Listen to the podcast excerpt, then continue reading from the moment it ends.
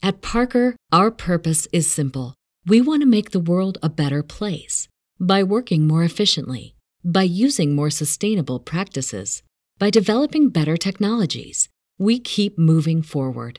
With each new idea, innovation, and partnership, we're one step closer to fulfilling our purpose every single day. To find out more, visit parker.com/purpose. Parker, engineering your success. What's so special about Hero Bread's soft, fluffy, and delicious breads, buns, and tortillas? Hero Bread serves up 0 to 1 grams of net carbs, 5 to 11 grams of protein, and high fiber in every delicious serving. Made with natural ingredients, Hero Bread supports gut health, promotes weight management, and helps maintain blood sugar. Hero also drops other limited edition ultra low net carb goodies like rich flaky croissants and buttery brioche slider rolls. Head to hero.co to shop today. Bienvenidas a mi canal de novelas románticas, Audiokin. Estaré agradecida si te suscribes al canal, dejas un comentario y un me gusta. Comencemos con la narración de la novela cuyo título es La propuesta del ruso. Argumento. Del hielo al fuego. Eleanor Arrington decidió aceptar una oferta de trabajo para crear un nuevo hotel de hielo y demostrar así su valía a su familia, pero para eso iba a tener que estar a las órdenes de Lucas Kuznetskov, un hombre tan frío e inflexible como el hielo con el que tenía que trabajar. Lucas creía que le iba a ser muy fácil convencer a Leonor para que lo ayudara, pero no tardó en entender que la atracción que había entre ellos podía hacer que se quemaran los dos y desviar su interés hacia un plano más personal que profesional. Y, cuando descubrió que el cuerpo de Leonor era tan puro como la nieve, el despiadado ruso no pudo seguir conteniéndose por más tiempo, tenía que hacer la suya. Capítulo 1. No te oigo bien, Petra. ¿Quién me has dicho que ha abandonado el proyecto? Lucas Kuznetskov apretó el teléfono móvil contra la oreja para tratar de oír mejor a su asistente personal. Al parecer, el genio que había contratado para construir su hotel de hielo había tenido otra pataleta. Se había ido enfadado después de que Lucas cuestionara los últimos diseños que le había enseñado, no le gustaba que tratara de controlar lo que estaba haciendo. Según el diseñador, Lucas estaba sofocando su creatividad maldijo entre dientes. Había sido él mismo el que había tenido la idea de crear ese hotel. El aparejador al que había contratado solo había tenido que aportar sus conocimientos en los detalles técnicos y planificar la primera fase de la construcción. Solo quedaba un mes para la inauguración de lo que iba a ser uno de los proyectos más esperados del momento en Rusia y estaba cada vez más estresado. Pero terminó al menos las habitaciones de los huéspedes tal y como le pedí. Preguntó él. No pudo reprimir un gruñido cuando Petra le confirmó que no lo había hecho. Ese inútil, perezoso, si lo llegó a saber, se dijo mientras trataba de tranquilizarse. Respiró profundamente y le dijo que él se encargaría de todo. Aunque la verdad era que ya tenía demasiada carga de trabajo como para tener que ocuparse de algo más. Problemas. Hasta que no oyó esa voz, no recordó que había estado con el ingeniero aeronáutico cuando lo llamó Petra. Apartó la mirada de la bella costa adriática de Italia y echó un vistazo a los planos que tenía extendidos sobre la mesa. Habían estado revisando el diseño que Tomaso había hecho para construir un superpetrolero que iba a ser capaz de llevar el doble de carga que cualquier otro en el mercado, además de desplazarse al doble de velocidad. Si conseguían hacerlo, iba a ser otro gran éxito para Lucas. Uno de los muchos que había conseguido durante los últimos años. Tommaso Coraletti era lo más cercano a un amigo que Lucas se había permitido tener en su vida. El hombre, que era bastante más mayor que él, se acarició la barba mientras Lucas le contaba cómo iba su último proyecto. ¿Te apetecen unos biscotti, Lucas? Se dio la vuelta y dejó de fruncir el ceño al ver a la dulce esposa de Tomaso, María. No pudo evitar dedicarle una sonrisa. La mujer estaba de pie frente a él con una bandeja de galletas recién hechas en sus manos. Tomaso alargó la mano y tomó una antes de que Lucas pudiera responder y ella le golpeó la mano a su marido. ¿Qué haces? regañó María a Tomaso. Lucas aún está creciendo y los necesita más que tú. Se echó a reír al oír el comentario de la mujer. Hacía mucho tiempo que había dejado de crecer y los dos lo sabían. Graciemille, María, repuso tomando una de las galletas aunque no le apetecía. Son los mejores biscotti de toda Italia, presumió Tomaso. Puede que llegues a tener la suerte algún día de poder disfrutar a menudo de galletas como estas. Si te portas bien. Lucas se rió al oír el comentario de Tomaso. Lo había conocido desde que comenzara a trabajar por primera vez en un barco de contenedores. De hecho, había sido el propio Tomaso el que le había conseguido ese trabajo de grumete. Él había sido entonces el ingeniero del barco y había convencido a su hermano, el capitán, para que le diera a Lucas la oportunidad de trabajar allí. Lucas había sido entonces un adolescente de 16 años que había estado viviendo en las calles de San Petersburgo. Pero él al menos había tenido ambición. Algo que Tomaso había podido ver en sus ojos cuando Lucas intervino para evitar que un grupo de buscavidas lo desplumara una noche o que llegara incluso a matarlo. Pero a Lucas le había costado confiar en la buena voluntad de Tomaso desde el principio. Aunque la mayoría de los chicos de la calle se agrupaban por seguridad, incluso formando bandas para tratar de estar a salvo, Lucas siempre había vivido apartado de ellos. Había aprendido a una edad muy temprana que no le convenía depender de nadie. Sus días de soledad habían comenzado cuando a los cinco años su madre lo metió en un tren de San Petersburgo a Moscú y le dijo que se reuniría allí con él. Entonces, había estado muerto de miedo y había sido lo suficientemente joven como para creer las palabras de su madre. Había tardado otros cinco años en conseguir regresar a San Petersburgo para tratar de encontrarla, pero había sido un viaje en vano. Se dio cuenta de que había entrado en una especie de estado de trance recordando el pasado y sacudió la cabeza. Sabía que no tenía sentido pensar en esas cosas. Acababa de enterarse de que el arquitecto había abandonado el proyecto, pero creía que había cosas peores y estaba convencido de que, al final, ese hotel iba a ser un éxito. Por muy difíciles que fueran las circunstancias, por muchos obstáculos que se le interpusieran en el camino, siempre conseguía triunfar. Era como un ave fénix que renacía una y otra vez de las cenizas. Tú sí que eres un hombre con suerte, Tomaso, repuso dándole una palmadita en el hombro. Pero, en realidad, creía que él era el que tenía de verdad suerte.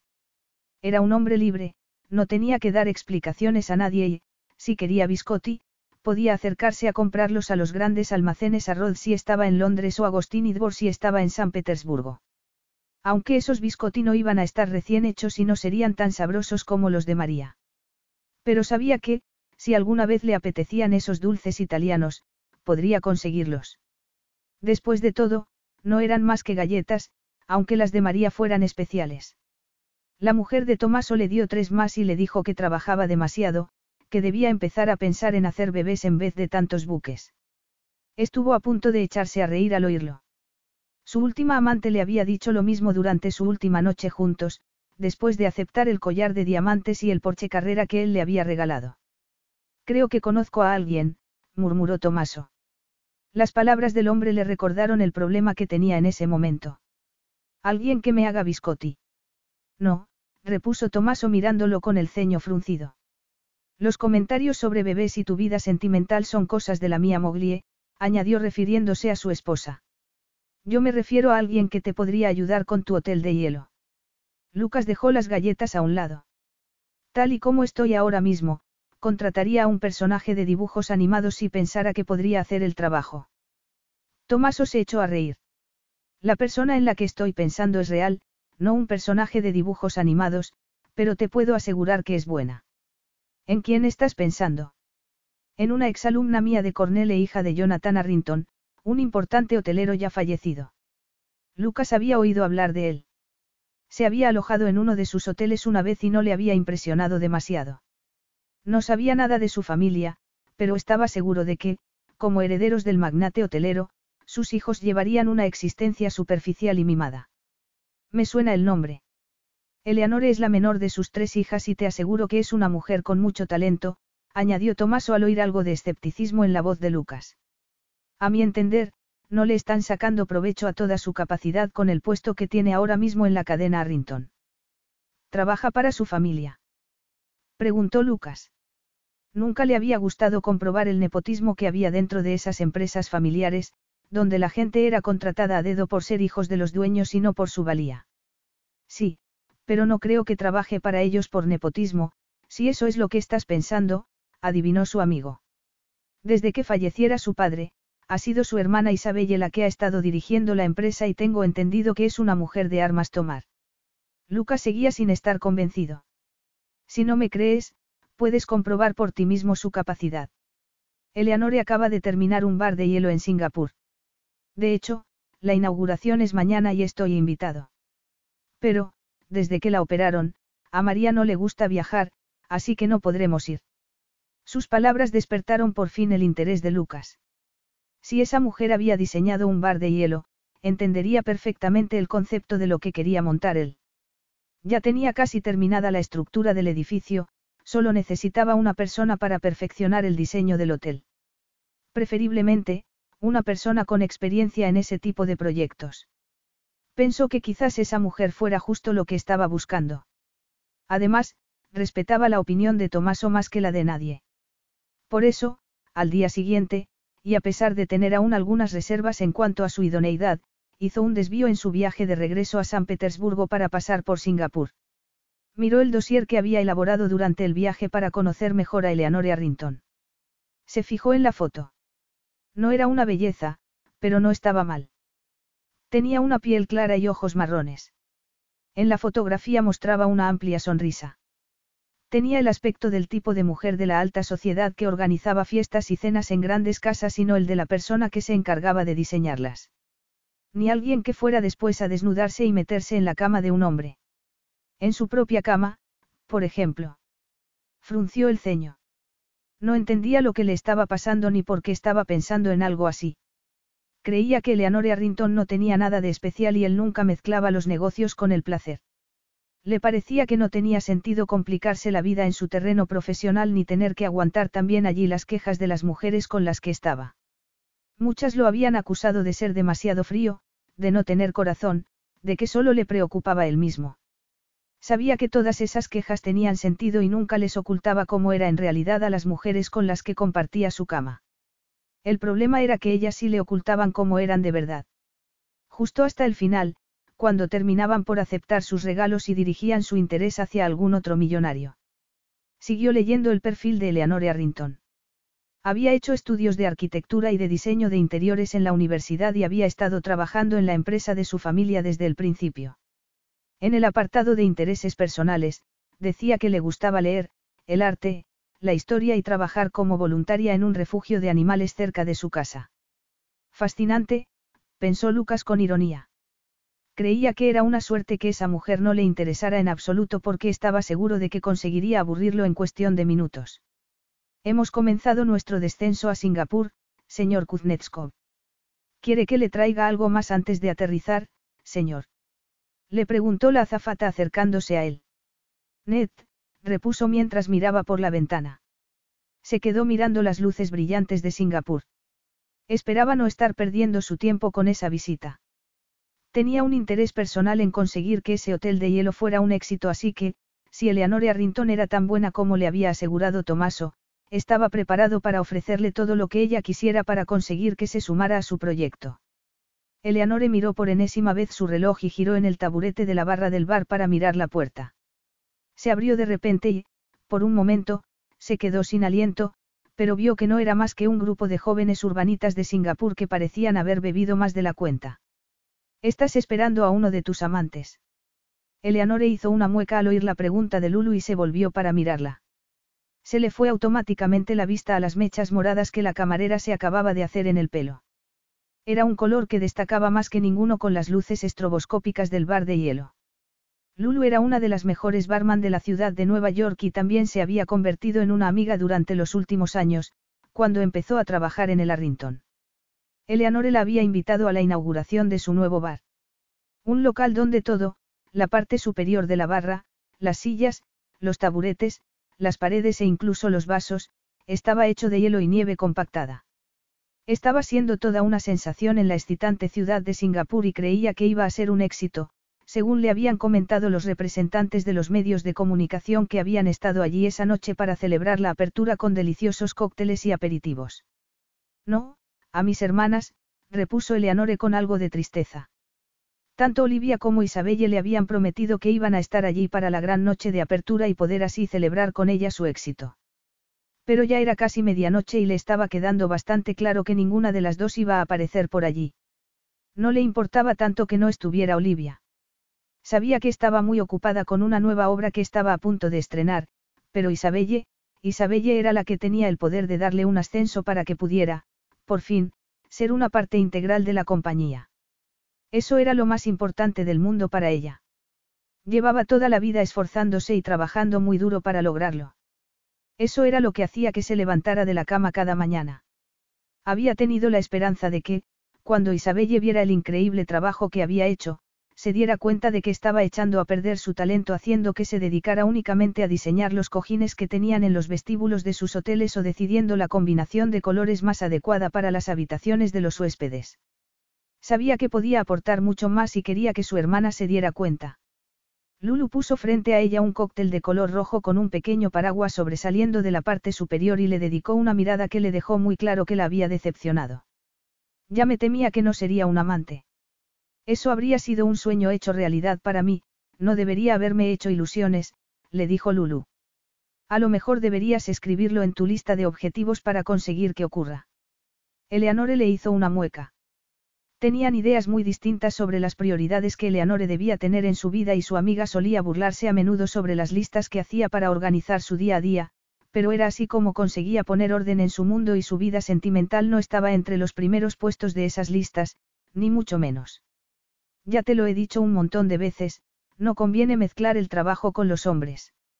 No quiero que nadie me eche en cara la cantidad de horas que dedico a mi trabajo ni puedo arriesgarme a estar con un hombre aburrido porque entonces pasaría más tiempo aún en mi despacho para no tener que verlo, le dijo a su amiga.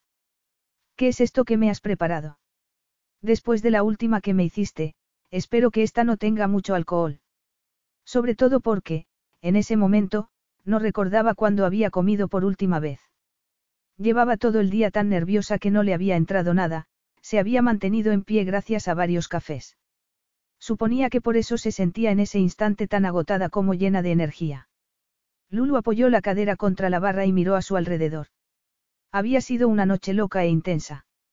A ese cóctel lo voy a llamar, no provoques al oso.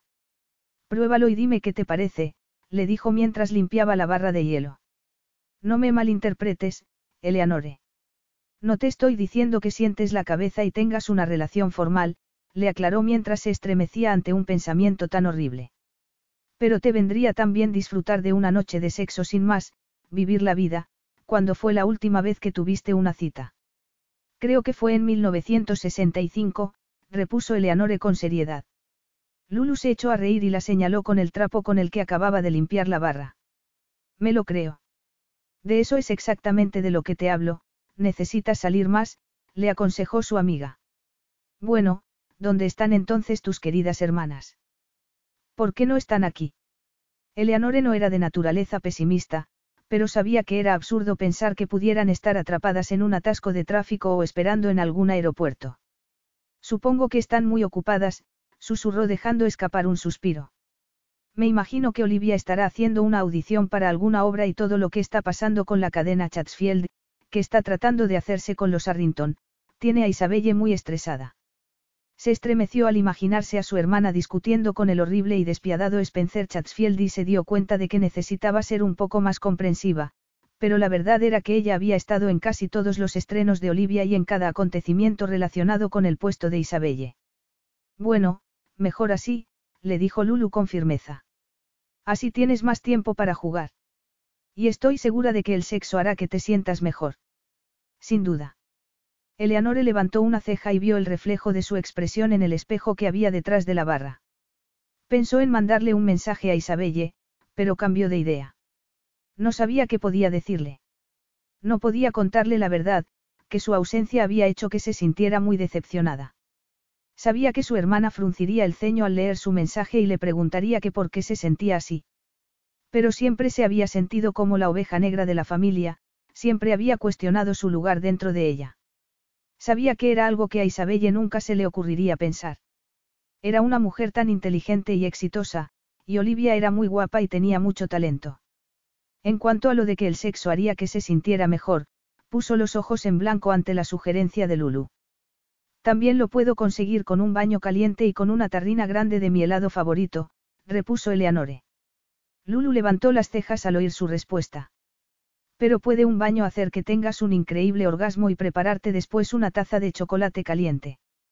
Eleanore tomó un sorbo de su cóctel. Si has encontrado a un hombre dispuesto a prepararte una taza de lo que sea después de acostarse contigo, te sugiero que no lo sueltes. La mayoría de las historias que oigo tienen como protagonistas a mujeres insatisfechas que tienen que soportar que sus amantes se queden dormidos nada más hacer el amor. Y sin orgasmo garantizado. La verdad era que ella no tenía ninguna experiencia personal en ese terreno. No había tenido aún el momento, la oportunidad ni el deseo de acostarse con nadie. Hablando de orgasmos, susurró de repente Lulu mientras apoyaba sus codos en la barra y se acercaba a ella. Echa un vistazo al impresionante espécimen que acaba de entrar por la puerta. Un hombre de negocio solitario y muy atractivo en busca de alguien con quien pasar la noche. Lo más seguro es que esté casado, repuso Eleanore levantando la vista hacia el espejo. Se encontró de repente con el reflejo de un hombre con rasgos de vikingo y el pelo rubio oscuro. Su elegante abrigo negro no conseguía ocultar lo anchos y poderosos que eran sus hombros. Era alto y rezumaba poder y autoridad con su mera presencia. Vio que escudriñaba el establecimiento como si estuviera a punto de exterminar a todos los presentes. Era además el hombre más atractivo que había visto en su vida. Pero entonces se fijó en sus ojos azules, que la observaban en ese momento, y se le cayó el alma a los pies. Conocía a ese hombre.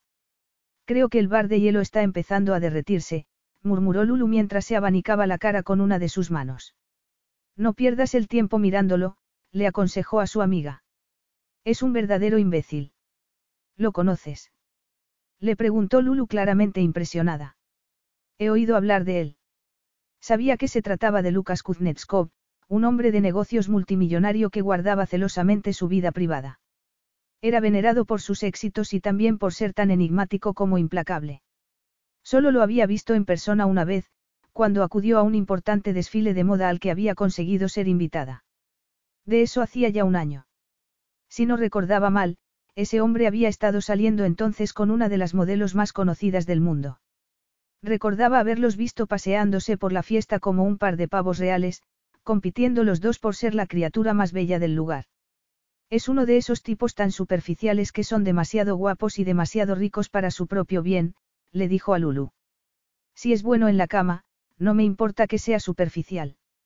Y algo me dice que él lo es. Eleanore levantó de nuevo la mirada y vio que la estaba observando. No pudo evitar sentir una extraña sensación atravesando su cuerpo de arriba abajo. Le costaba respirar con normalidad y decidió centrar de nuevo su atención en Lulu. Créeme, es tan engreído que estaría demasiado ocupado tratando de conseguir su propio placer como para preocuparse por ti. Y olvídate de que te prepare después un chocolate caliente. Seguro que saldría corriendo en cuanto terminara contigo. Lulu la miró con algo de suspicacia. Veo que te has hecho una opinión de cómo es y eres bastante dura con ese hombre. Eleanore sabía lo que estaba pensando Lulu. Creía que le gustaba, pero era todo lo contrario. No podría estar más equivocada. Recordaba perfectamente que hacía dos años, justo antes de que falleciera su padre, ese hombre se había alojado en uno de sus hoteles y había hecho un comentario tan despectivo sobre el sitio que la marca Arrington se había visto afectada durante meses por culpa de esa crítica. No es lo que piensas, le aseguró con firmeza Eleanore. No soporto a ese hombre. Pues él parece que está muy interesado en ti porque no deja de mirarte, le susurró Lulu. ¿A qué no te atreves a coquetear con él?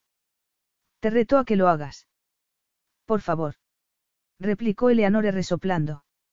Es tan desagradable y engreído que preferiría coquetear con una serpiente. Espero que no se esté refiriendo a mí, señorita Arrington.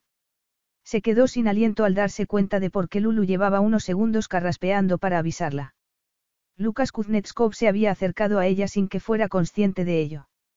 Levantó la vista y el corazón tembló en su pecho al ver su media sonrisa reflejada en el espejo. Estaba segura de que no se creía que hubiera podido estar hablando de él, Solo estaba tratando de ser amable. Pero la verdad era que habría preferido que Kuznetskov no hubiera sabido quién era ella. Decidió pasar por alto la pregunta y mostrarle su sonrisa más profesional. Buenas noches. Bienvenido a Glaciers.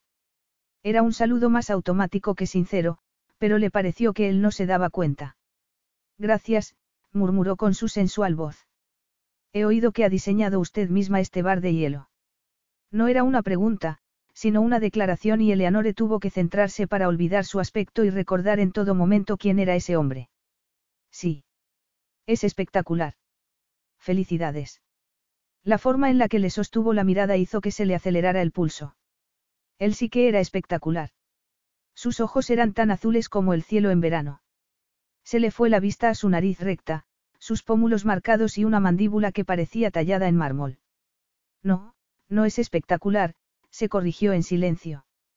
Espectacular le parecía un adjetivo demasiado femenino para un hombre que desprendía tanto poder y autoridad, alguien con tanta seguridad y tan masculino.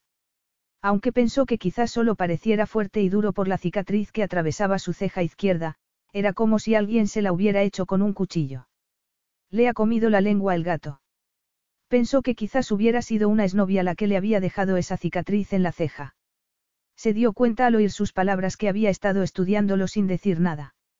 Se terminó el letal cóctel de Lulu antes de recomponerse y contestar. No, claro que no, repuso suavemente. Pero la verdad es que ya me iba. Pero sí acabo de llegar. Se lo dijo como si a ella tuviera que preocuparle ese detalle. ¿Quiere tomar algo, señor? Le preguntó Lulu con amabilidad al recién llegado. Eleanore se preguntó si ese hombre habría llegado alguna vez a conocer a una mujer que no lo deseara. Con su atractivo y su cuenta bancaria, supuso que no le habría pasado. Un Stoli sí lo tiene. Sin hielo, le dijo Lucas. Ahora mismo, respondió Lulu. Eleanore tuvo que contenerse para no poner los ojos en blanco. Quería decirle a Lulu que se relajara, pero no era el momento de hacerle ningún tipo de comentario. Se conformó con tratar de encontrar una excusa educada para tratar de librarse de él. No va a tomarse otro. Eleanore tardó un momento en darse cuenta de que Lucas le estaba hablando a ella. Negó con la cabeza tan rápidamente que sintió que se mareaba un poco. Creía que la culpa de todo la tenía ese condenado cóctel que había inventado Lulu. No, gracias. Estaba a punto de bajarse del taburete de hielo cuando notó que se acercaba a ella. El asiento estaba cubierto con piel de oveja, pero tenía el trasero completamente entumecido. Levantó la vista hacia él y tuvo de nuevo esa misma sensación tan extraña en su interior. No pudo evitar estremecerse y vio que Lucas fruncía el ceño. Tiene frío, le dijo él. Debería llevar un abrigo. Aquí debemos de estar varios grados bajo cero. Su voz era un sensual murmullo y, antes de que Leonore pudiera protestar, se quitó su pesado abrigo negro y se lo colocó sobre los hombros. Por un momento se quedó paralizada, no se podía mover. La envolvió su aroma embriagador, masculino y especiado. Estaba casi sin aliento. No entendía lo que le estaba pasando. No era el tipo de mujer que se dejara engañar por un charlatán como ese.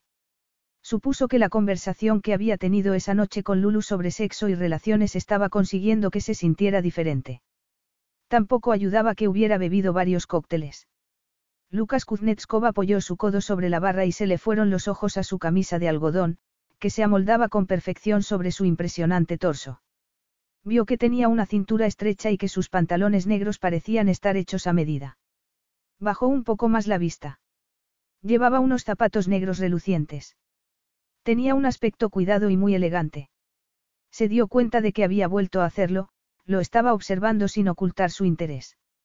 Cuando levantó de nuevo la mirada hacia él y sus ojos se encontraron, le alegró que la iluminación del bar fuera intermitente y cambiara de color.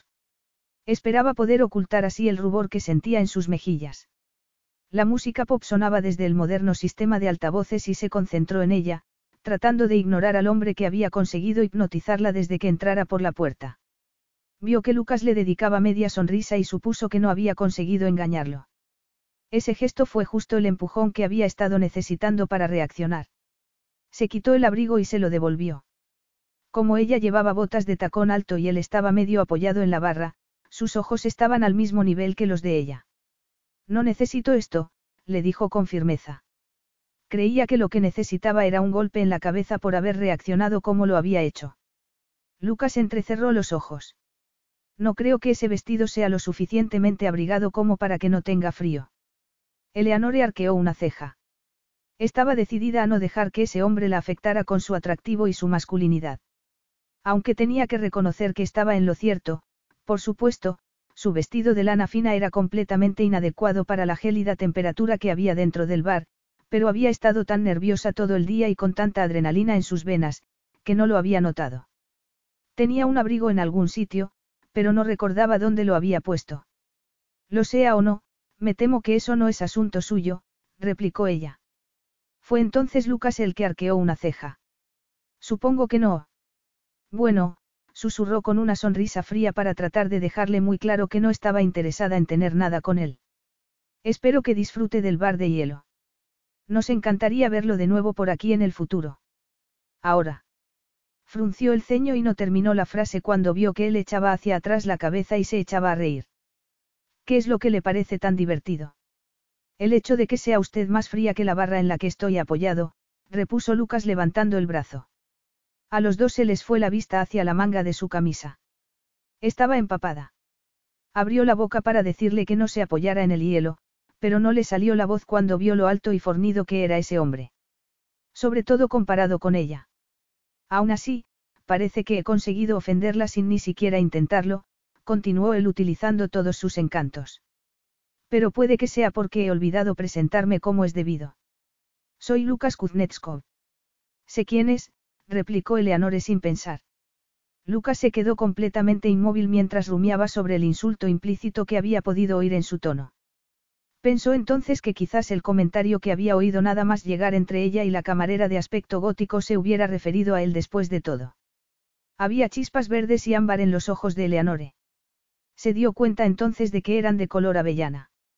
No marrones ni aburridos, como le habían parecido al principio.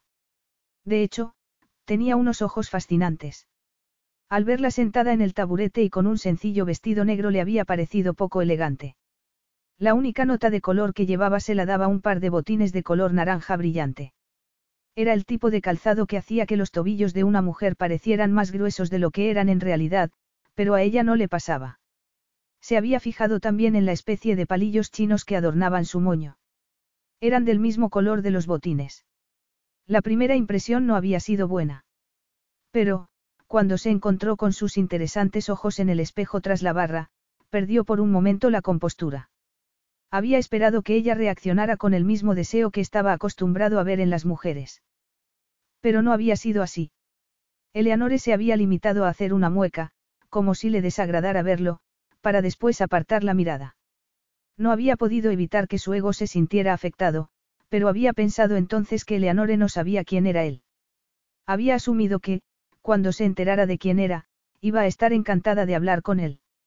Había dado por supuesto que tampoco le importaría pasar la noche a su lado si a él le apetecía. Aunque se recordó que no era ese el caso. Creía que, en otras circunstancias, se podría haber sentido atraído por sus elegantes rasgos y sus labios gruesos.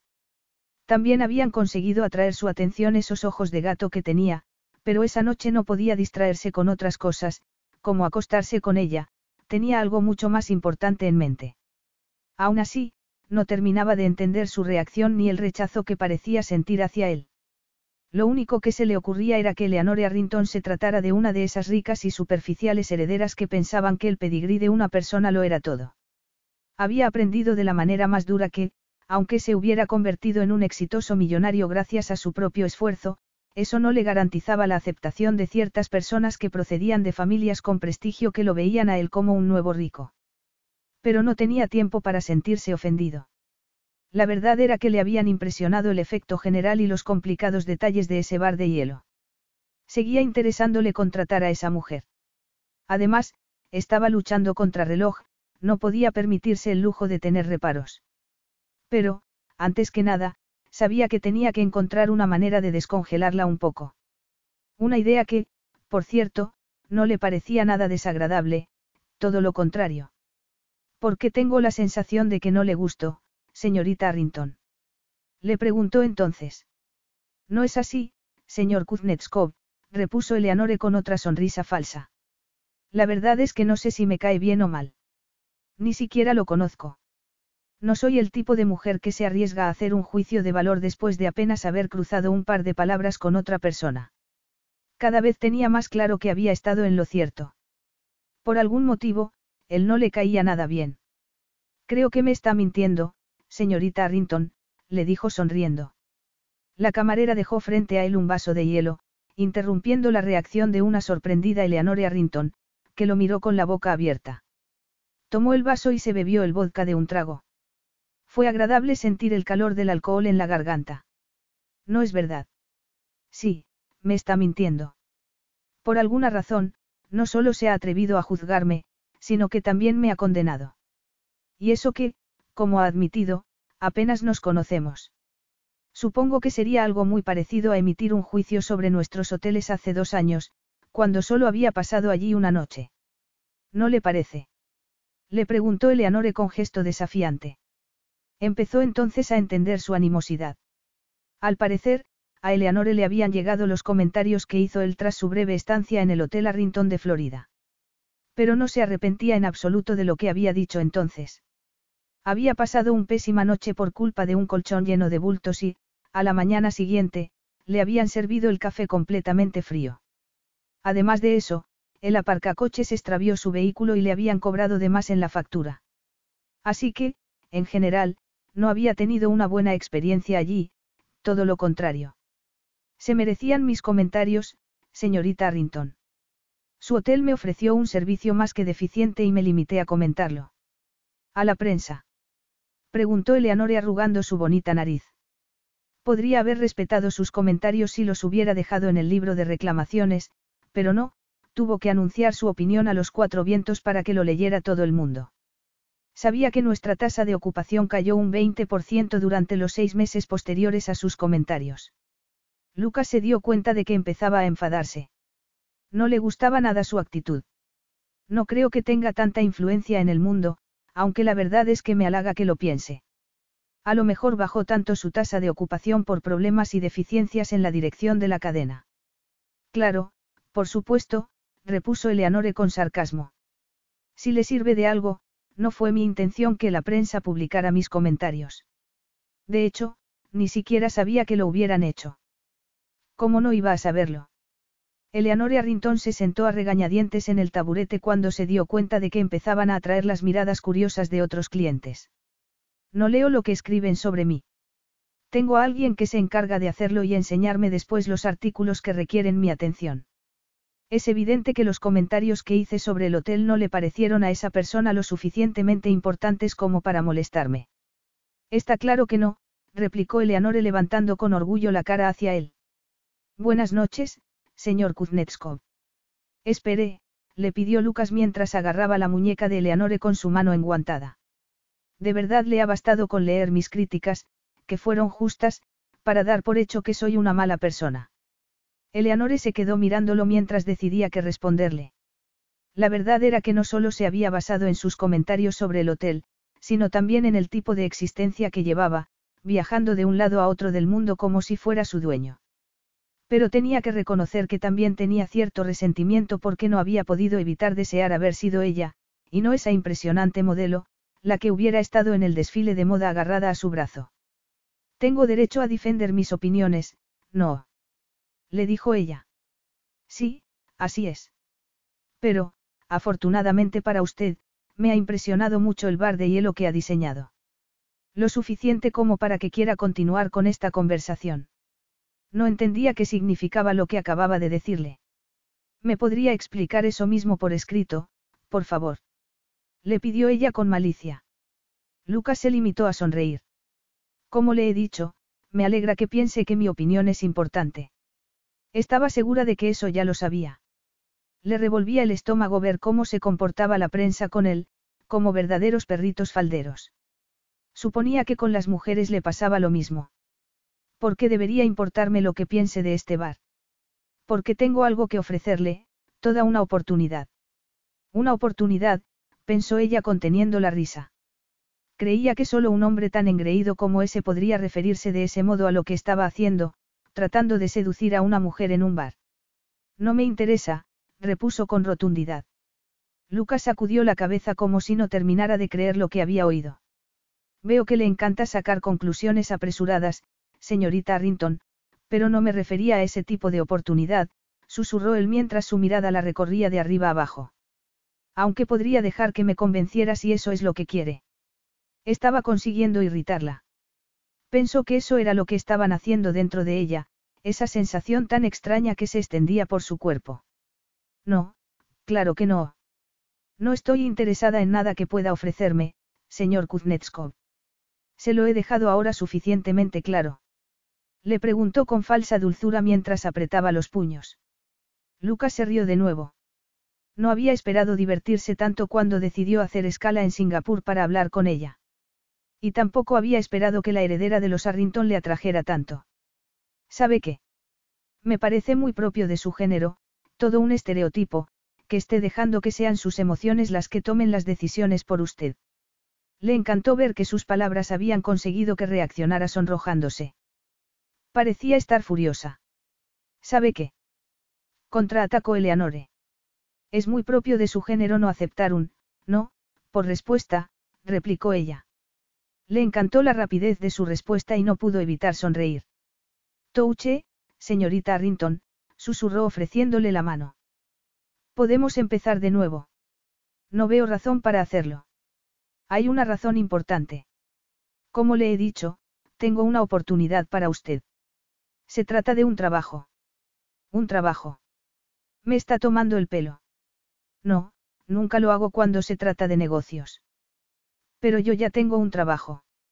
Sí, pero no le sacan provecho a su talento en ese trabajo. ¿Eso cómo puede saberlo? Estuvo a punto de sacudir la cabeza al ver su reacción. Era como si esa mujer no supiera cómo ocultar sus emociones. Por Tommaso Coraletti. Eleanore lo miró mientras inclinaba la cabeza a un lado. ¿De qué conoce a Tomaso? Su naviera construye barcos para mi empresa. Eso es un alivio, pensé que había caído en picado la sensatez a la hora de hacer amigos de Tomaso. Lucas sonrió. Si Eleanore estaba llevándole la contraria en todo para hacerle cambiar de opinión, estaba consiguiendo el efecto opuesto.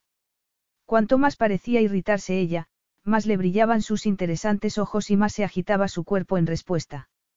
Era el primer sorprendido, pero sabía que era así. Pensó entonces que tal vez hubiera tenido razón María, a lo mejor le convenía buscarse él mismo unos biscotti. Unos biscotti pasajeros, nada serio, pero algo que lo distrajera. Tomaso me dijo que fuiste una de las estudiantes con más talento que ha tenido y que serías perfecta para el proyecto en el que estoy trabajando. Es muy generoso por parte de Tomaso hablar así de mí, pero eso no cambia mi respuesta. Ha perdido el tiempo viniendo a verme porque. Mire, señorita Arrington, la interrumpió él con impaciencia y sin terminar de creerse que Eleanore estuviera siendo tan difícil de convencer. Ya me ha dicho que le molestaron mis comentarios sobre sus hoteles y lo siento mucho, pero los negocios son los negocios. Sería un error confundir lo profesional con lo personal. ¿Cómo? repuso ella levantando orgullosa la cara hacia él. Insinúa que eso es lo que estoy haciendo. Le quedó muy claro que había conseguido ofenderla. Eleanore se puso de pie con tanta rapidez que estuvo a punto de perder el equilibrio. Y se habría tropezado si él no la hubiera agarrado a tiempo por el codo. ¿Qué está haciendo? replicó Eleanore enfadada. Suélteme. Lucas pudo sentir los delicados huesos de su brazo bajo su guante. Apartó lentamente la mano. Lo siento, dijo él. Estaba algo desconcertado. No sabía por qué, pero en ese momento le tentaba la idea de quitarse el guante y tocar la cremosa piel de su brazo. ¿Qué quería que hiciera? Agregó molesto. Dejar que se cayera. Nunca sé cómo comportarme con las feministas. Muy gracioso. Eleanore lo fulminó con la mirada y él decidió probar con otra táctica. ¿Acaso no se ve capaz de hacerlo? Eleanore no podía creer el descaro que tenía ese hombre. Había insultado a la empresa de su familia y después a ella. Estaba a punto de decirle lo que pensaba de él cuando se puso en funcionamiento el enorme ventilador de techo, disparando una ráfaga de aire frío desde las rejillas de ventilación que enfrió sus ruborizadas mejillas y que despeinó su melena. Se quitó un guante para apartar de su cara un mechón que se había pegado a su boca por culpa del pintalabios. Pero, al parecer, Lucas había tenido la misma idea y también se había quitado el guante. Sintió una oleada de calor por todo el cuerpo cuando sus manos se rozaron y pudo sentir el tacto de su piel caliente contra la suya. Sintió que todo su ser despertaba de repente de un sueño muy profundo y algunas partes de su cuerpo entraron en funcionamiento por primera vez. No pudo evitar que sus ojos aturdidos se fueran directamente a sus carnosos labios. Estaban tan cerca de los suyos. Un hotel de hielo, murmuró Lucas entonces mientras se fijaba también en su boca. Era casi como si supiera que ella se había preguntado cómo sería cerrar el poco espacio que los separaba para besarlo. Nerviosa, molesta y algo cansada, miró a Lucas con el ceño fruncido. ¿Cómo? Estoy construyendo un hotel de hielo y mi arquitecto acaba de abandonar el proyecto. Quiero que sea usted la que complete el diseño y dirija la última fase de la construcción. Se quedó de piedra al oírlo. Un hotel de hielo, un hotel completamente de hielo, por un momento, se limitó a pensar en las posibilidades. Había intentado convencer a Isabelle hacía un año para que la empresa se planteara hacer un hotel de hielo en Canadá, pero su hermana había pensado que iba a ser una pérdida de tiempo y dinero. ¿Por qué abandonó su arquitecto? ¿Por qué su ego era más grande que su talento? Estuvo a punto de sonreír, pero se contuvo. Pero me imagino que no fue eso lo que le dijo antes de irse. No, supongo que no, repuso Lucas con una lenta sonrisa en su boca. Pero veo que he conseguido atraer su atención. Le molestó el destello victorioso que vio en sus ojos y negó con la cabeza. ¿Qué parte de, no, es la que tanto le cuesta entender, señor Kuznetskov? Es la, N, hola, O. La verdad es que no suelo reaccionar bien ante esa palabra, replicó él. Entonces, supongo que no ha perdido el tiempo viniendo hasta aquí para verme porque está a punto de aprender una importante lección. Además, sé que mi hermana no querría que lo hiciera. A Isabelle le habían enfadado aún más que a ella las críticas de Lucas en la prensa.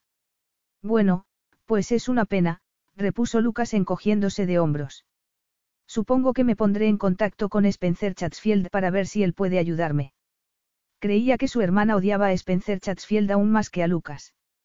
Se preguntó si ese hombre sabría que en esos momentos estaba disputándose el futuro de ambas cadenas hoteleras. ¿Es eso una especie de amenaza? Le preguntó con incredulidad. No, yo nunca amenazo, contestó Lucas con una sonrisa triunfante. Si cambia de opinión, me alojo en la habitación 1006. No tenemos ninguna habitación con ese número. Lucas le dedicó media sonrisa y tuvo la sensación de que estaba a punto de decirle algo que no le iba a gustar nada. Le hablo de la habitación 1006 del Hotel Chatsfield, por supuesto. Lucas había acertado. Sus palabras hicieron que se enfureciera más aún. Se quedó inmóvil mientras observaba cómo Lucas se daba la vuelta e iba sin prisa hacia la puerta del bar. Qué hombre tan arrogante, tan horrible, se dijo sin dejar de mirarlo. Parece que las cosas se han caldeado bastante, comentó entonces Lulu acercándose a ella. Estaba completamente de acuerdo. Eleanore frunció el ceño y miró a su alrededor. ¿Has visto mi teléfono? Sí, repuso Lulu mientras miraba detrás de la barra de hielo. Lo puse aquí cuando llegaste al bar para que no se te perdiera. Se me había olvidado decírtelo. Tomó su móvil de las manos de su amiga mientras rezaba para que sus congelados dedos le funcionaran y pudiera marcar el teléfono de Isabelle. Todavía era temprano en Nueva York, pero no consiguió contactar con ella. Estuvo a punto de dejar un mensaje, pero al final colgó. Se preguntó si de verdad Lucas Kuznetskov estaría pensando en pedir ayuda a los Chatsfield con su hotel de hielo. Y, si lo hacía, no quería ni pensar en lo enfadada que estaría Isabelle si llegaba a saber que ella había dejado pasar la oportunidad de adelantarse a los Chatsfield con ese proyecto. Si cambia de opinión, me alojo en la habitación 1006, le había dicho Lucas con ese tono arrogante y horrible. Estaba tan enfadada que tomó el vaso de agua que tenía frente a ella en la barra y se lo bebió. Tardó medio segundo en darse cuenta de que no era agua. Le dio un ataque de tos tan fuerte que Lulu tuvo que golpearle suavemente la espalda. Te acabas de tomar un vaso de tequila de un trago. Le dijo la camarera. Eleanore se secó con la mano sus ojos llorosos. Pero estaba en un vaso grande, uno de los de agua, susurró con la voz entrecortada. Nos hemos quedado sin los vasos para chupitos. Además de los problemas que tenía, se dio cuenta de que iba a tener que sumar otro más, un esófago quemado por culpa del tequila. Creía que nada más podría salirle mal esa noche. Capítulo 2. Diez minutos más tarde, Eleanore estaba en un taxi frente a la entrada principal del Hotel Chatsfield de Singapur. Miró desde la ventanilla para comprobar que no hubiera ningún paparazzi al acecho entre las sombras de la calle. Afortunadamente, solo vio al portero. Respiró profundamente y abrió la puerta del taxi. Decidió que la mejor manera de pasar desapercibida era actuar como si se alojara allí.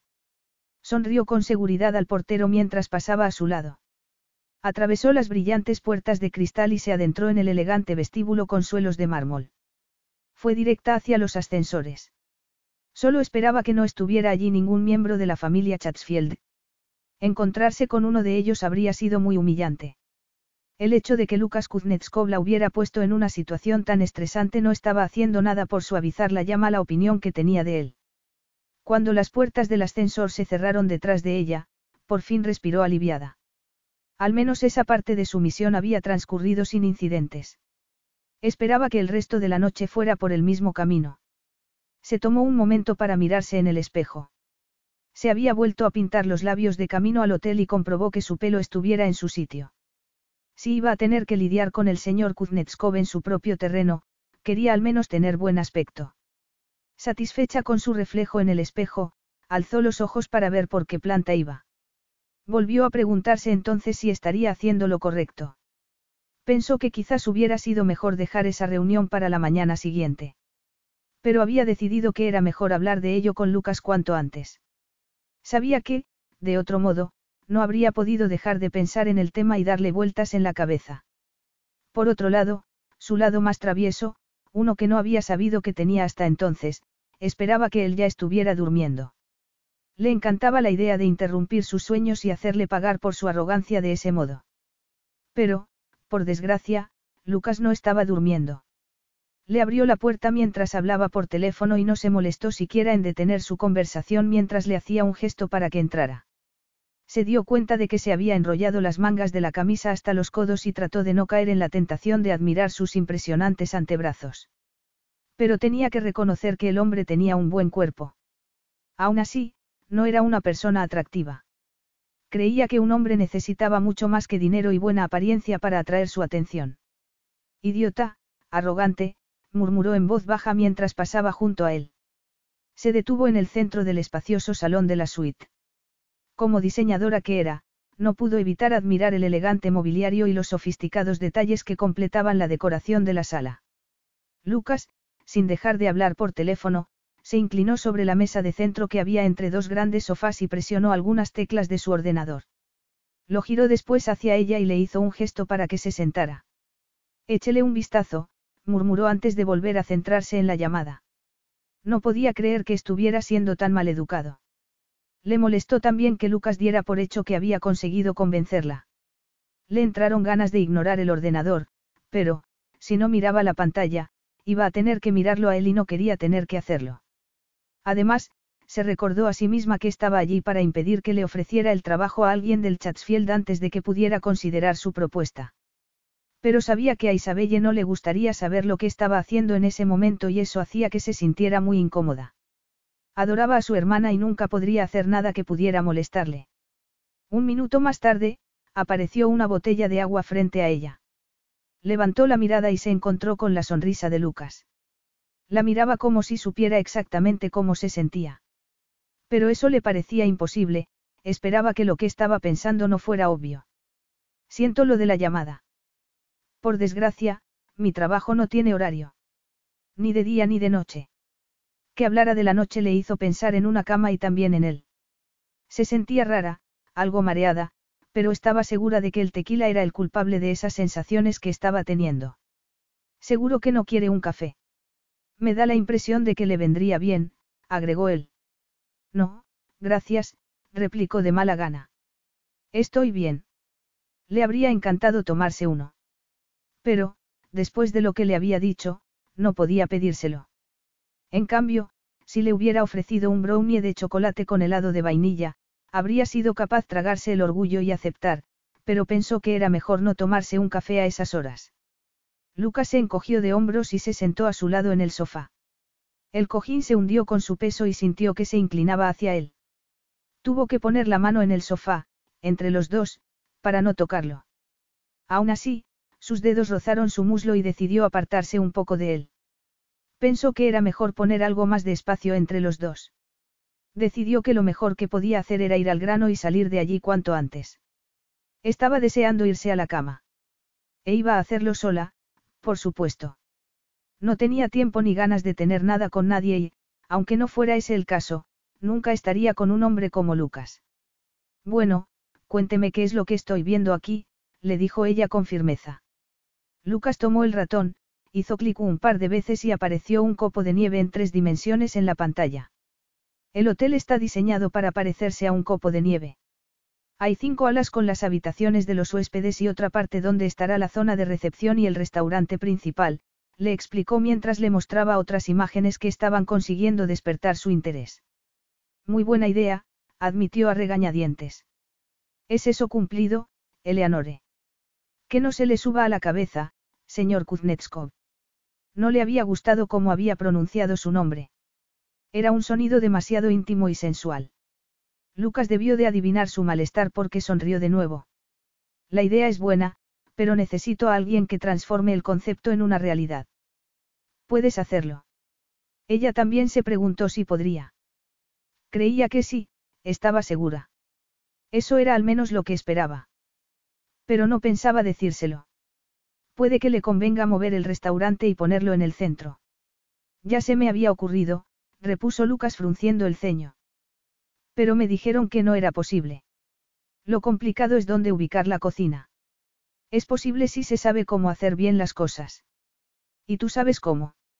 La verdad es que sí. Siempre me han fascinado los iglús, desde pequeña, y los edificios de hielo fueron el centro de una de mis asignaturas del último año de estudios, le explicó sin dejar de mirar la pantalla. Y las habitaciones son un poco aburridas. Le gustó que fuera tan directo, no era algo que se encontrara a menudo. Sí, algo así. Estas habitaciones son todas iguales. Si quieres ser de verdad innovador, las habitaciones deberían ser temáticas. ¿Qué quieres decir? Tiene que darle a sus clientes una razón más para alojarse allí, que no sea solo la experiencia de pasar la noche durmiendo en una nevera. Porque eso es esencialmente lo que les ofrece. Va a ser un hotel de lujo. Los clientes tendrán todo lo que quieran.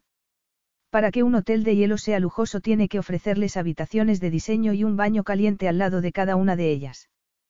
Pero me dijeron que no se podía hacer. Sacudió la cabeza cuando se dio cuenta de que Lucas ya había conseguido que se implicara más de la cuenta. ¿Por qué me siento como si me hubiera estado manipulando?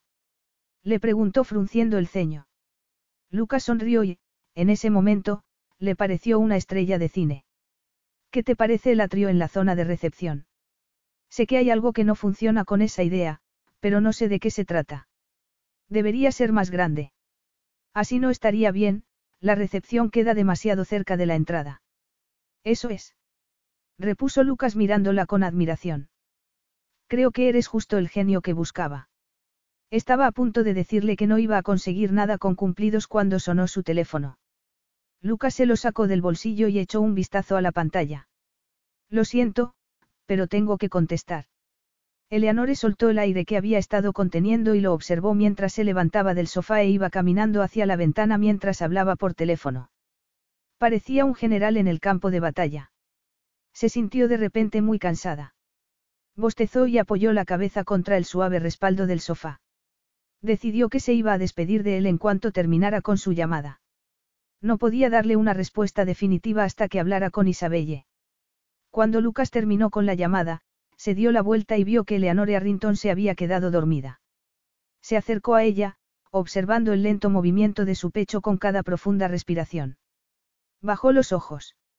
Se le había subido ligeramente el vestido y no pudo sino admirar sus fabulosas piernas. Seguía con sus botines naranjas, pero se dio cuenta de que no hacían que sus tobillos parecieran más gruesos. En absoluto. Le resultaba extraño estar observándola mientras dormía. Parecía muy inocente, un ser puro. Sintió una extraña sensación que hizo que su pecho se contrajera. No entendía lo que le estaba pasando. Nunca le habían atraído ese tipo de cualidades en las mujeres, todo lo contrario. Se le pasó por la cabeza despertarla, pero no se atrevió a hacerlo. Parecía estar tan dormida. No podía dejar de mirarla, con su vestido sencillo y recatado y esa especie de palillos tan peculiares que sujetaban su cabello del color del caramelo. Supuso que no sería cómodo dormir con ellos. Tuvo el impulsivo deseo que quitárselos para ver su melena suelta, pero no lo hizo. Se agachó para quitarle los botines y colocarle suavemente los pies sobre el sofá. Casi de inmediato, Eleanore se movió un poco para acomodarse en el sofá y doblar sus hermosas piernas hacia el pecho como haría un bebé. Sintió que algo despertaba en su cuerpo. No podía negar que esa mujer lo intrigaba y tenía que reconocer que había disfrutado bastante esa noche. Pero el éxito profesional era lo más importante en su vida y no pensaba mezclar los negocios con el placer. Nunca dejaba que las mujeres interfirieran con su trabajo. Recordó lo enfadada que había estado con él por las críticas que había hecho sobre uno de sus hoteles. Nadie solía cuestionar lo que hacía, pero creía que Eleanore tenía razón, debería haber presentado sus quejas directamente en el hotel. Con el ceño fruncido, se preguntó si se habría convertido en un ser engreído y vanidoso casi sin darse cuenta. Frunció el ceño, no solía oír a menudo la voz de su conciencia. Fue a buscar una manta al dormitorio y la tapó después con ella. Cuando Eleanore se despertó, se llevó las manos a los ojos para frotárselos y notó que sus pestañas estaban rígidas. Se dio cuenta de que se había ido a la cama sin quitarse el maquillaje. Algo que nunca hacía. Bostezó y se dio la vuelta, pero notó entonces que no estaba en una cama. Abrió los ojos y vio que seguía vestida y que estaba en un sofá con una manta sobre ella. ¿Qué? susurró. Buenos días, Espiaschaya Krasavitsa. Sorprendida, se llevó la mano al pecho mientras levantaba la vista y miraba al hombre que la contemplaba desde la puerta. Llevaba de nuevo unos pantalones oscuros y una camisa blanca inmaculada. No solía pasarle con los hombres, pero no pudo evitar fijarse en la anchura de sus hombros o en su estrecha cintura. Había algo en Lucas que conseguía hipnotizarla por completo. Recordó de repente todos los acontecimientos de la noche anterior y se dio cuenta de que había soñado con su hotel de hielo. Y con él. Lucas entró en la sala y le ofreció un vaso de agua. Tenía la boca seca y le dolía la cabeza. Aceptó con gusto el agua y se bebió casi todo el vaso. Gracias, susurró mientras miraba a su alrededor. Debería haberme despertado. ¿Por qué? No necesitaba el sofá. Bueno, eso no es una razón. Te quité los botines para que estuvieras más cómoda. Estabas tan dormida que no te habría despertado ni un terremoto. Hizo una mueca al oírlo. Creo que la culpa la tuvo el alcohol. No estoy acostumbrada a beber. Pues hay mucho alcohol en San Petersburgo. Allí tendrás la oportunidad de acostumbrarte al alcohol mientras estés trabajando para mí. Lo miró con los ojos entrecerrados. Supongo que le habrá encantado que me quedara aquí dormida, ¿verdad? ¿Por qué? Porque así tengo cierta ventaja a la hora de conseguir lo que quiero. Supongo que sí, supongo que ha sido un golpe de suerte. Y me quiere a mí. Lucas tardó en contestar y ella se dio cuenta de lo que había dicho. Quiere que trabaje con usted. Eso es lo que quería decir, añadió nerviosa. Le dedicó una sonrisa antes de contestar. Da. Sí, quiero que trabajes para mí. Eleanore sacudió la cabeza. Nunca dejaría mi trabajo. Mi corazón está con la cadena Arrington. Y siempre haces lo que te dicta el corazón. Supongo que sí. Mi familia significa mucho para mí y me necesita, le dijo ella. Eso era al menos lo que esperaba. Quedarte allí solo por razones familiares puede limitar mucho tu verdadero potencial. Sus palabras consiguieron afectarle más de lo que habría querido. Es un comentario muy cínico. Lucas se encogió de hombros. Tomaso me dijo que tienes un enorme potencial que no están aprovechando ahora mismo donde trabajas. Y creo que tiene razón, repuso él. ¿Cómo tomas el café? En mi hotel, replicó ella molesta. Y se enfadó aún más al ver que se reía. No le gustaba que lo hiciera.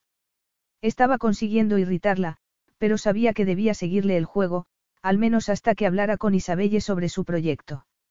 Esperaba poder hacerlo antes de que Lucas contactara con el Chatsfield.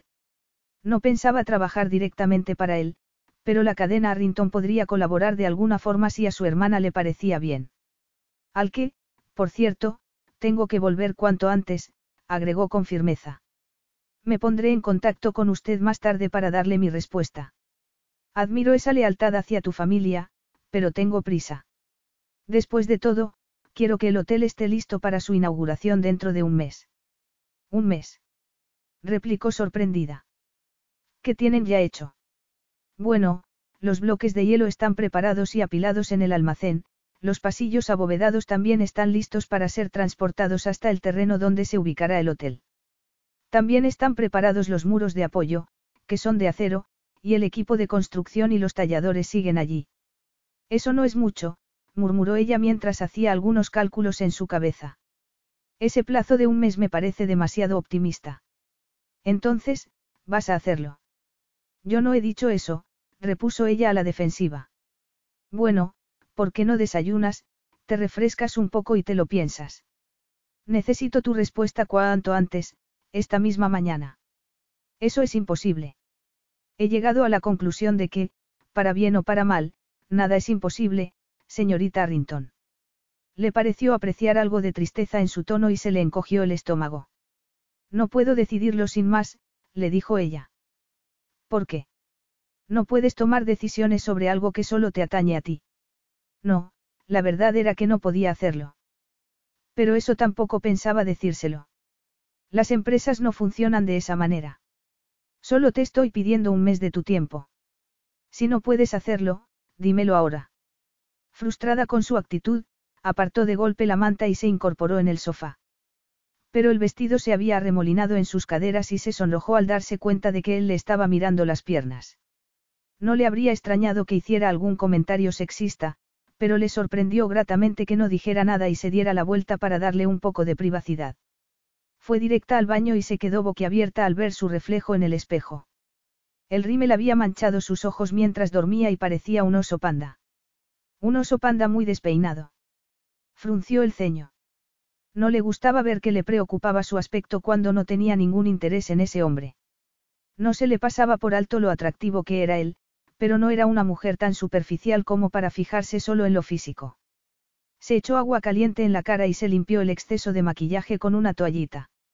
No pudo evitar recordar algo que Lucas le había dicho sobre la lealtad que tenía hacia su familia. No sabía si Isabelle apreciaba de verdad su lealtad o si sería algo que simplemente aceptaba sin más, sin valorar su esfuerzo y su talento. Se le ocurrió algo. Si lograba que Lucas accediera a contratarla como consultora y a asociarse en ese proyecto con la cadena Arrington, a Isabelle no le iba a quedar más remedio que reconocer sus logros. Se preguntó si a su hermana le gustaría la idea. Se mordió el labio inferior. No le gustaba Lucas Kuznetskov, pero, como le había dicho antes, los negocios eran los negocios y estaba segura de que Isabelle pensaba lo mismo. Además, sabía que ese proyecto sería una gran oportunidad para ella y para la cadena. Sería el primer hotel Arrington en Rusia y no tendrían que hacer ninguna inversión.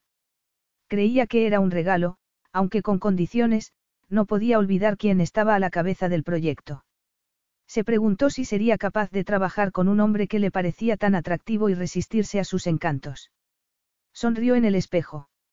Estaba segura de que podría. Capítulo 3. Una asociación. Repitió Lucas frunciendo el ceño. Pensó que Eleanor Arrington debía de haber perdido por completo la cabeza. Él no trabajaba nunca con socios.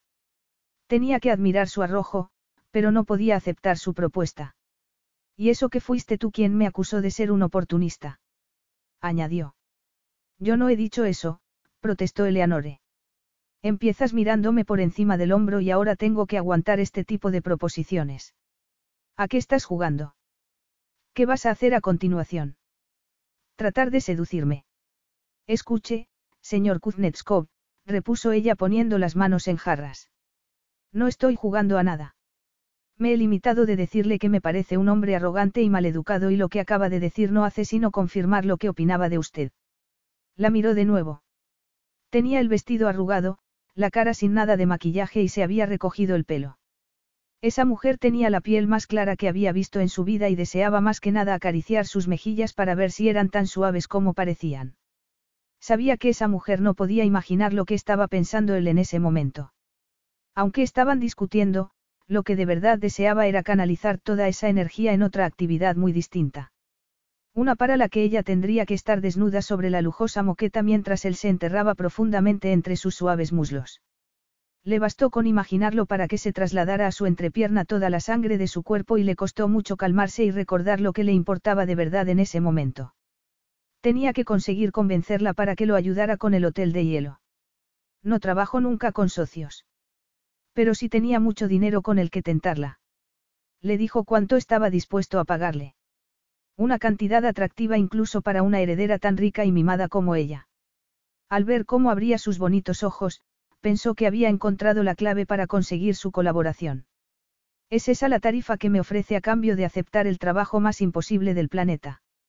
Si fuera tan imposible, no me habría sugerido que colaboráramos los dos como socios. Touche, señor Kuznetskov, repuso ella con una breve sonrisa. Pero creo de verdad que es imposible. O casi imposible, se corrigió. Y no quiero su dinero, lo que deseo es la marca Arrington sobre la puerta de entrada. De ninguna manera. Replicó con incredulidad. Eleanore se encogió de hombros como si no tuviera más que hablar con él. Entonces, no estoy interesada. No olvides que tengo otra empresa a la que le puedo pedir ayuda. No lo he olvidado, replicó fríamente Eleanore. Pero sé que está desesperado y que no encontrará a nadie tan bueno como yo. Tenía que reconocer que estaba en lo cierto. Le urgía encontrar a alguien. Touche, Eleanore. Sonrió como solo podía hacerlo una mujer que ya se veía triunfadora. Y lo estaba mirando con tanto orgullo en su cara que pensó que quizás ya le hubiera ganado la partida sin que él se diera cuenta. Le parecía imposible que no le hubiera parecido demasiado guapa cuando vio su foto. En persona era mucho más, una mujer cálida, brillante y llena de energía. Una atrayente mezcla de intelecto e inocencia que encontraba muy atractiva. Pero, aún así, no pensaba ceder. Eleanore estaba a punto de descubrir que era un hueso duro de roer. ¿Por qué quieres el nombre de Arrington en la puerta? Porque yo soy una Arrington y serán mis diseños los que va a utilizar. Pero es mi hotel. Es su dinero el que está invirtiendo en el hotel, sí. Pero, si utiliza mis diseños, el hotel será conceptualmente mío también. No estoy de acuerdo. Pero me necesita. Usted mismo lo dijo. Admiraba su descaro y su fuerza, pero no iba a ceder en eso. Además, sabía que estaba interesada en trabajar en su hotel. A lo mejor eres tú quien me necesita, le dijo él entonces. ¿Qué quieres decir? Le preguntó Eleanore frunciendo el ceño. Sé que has estado pensando en este hotel desde que te lo mencioné. ¿A que sí? Le quedó claro que a Eleanore no le gustó nada su pregunta. Se encogió de hombros como si no le importara, pero era demasiado tarde. Si había pasado de niño de la calle a millonario había sido en parte porque se le daba muy bien saber qué pensaba la gente y Eleanore era como un libro abierto. Aún así, estaba disfrutando discutiendo con ella. Hacía mucho que no le atraía la mente de una mujer casi más que su cuerpo. No tanto como usted, repuso Eleanore. Dime una cosa, ¿quién más podría darte una oportunidad como esta para demostrar tu talento? Mi hermana, le contestó levantando con orgullo la cara hacia él. Lucas dudaba que la cadena Arrington pudiera permitirse una inversión como la suya. Una hermana que, según leí anoche, está ahora mismo tratando de evitar que los Chatsfield le compren la empresa. ¿Por qué iba a querer ligar mi negocio a un circo como ese? Eleanore apretó con fuerza los labios. La cadena Arrington no es ningún circo. Si cree que el horrible Spencer Chatsfield podrá hacerse de nuestra empresa, es porque no conoce a mi hermana. La verdad es que no, no la conozco. Pero sé que su empresa no tiene los medios económicos para hacer un hotel como el Crystal Palace. Eleanore arrugó la nariz y supo que había dado en el clavo. Eso no puede saberlo. Lucas le acercó su teléfono móvil. Llámala y pregúntaselo. Después de lo que ha invertido en el bar que inaugurasteis anoche, dudo que pueda permitirse el lujo de pagar ni un escalón de mi hotel. Podremos amortizar la inversión del bar en poco tiempo. Vamos, Eleanore, trabaja para mí. La marca Arrington ya no vale tanto como antes. Vio que había cometido un error táctico al recordarle con sus palabras las críticas que había hecho en el pasado hacia uno de sus hoteles. Tiene mucho más prestigio de lo que piensa, replicó furiosa. Mi padre tardó años en establecer una cadena de hoteles que son respetados y admirados en todo el mundo. ¿Por qué cree que la cadena Chatsfield quiere comprar nuestros hoteles? Debería agradecerme que quiera poner nuestro nombre en su hotel. Pensó entonces que quizás tuviera razón. No pudo evitar preguntarse cómo sería tener a alguien tan leal como lo era Eleanore con su familia, cómo sería tener esa pasión cerca de él. Además, tengo que recordarle que fue usted quien me buscó y me dijo que necesitaba mi ayuda. Pues esa ayuda tiene un precio, el que acabo de explicarle. Eleanore se puso de pie y lo primero que pensó fue que había conseguido herir su orgullo. Se sorprendió a sí mismo al darse cuenta de que lamentaba haberlo hecho. Frunció el ceño. Odiaba admitirlo, pero la necesitaba. No tenía tiempo de encontrar a nadie más. La aceptaría como consultora, pero no como socia, le dijo entonces. Eleanore murmuró algo en voz baja, pero después fue a sentarse a su lado y giró el ordenador portátil para que los dos pudieran ver la pantalla. ¿Cuál de estas ideas preliminares le gusta más? Le preguntó ella mientras movía el ratón e iba mirando todas las imágenes hasta llegar a una de la zona de recepción. Con muy poco esfuerzo podríamos convertir estos techos abovedados en cúpulas de cristal que le darían a los invitados la impresión de estar tocando el cielo. Pero a lo mejor prefiere seguir con la idea de las habitaciones temáticas. Podríamos, por ejemplo, recrear el camarote del capitán de un barco pirata, con mapas antiguos tallados en las paredes y una gran cama con dosel.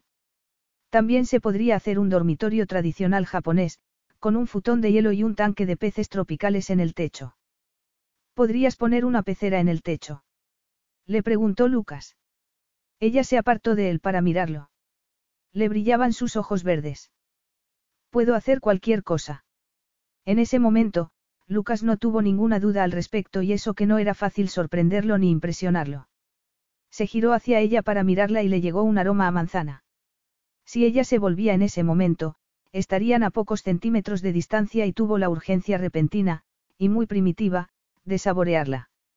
Eleanore se quedó muy quieta, como si pudiera leerle el pensamiento. Después, se apartó sutilmente de él.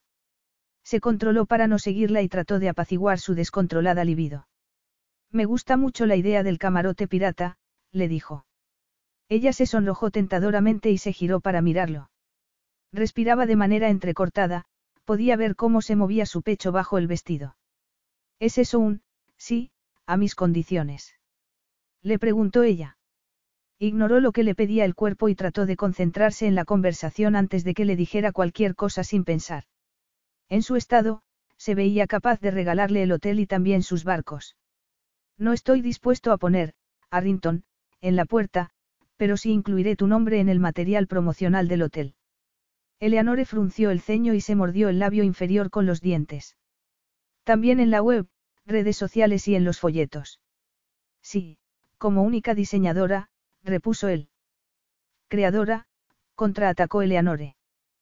Pero esto ha sido idea mía. Sí, pero pronto será, nuestra, idea, repuso ella dedicándole la primera sonrisa real que veía en su cara. Sintió que se quedaba un segundo sin aliento. No entendía lo que le estaba pasando y asintió sin pensar en lo que hacía. Estaba llevándose demasiadas sorpresas durante las últimas horas. Esa mujer parecía estar afectándole más de lo que quería admitir. De acuerdo. La publicidad dirá que se trata de una, creación de Arrington, pero es mi hotel y tengo que aprobar personalmente cada decisión que quiera tomar, entendido. Su sonrisa se hizo aún más grande. Por supuesto, contestó mientras le ofrecía la mano para sellar el trato. Lucas hizo una pausa antes de aceptar su mano. Tenía la extraña sensación de que su vida estaba a punto de cambiar y no necesariamente para mejor. Pero estrechó su delicada mano mientras se preguntaba por qué no podía dejar de imaginarla en su cama. ¿Cuándo puedes volar a San Petersburgo? Te necesito allí cuanto antes. ¿Te refieres a hoy mismo? Repuso ella frunciendo el ceño y tuteándolo por primera vez. Pero eso es. Fuiste tú la que me dijo que un mes era poco tiempo. Bueno, puedo al menos darme una ducha antes de salir de viaje. Le preguntó Eleanore levantándose del sofá y recogiendo su bolso. Oh, no. exclamó deteniéndose. ¿Qué pasa? Acabo de recordar el hotel en el que estoy, repuso arrugando la nariz. No podrías haberte alojado en otro sitio. Mi asistente reservó en este hotel. Y la verdad es que me gusta bastante. Vio que no le hacía gracia su respuesta, pero él no podía quitarse de la cabeza cuánto la deseaba. Si antes la había imaginado en la cama, en ese momento no podía dejar de pensar en hacerla suya bajo el agua de la ducha que ella misma había mencionado.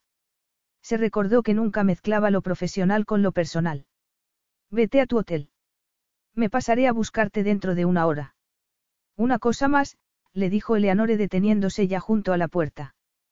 ¿Qué tiempo hace allí? Frío, repuso él. Capítulo 4. Eleanore se dio cuenta de que Lucas había estado en lo cierto. Miró la pista de aterrizaje desde la puerta del avión privado. Estaba cubierta de nieve. Pero la sensación térmica no la podía describir simplemente como, frío. Le daba la impresión de estar a punto de congelarse. Eran temperaturas gélidas, casi más propias del Ártico.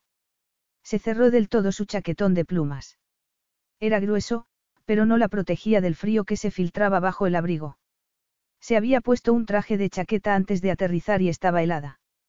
Lucas, en cambio, parecía inmune al frío. Supuso que era una de las ventajas de haber crecido allí. No bromeabas cuando me dijiste que hacía frío, murmuró ella. Se volvió hacia ella. Pensé que una neoyorquina estaría acostumbrada a estas temperaturas. Yo también lo pensaba, repuso ella estremeciéndose. Pero esto es completamente distinto. ¿Qué temperatura crees que hace? No sé. 27 bajo cero. Algo así. Dios mío. Respiró aliviada cuando se metieron en la cálida limusina que los esperaba. Lucas la miró sonriendo, parecía estar divirtiéndose al verla tan fuera de lugar. Frunció el ceño y se giró hacia la ventanilla, manteniendo los ojos fijos en el paisaje que iban pasando de camino a la ciudad. Se fijó en las anchas calles y en los bellos edificios, algunos con las cúpulas doradas tan características de la arquitectura rusa. Era una maravilla. Le llamó la atención un grupo de patinadores. ¿Dónde están patinando esas personas? Sobre las aceras. Le preguntó. Supongo que sobre los canales. San Petersburgo está formado por una red de islas y canales y el agua de estos se congela cada invierno. ¿Te gusta patinar sobre hielo? No, en absoluto, repuso haciendo una mueca. El deporte nunca fue lo mío. A Olivia, en cambio, se le da muy bien. ¿Quién es Olivia? Mi otra hermana. Es actriz. Una familia con talento. Eleanore apartó la mirada para fijarse de nuevo en el paisaje. Aunque creía que se le daba bien su trabajo, no tenía tanto talento como sus hermanas. Pero prefería no pensar en cosas que no podía cambiar. Se entretuvo mirando las tiendas por las que pasaban, ya estaban cerca del centro de la ciudad. Algunas marcas eran internacionales, estaban presentes en todas las ciudades. Pero otras tenían exóticos nombres rusos que no habría sabido pronunciar.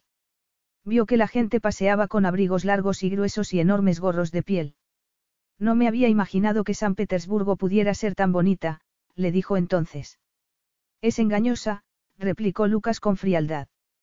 Sé que parece una postal navideña, pero no lo es.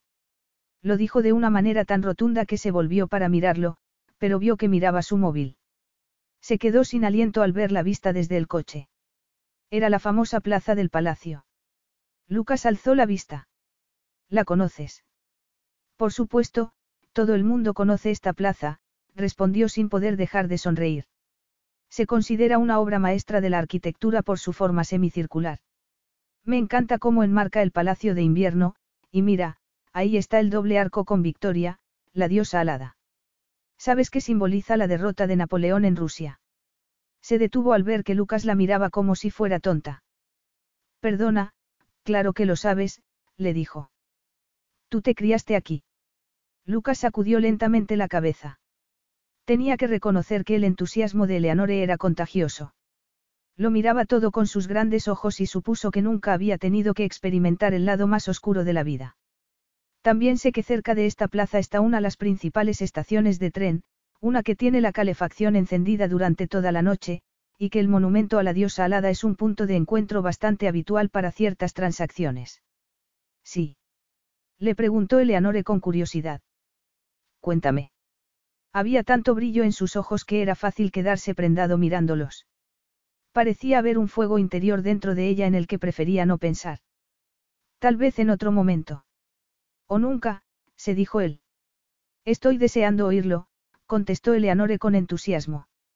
Una de las cosas que más me gusta de las ciudades que visito es conocer la historia que hay detrás de cada edificio. Por eso estudié arquitectura. Se puede aprender mucho con las historias que cuentan los que viven en una ciudad. ¿Cómo se pronuncia el nombre en ese edificio? Añadió mientras lo señalaba. Lucas se lo dijo y ella sacudió la cabeza. Los idiomas nunca habían sido su fuerte, pero le interesaban. Quería aprender algo de ruso y buscó algunas palabras básicas en Internet. Resopló cuando vio una de ellas. ¿De verdad es así como se dice, hola? Le preguntó a Lucas mientras giraba su tableta hacia él. Da. Sí, repuso él sonriendo. Pero no te preocupes, la mayoría de mis empleados hablan inglés. No estaba preocupada, pero me parece que es de buena educación saludar a alguien en su propio idioma. Lucas se quedó mirándola durante tanto tiempo que se sintió muy incómoda. No podía pensar cuando la estaba mirando de esa manera. En realidad, sí podía pensar, pero las cosas que tenía en la cabeza eran poco adecuadas y muy peligrosas. Esdrazbuiti es, hola. Das vidanilla es, adiós, y es pasiva es, gracias. Asintió y repitió las palabras en su cabeza un par de veces. Podríamos aprovechar para hablar ahora del presupuesto, le dijo ella después de unos minutos. Grande, repuso él. Estaba mirándola a los ojos y trató de no sonrojarse. No podía dejar que su mente fuera en la dirección en la que estaba yendo al oír esa palabra. No entendía lo que le estaba pasando. Ya, repuso ella mirando una lista que tenía en su tablet. ¿A quiénes va dirigido el hotel? A parejas. Solo a parejas. Preguntó levantando una ceja. ¿Por qué limitarse tanto? Lucas se encogió de hombros. No va a ser lo suficientemente grande como para acomodar a distintos tipos de huéspedes y mi experiencia me dice que es mejor centrarse en un área y hacerlo bien antes de expandirse para incorporar otros mercados. Tomó algunas notas en su tablet. Tenía que reconocer que estaba de acuerdo con él. Así que quieres que sea romántico. Sexy. ¿Cómo? Preguntó sorprendida. Sexy, Eleanore. Quiero que el hotel sea elegante y sofisticado, pero también quiero que rezume atractivo sexual. Sabe de lo que le estoy hablando, ¿verdad, señorita Arrington? No le gustó nada la mirada irónica que le estaba dirigiendo en esos momentos. Claro que lo sé. Por desgracia, estoy contemplándolo en este mismo instante, se dijo ella. No estaba dispuesta a morder el anzuelo y trató de ser profesional. Además, también tenía que controlar sus propios pensamientos. Pero el hotel no puede ser solo sobre eso. ¿Por qué? ¿Por qué? Repitió sin comprender por qué no la entendía. ¿Por qué? Porque las relaciones se basan en algo más que el sexo. Sí. Decidió ignorar la burlona mirada que le estaba dedicando en esos momentos. Sabes de sobra que sí, que las relaciones tienen mucho que ver con la intimidad, la amistad y la diversión. Diversión. Repitió Lucas frunciendo el ceño. Claro. Me vas a decir que nunca te has divertido con una mujer. No voy a decirte nada, replicó Lucas como si estuviera molesto con ella. Nada más. Eleanore lo dio por perdido y se fijó de nuevo en las vistas. ¿Es eso un caballo y un carruaje? Le preguntó ella señalándolos con el dedo. Es un trineo, repuso Lucas mirando por su ventanilla. Eso. exclamó riendo. Por supuesto. Eso es lo que quería decir. También eso te hace ilusión. La miraba de una forma que hizo que se sonrojara de nuevo. La verdad es que sí. Nunca había visto uno de verdad, le dijo mientras contemplaba el gran trineo negro. Había una pareja acurrucada en la parte de atrás, con una manta de colores sobre sus rodillas. La escena parecía sacada de una novela Tolstoy. No pudo evitar suspirar. Eso sí que es romántico, susurró. Pero poco sexy, repuso él mirándola a los ojos. Estuvieron unos segundos en silencio, había mucha tensión en el ambiente. Poco después, Lucas volvió a concentrar su atención en el móvil. Le molestaba verse atrapada por su magnetismo animal cuando a él no parecía afectarle nada. Se distrajo contemplando el trineo y a un grupo de patinadores. Creía fervientemente que lo romántico era sexy y estaba decidida a demostrárselo. No. Eleanore frunció el ceño mientras Lucas entraba en el vestíbulo de su edificio de oficinas e iba directo a los ascensores. Había descartado su idea antes siquiera de que pudiera terminar de contársela. No entendía por qué no iba más despacio. Con su estatura y sin tener que llevar tacones, le estaba costando seguirle el paso y lo que ella quería era pararse y contemplar la belleza de ese edificio. El acero, el vidrio, los suelos oscuros con acabado de espejo, las curvas y los ángulos, tenía un diseño muy elegante y quería tomarse su tiempo para admirarlo. Pero si ni siquiera me has dejado que te explique todas mis ideas, le dijo cuando entraron en el ascensor con otras personas. No tengo que hacerlo.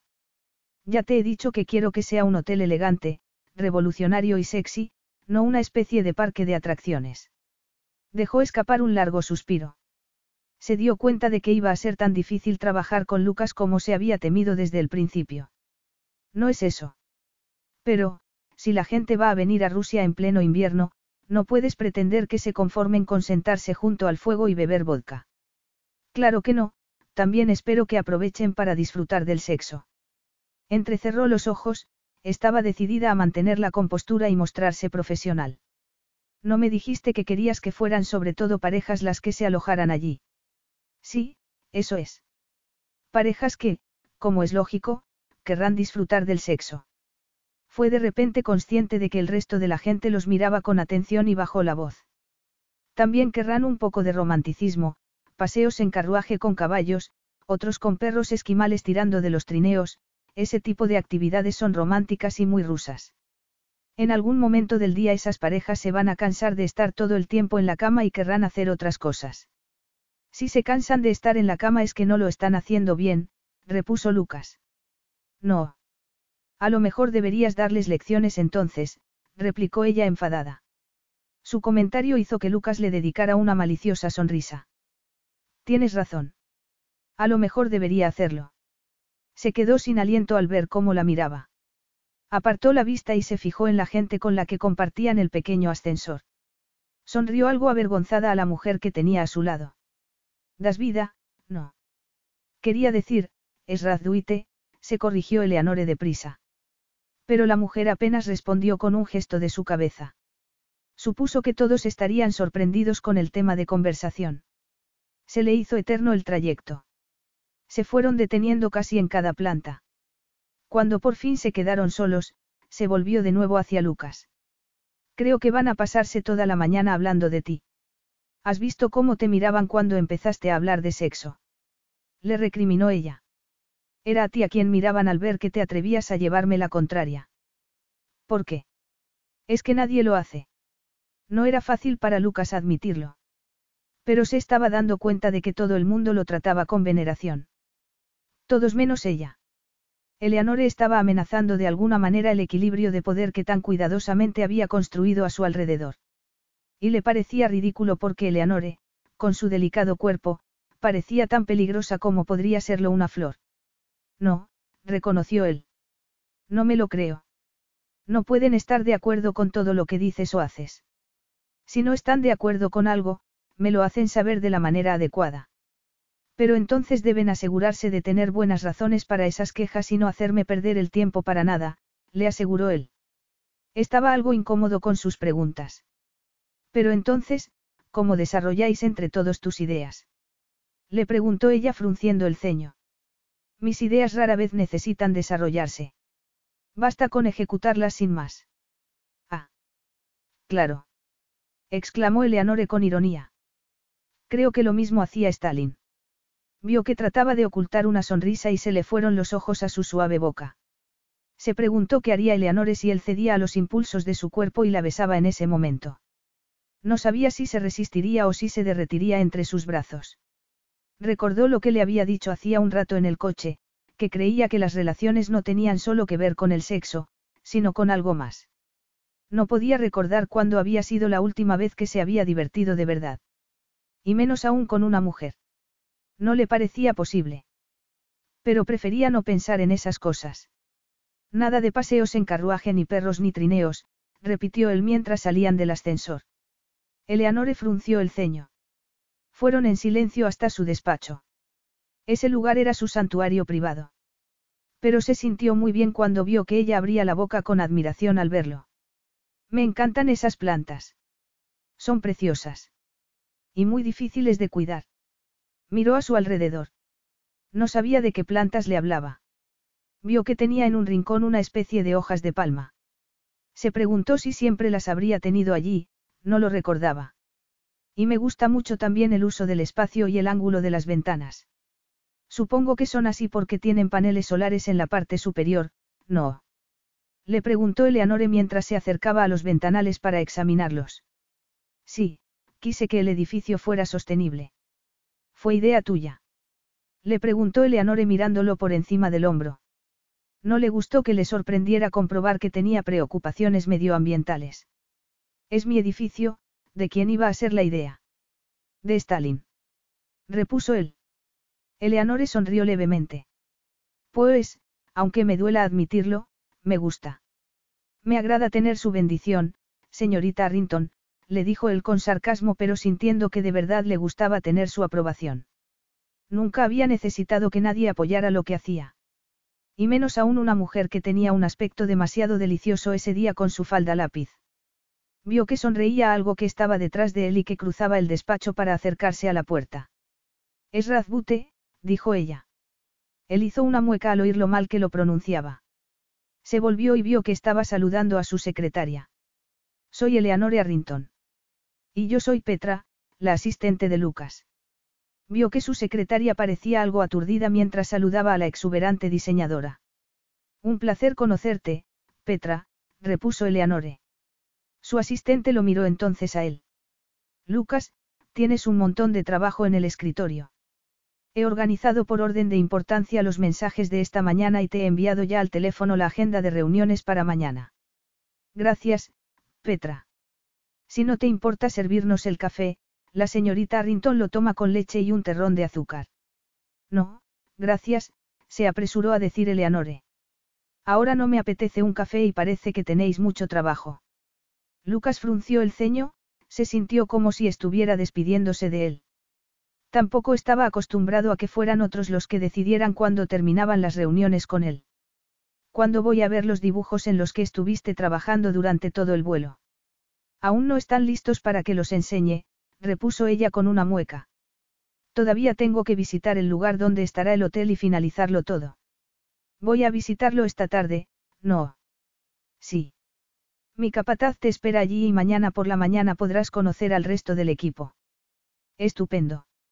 Entonces, si me enseñas dónde voy a trabajar, podré prepararme la visita. Por aquí, intervino entonces su asistente mientras se acercaba a la puerta. Se dio cuenta entonces de que, tal y como había temido, era Eleanore la que estaba dando por finalizada su reunión con él. Y no le gustó nada. Eleanore conectó enseguida con Petra. Era una mujer maternal, amable y tenía los pies en la tierra. Y le gustó mucho el despacho que le habían asignado. Y tengo vistas. exclamó mientras se acercaba a la ventana para contemplar la elegante ciudad cubierta de nieve. Su despacho en Nueva York daba a una escalera de incendios y a un feo edificio. El señor Kuznetskov quería que todos los despachos tuvieran vistas, le dijo Petra. Y, como este es el edificio más alto del distrito, lo logró. ¿Te gusta trabajar para él? Me encanta. Le sorprendió su respuesta, pero pensó que quizás Petra no viera sus defectos. Miró a su alrededor y vio que había una gran caja blanca en su mesa. Creo que alguien se ha olvidado algo en el despacho, le dijo mientras la señalaba. No, es un abrigo, un sombrero y guantes. Lucas me llamó antes de salir de Singapur para pedirme que encargara todo eso. Vaya. Ha sido muy considerado por su parte, repuso Eleanore sin entender por qué lo habría hecho. Abrió la caja y se encontró con un precioso abrigo negro forrado con piel de verdad. Se dio cuenta de que no iba a ser capaz de usarlo. Lo sé. Así es él, siempre pensando en los demás. ¿En serio? Le preguntó frunciendo el ceño. Ese hombre era conocido en todo el mundo por ser un hombre de negocios despiadado y por pasearse por los eventos sociales con una mujer diferente cada vez. Sí. Mi madre se cayó el año pasado y tenía que operarse, pero no nos lo podíamos permitir. Lucas nos pagó una enfermera que la estuvo cuidando en casa durante tres meses. Y por supuesto, está lo de este hotel de hielo, por ejemplo. ¿Sabes que lo hace con fines benéficos?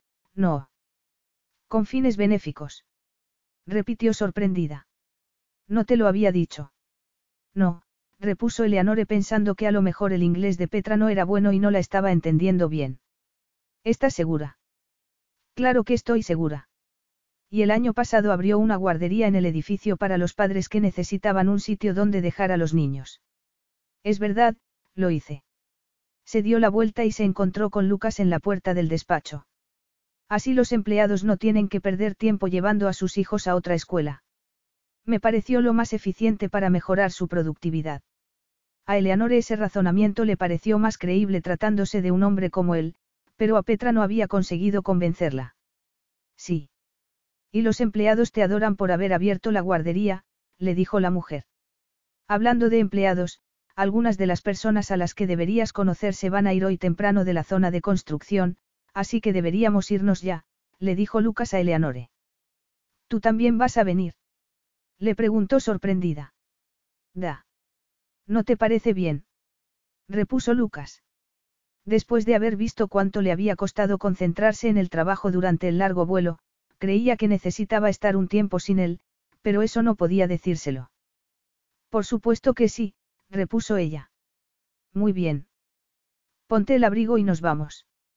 No, no puedo. No te vale. Aún no se lo ha probado, intervino Petra sonriendo. No sabía cómo salir de aquella sin ofender a Petra, que era obviamente la persona que había elegido el abrigo para ella. Pero Lucas pareció percibir que estaba algo incómoda. ¿Podrías dejarnos solos un momento, Petra? Le pidió él a su asistente. Por supuesto. Estaré en mi despacho si me necesitáis. Lucas esperó a que se quedaran solos. ¿Qué pasa ahora? Le preguntó con voz sedosa. Es todo un detalle, pero no puedo usarlo, repuso ella algo avergonzada de tener que rechazarlo. No trataba de tener un detalle contigo, Eleanore. No me conviene que te pongas mala y no puedas trabajar. Venga, deja de llevarme la contraria en todo y póntelo. Tenemos que irnos. No lo hago por llevarte la contraria, repuso mientras se ponía su chaquetón de plumas. Eso te servirá en Nueva York, pero aquí, con temperaturas que bajan de los 10 bajo cero, necesitas algo más abrigado. Ponte el otro abrigo si no quieres congelarte. Lo siento, pero no puedo ponérmelo. No uso nada que lleve piel. ¿Cómo?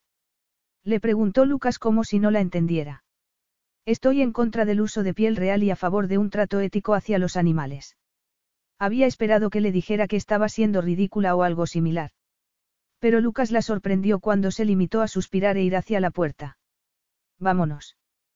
Capítulo 5. No era mi intención que esta parada se alargara tanto, murmuró Lucas gruñendo. Es que no es fácil decidirse, repuso Eleanore mientras se miraba en el espejo de la tienda. Para él sí lo era. Creía que cualquiera de los abrigos que había allí era perfecto. Además, cada vez que Eleanore se quitaba uno para probarse otro se le abría la chaqueta del traje y su blusa de seda se tensaba sobre sus pechos, delineando su sujetador de encaje. Era una auténtica tortura. Elige uno o lo haré yo por ti, le dijo a modo de amenaza. ¿Qué importa cómo sea? Tanto Eleanore como la vendedora lo miraron como si se hubiera vuelto loco. No me metas prisa. Nunca llevo nada que no me guste de verdad. La miró con los ojos entrecerrados. Le costaba creer que le estuviera hablando en serio. Pero sabía que no era cierto, que la ropa ayudaba a definir a una persona. No solían importarle esas cosas y no le parecían justas, pero sabía que era una de las leyes de la jungla social. Y eso lo dice el hombre que llevaba zapatos hechos a medida, repuso Eleanore. No le sorprendió que se hubiera dado cuenta, ella procedía de una familia con dinero y prestigio y supuso que había aprendido a apreciar ese tipo de cosas desde la cuna. Imaginó que terminaría casándose con alguien como ella y que juntos tendrían niños encantadores con pedigríes perfectos. Sacudió la cabeza irritado, no entendía por qué estaba pensando en esas cosas. Se levantó del diván en el que estaba y se acercó a donde estaban colgados los abrigos. Atrajo su atención uno de cachemira verde oliva y lo sacó. Tenía un forro acolchado estampado con aves exóticas de colores brillantes que le hicieron pensar en ella. Toma, pruébate este, le dijo mientras se acercaba a Eleanore y se lo ofrecía. Sus ojos se encontraron en el espejo como lo habían hecho la noche anterior en el bar de hielo y, de nuevo, sintió una sacudida inexplicable en el pecho. Cuando a usted le venga bien, señorita Arrington, le dijo con impaciencia. Sí, claro, repuso ella algo aturdida. Eleanore tomó entonces el abrigo de su mano y sintió que su cuerpo reaccionaba irremediablemente mientras observaba cómo se lo ponía. Oh, es precioso. exclamó ella poco después. No se molestó en mirar, no tenía que hacerlo. Ya había supuesto que el verde del abrigo iba a destacar el color de sus ojos. Eligió un usanca para ella y miró la etiqueta. Era de piel. Tuvo que mirar en otros cuatro o cinco más hasta encontrar uno que no ofendiera a Eleanore. Era negro, suave y tenía solapas para cubrir sus orejas. También eligió guantes y un manguito. No puedo ponerme eso en la cabeza, me despeinaría, protestó ella al ver el gorro. Entonces, suéltate el pelo. Que me suelte el pelo. Repitió Eleanore. Ella se quedó mirándolo fijamente en el espejo.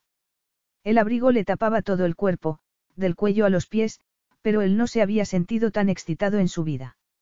La idea había sido parar un par de minutos para comprarle algo y evitar que enfermara por culpa del frío, pero se quedó hipnotizado mientras veía cómo levantaba los brazos para soltarse el pelo. No podía moverse. Sus hondas castañas cayeron con suavidad sobre sus hombros y le llegó de nuevo el fresco aroma de las manzanas. Eleanore tenía las mejillas sonrosadas y tuvo que contenerse para no darle la vuelta y besar esos sensuales labios. Se sentía como si alguien acabara de subir la calefacción de la tienda.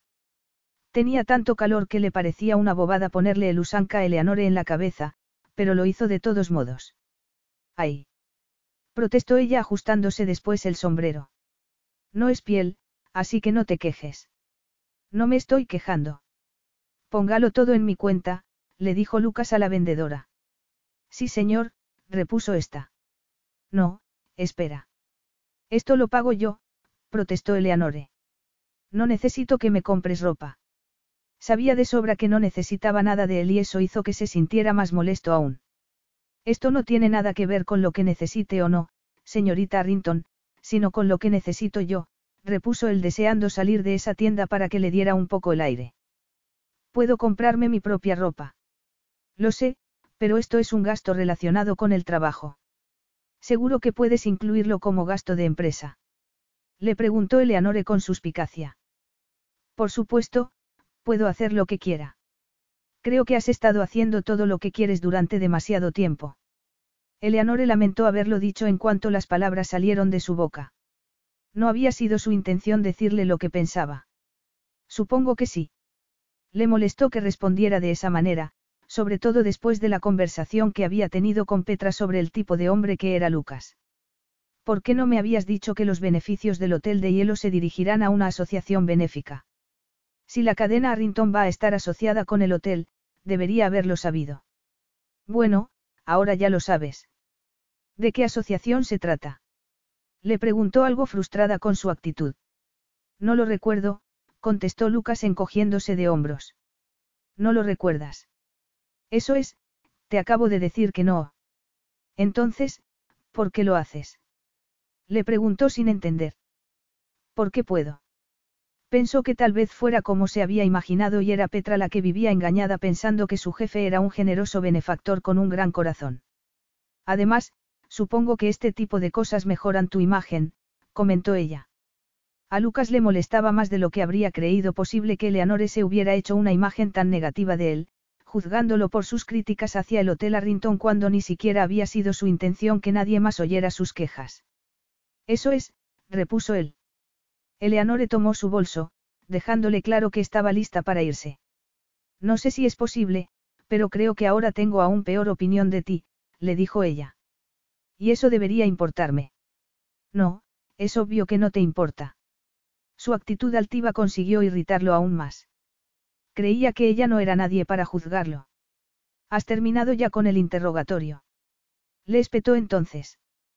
Tenemos un mes para terminar el proyecto y necesito a alguien competente y dispuesto a trabajar duro. ¿Por qué siento que acabas de insultarme de manera velada? Porque a lo mejor la opinión que tengo de ti tampoco es muy buena, contestó él. Entonces, vamos a hacer un gran equipo, le dijo ella con ironía. Lucas se acercó a la puerta del vestidor en el que ella se había estado probando los abrigos. No somos un equipo, señorita Arrington. La he contratado para que trabaje en este proyecto. No sabía por qué, pero sus palabras habían conseguido herirla. No sabes lo poco atractivos que me resultan los hombres sin sentido del humor que además hacen algo de manera altruista solo para limpiar su imagen, le espetó ella enfadada. Lucas levantó los brazos y colocó las manos en el marco de la puerta mientras se inclinaba hacia ella. No estaba tratando de parecerte atractivo, le dijo en voz baja. Entonces, enhorabuena. Lo has conseguido. Repuso ella con ironía. Lucas entrecerró sus ojos y se quedó mirándola tan de cerca que ella tuvo que contenerse para no mostrar su nerviosismo. Tienes que controlar esa boquita tuya, le advirtió Lucas mientras se quedaba mirando esa parte de su cuerpo. Ella sintió un cosquilleo en los labios y se quedó completamente inmóvil, como si fuera un ratón esperando el ataque de un gran gato, como si quisiera que ese gato la atacara. Creo que sería mejor usarla para otras cosas, añadió él. Tardó unos segundos en entender lo que quería decir con ese comentario y, cuando lo hizo, no supo qué responder. Se sentía aturdida, solo podía pensar en lo cerca que estaba de él, en que le bastaría con moverse unos centímetros para sentir ese fuerte torso contra sus pechos. No entendía lo que le estaba pasando, nunca había deseado nada con tanta intensidad. Para comer, por ejemplo. Le sugirió tratando de cambiar de tema. Pero, al ver cómo le sonreía Lucas, se dio cuenta de que la había malinterpretado. Algo así. Respiró profundamente y recordó que ese hombre era un machista y un mujeriego, alguien que llevaba demasiado tiempo haciendo lo que quería. ¿Es eso lo que deseas, Eleanore? La forma en la que dijo su nombre hizo que sintiera una oleada de calor que fue a concentrarse entre sus muslos. Lo que deseo. Repitió ella. Había perdido por completo el hilo de la conversación. El probador era demasiado pequeño. Sí, Eleanore. Son estas discusiones para ti una especie de juego previo. Lo que necesitas para excitarte. La mera sugerencia le hizo pensar que Lucas sabía cuánto le afectaba su presencia y se sintió muy avergonzada. Se quitó el sombrero de la cabeza y lo fulminó con la mirada. Me suelen gustar los hombres con los que llego tan lejos, le dijo ella como si fuera algo que le pasara casi a diario. Bueno, tú te lo pierdes. Deberías hacerlo con hombres por los que sientes verdadera pasión, no con los que simplemente te, gustan, replicó Lucas. Tragó saliva al oírlo. De un modo u otro, te puedo asegurar que tú nunca serías uno de esos hombres, le dijo con firmeza aunque sabía que estaba mintiendo. No había dejado de admirarlo desde que lo viera por primera vez en Glaciers. Cuando estaba con él, le resultaba imposible concentrarse en otra cosa. Lucas bajó los brazos y dio un paso hacia ella. No lo miró a los ojos, no podía hacerlo. Siempre he tenido debilidad por las manzanas, susurró él. No entendía de lo que le estaba hablando ni por qué mencionaba esa fruta cuando ella solo podía pensar en lo cerca que estaba de él. Como si pudiera sentir la agitación en su interior, Lucas bajó la cabeza para hablarle en voz baja al oído. Dime qué es lo que quieres, Moya Krasavitsa. Estaba temblando, no sabía lo que quería, pero no podía ignorar lo que estaba sintiendo. Aún así, las relaciones no estaban entre sus prioridades en ese momento de su vida.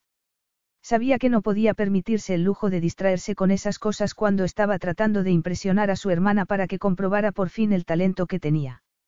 No quiero nada de ti, le dijo con voz temblorosa. Perdone, señor Kuznetskov. ¿Desea algo más? Suspiró aliviada ante la interrupción de la vendedora. No, nada más, repuso Eleanore antes de que Lucas pudiera responder. Pero pago yo. Vio que la chica lo miraba a él como si le estuviera pidiendo permiso. Cada vez estaba más enfadada. Creía que el hecho de que las mujeres lo trataran de ese modo era lo último que necesitaba un hombre como Lucas Kuznetskov. Él se quedó mirándola antes de contestar. Por supuesto, señorita Arrington. A lo mejor la vendedora puede ponerle un sello de la tienda en su tarjeta de feminista consumada, le dijo Lucas con sarcasmo. Pero solo si al mismo tiempo le pone un sello a tu tarjeta de insoportable machista, replicó ella. Lucas se rió, pero ella no le hizo caso. Salió del probador pasando a su lado para demostrarle lo poco que le afectaba tenerlo tan cerca. Por desgracia, el cuartito era mucho más pequeño de lo que había pensado y contuvo el aliento cuando su trasero rozó los muslos de Lucas. A pesar de la cantidad de ropa que llevaban los dos, lo sintió por todo el cuerpo. Él sujetó ligeramente su cintura mientras pasaba a su lado y le pareció notar que dejaba de respirar. Lo miró y vio que parecía hipnotizado mirando su melena y su cuello. La observaba como si estuviera a punto de inclinarse para besar su cuello, como si deseara levantar las manos y cubrir con ellas unos pechos que le parecían más llenos de lo habitual, aunque tratara de ignorar lo que sentía, deseaba tener las manos de él en la piel y su boca contra la suya. Pero Lucas le dedicó entonces su arrogante sonrisa de estrella de cine y se apartó de él. Estaba empezando a odiar esa sonrisa. Dos horas más tarde, Eleanore estaba tan agotada que fue un alivio que la limusina de Lucas se detuviera por fin frente a lo que debía ser el edificio de apartamentos en el que se iba a alojar. Estaba deseando darse una larga ducha y acostarse. Ni siquiera tenía fuerzas para cenar. Además, iba a ser un gran alivio poder estar sin él hasta el día siguiente. Quería comportarse de manera profesional y no olvidar cómo era él, pero no conseguía ignorar el magnetismo sexual de ese hombre.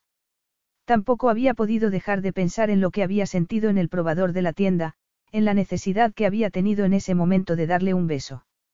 No hace falta que me acompañes, le dijo rápidamente. Me basta con que me digas el número del piso. Seguro que lo encuentro fácilmente. Soy un buen anfitrión. ¿Por qué iba a hacer algo así? Para que pienses aún peor de mí. La opinión que tengo de ti no podría empeorar, te lo aseguro, repuso con una dulce sonrisa. Lucas clavó los ojos en sus labios y lamentó haber abierto la boca. ¿Quieres seguir discutiendo? Más juegos eróticos, Moya Krasavitsa. Tuvo que controlarse y respirar profundamente antes de contestar.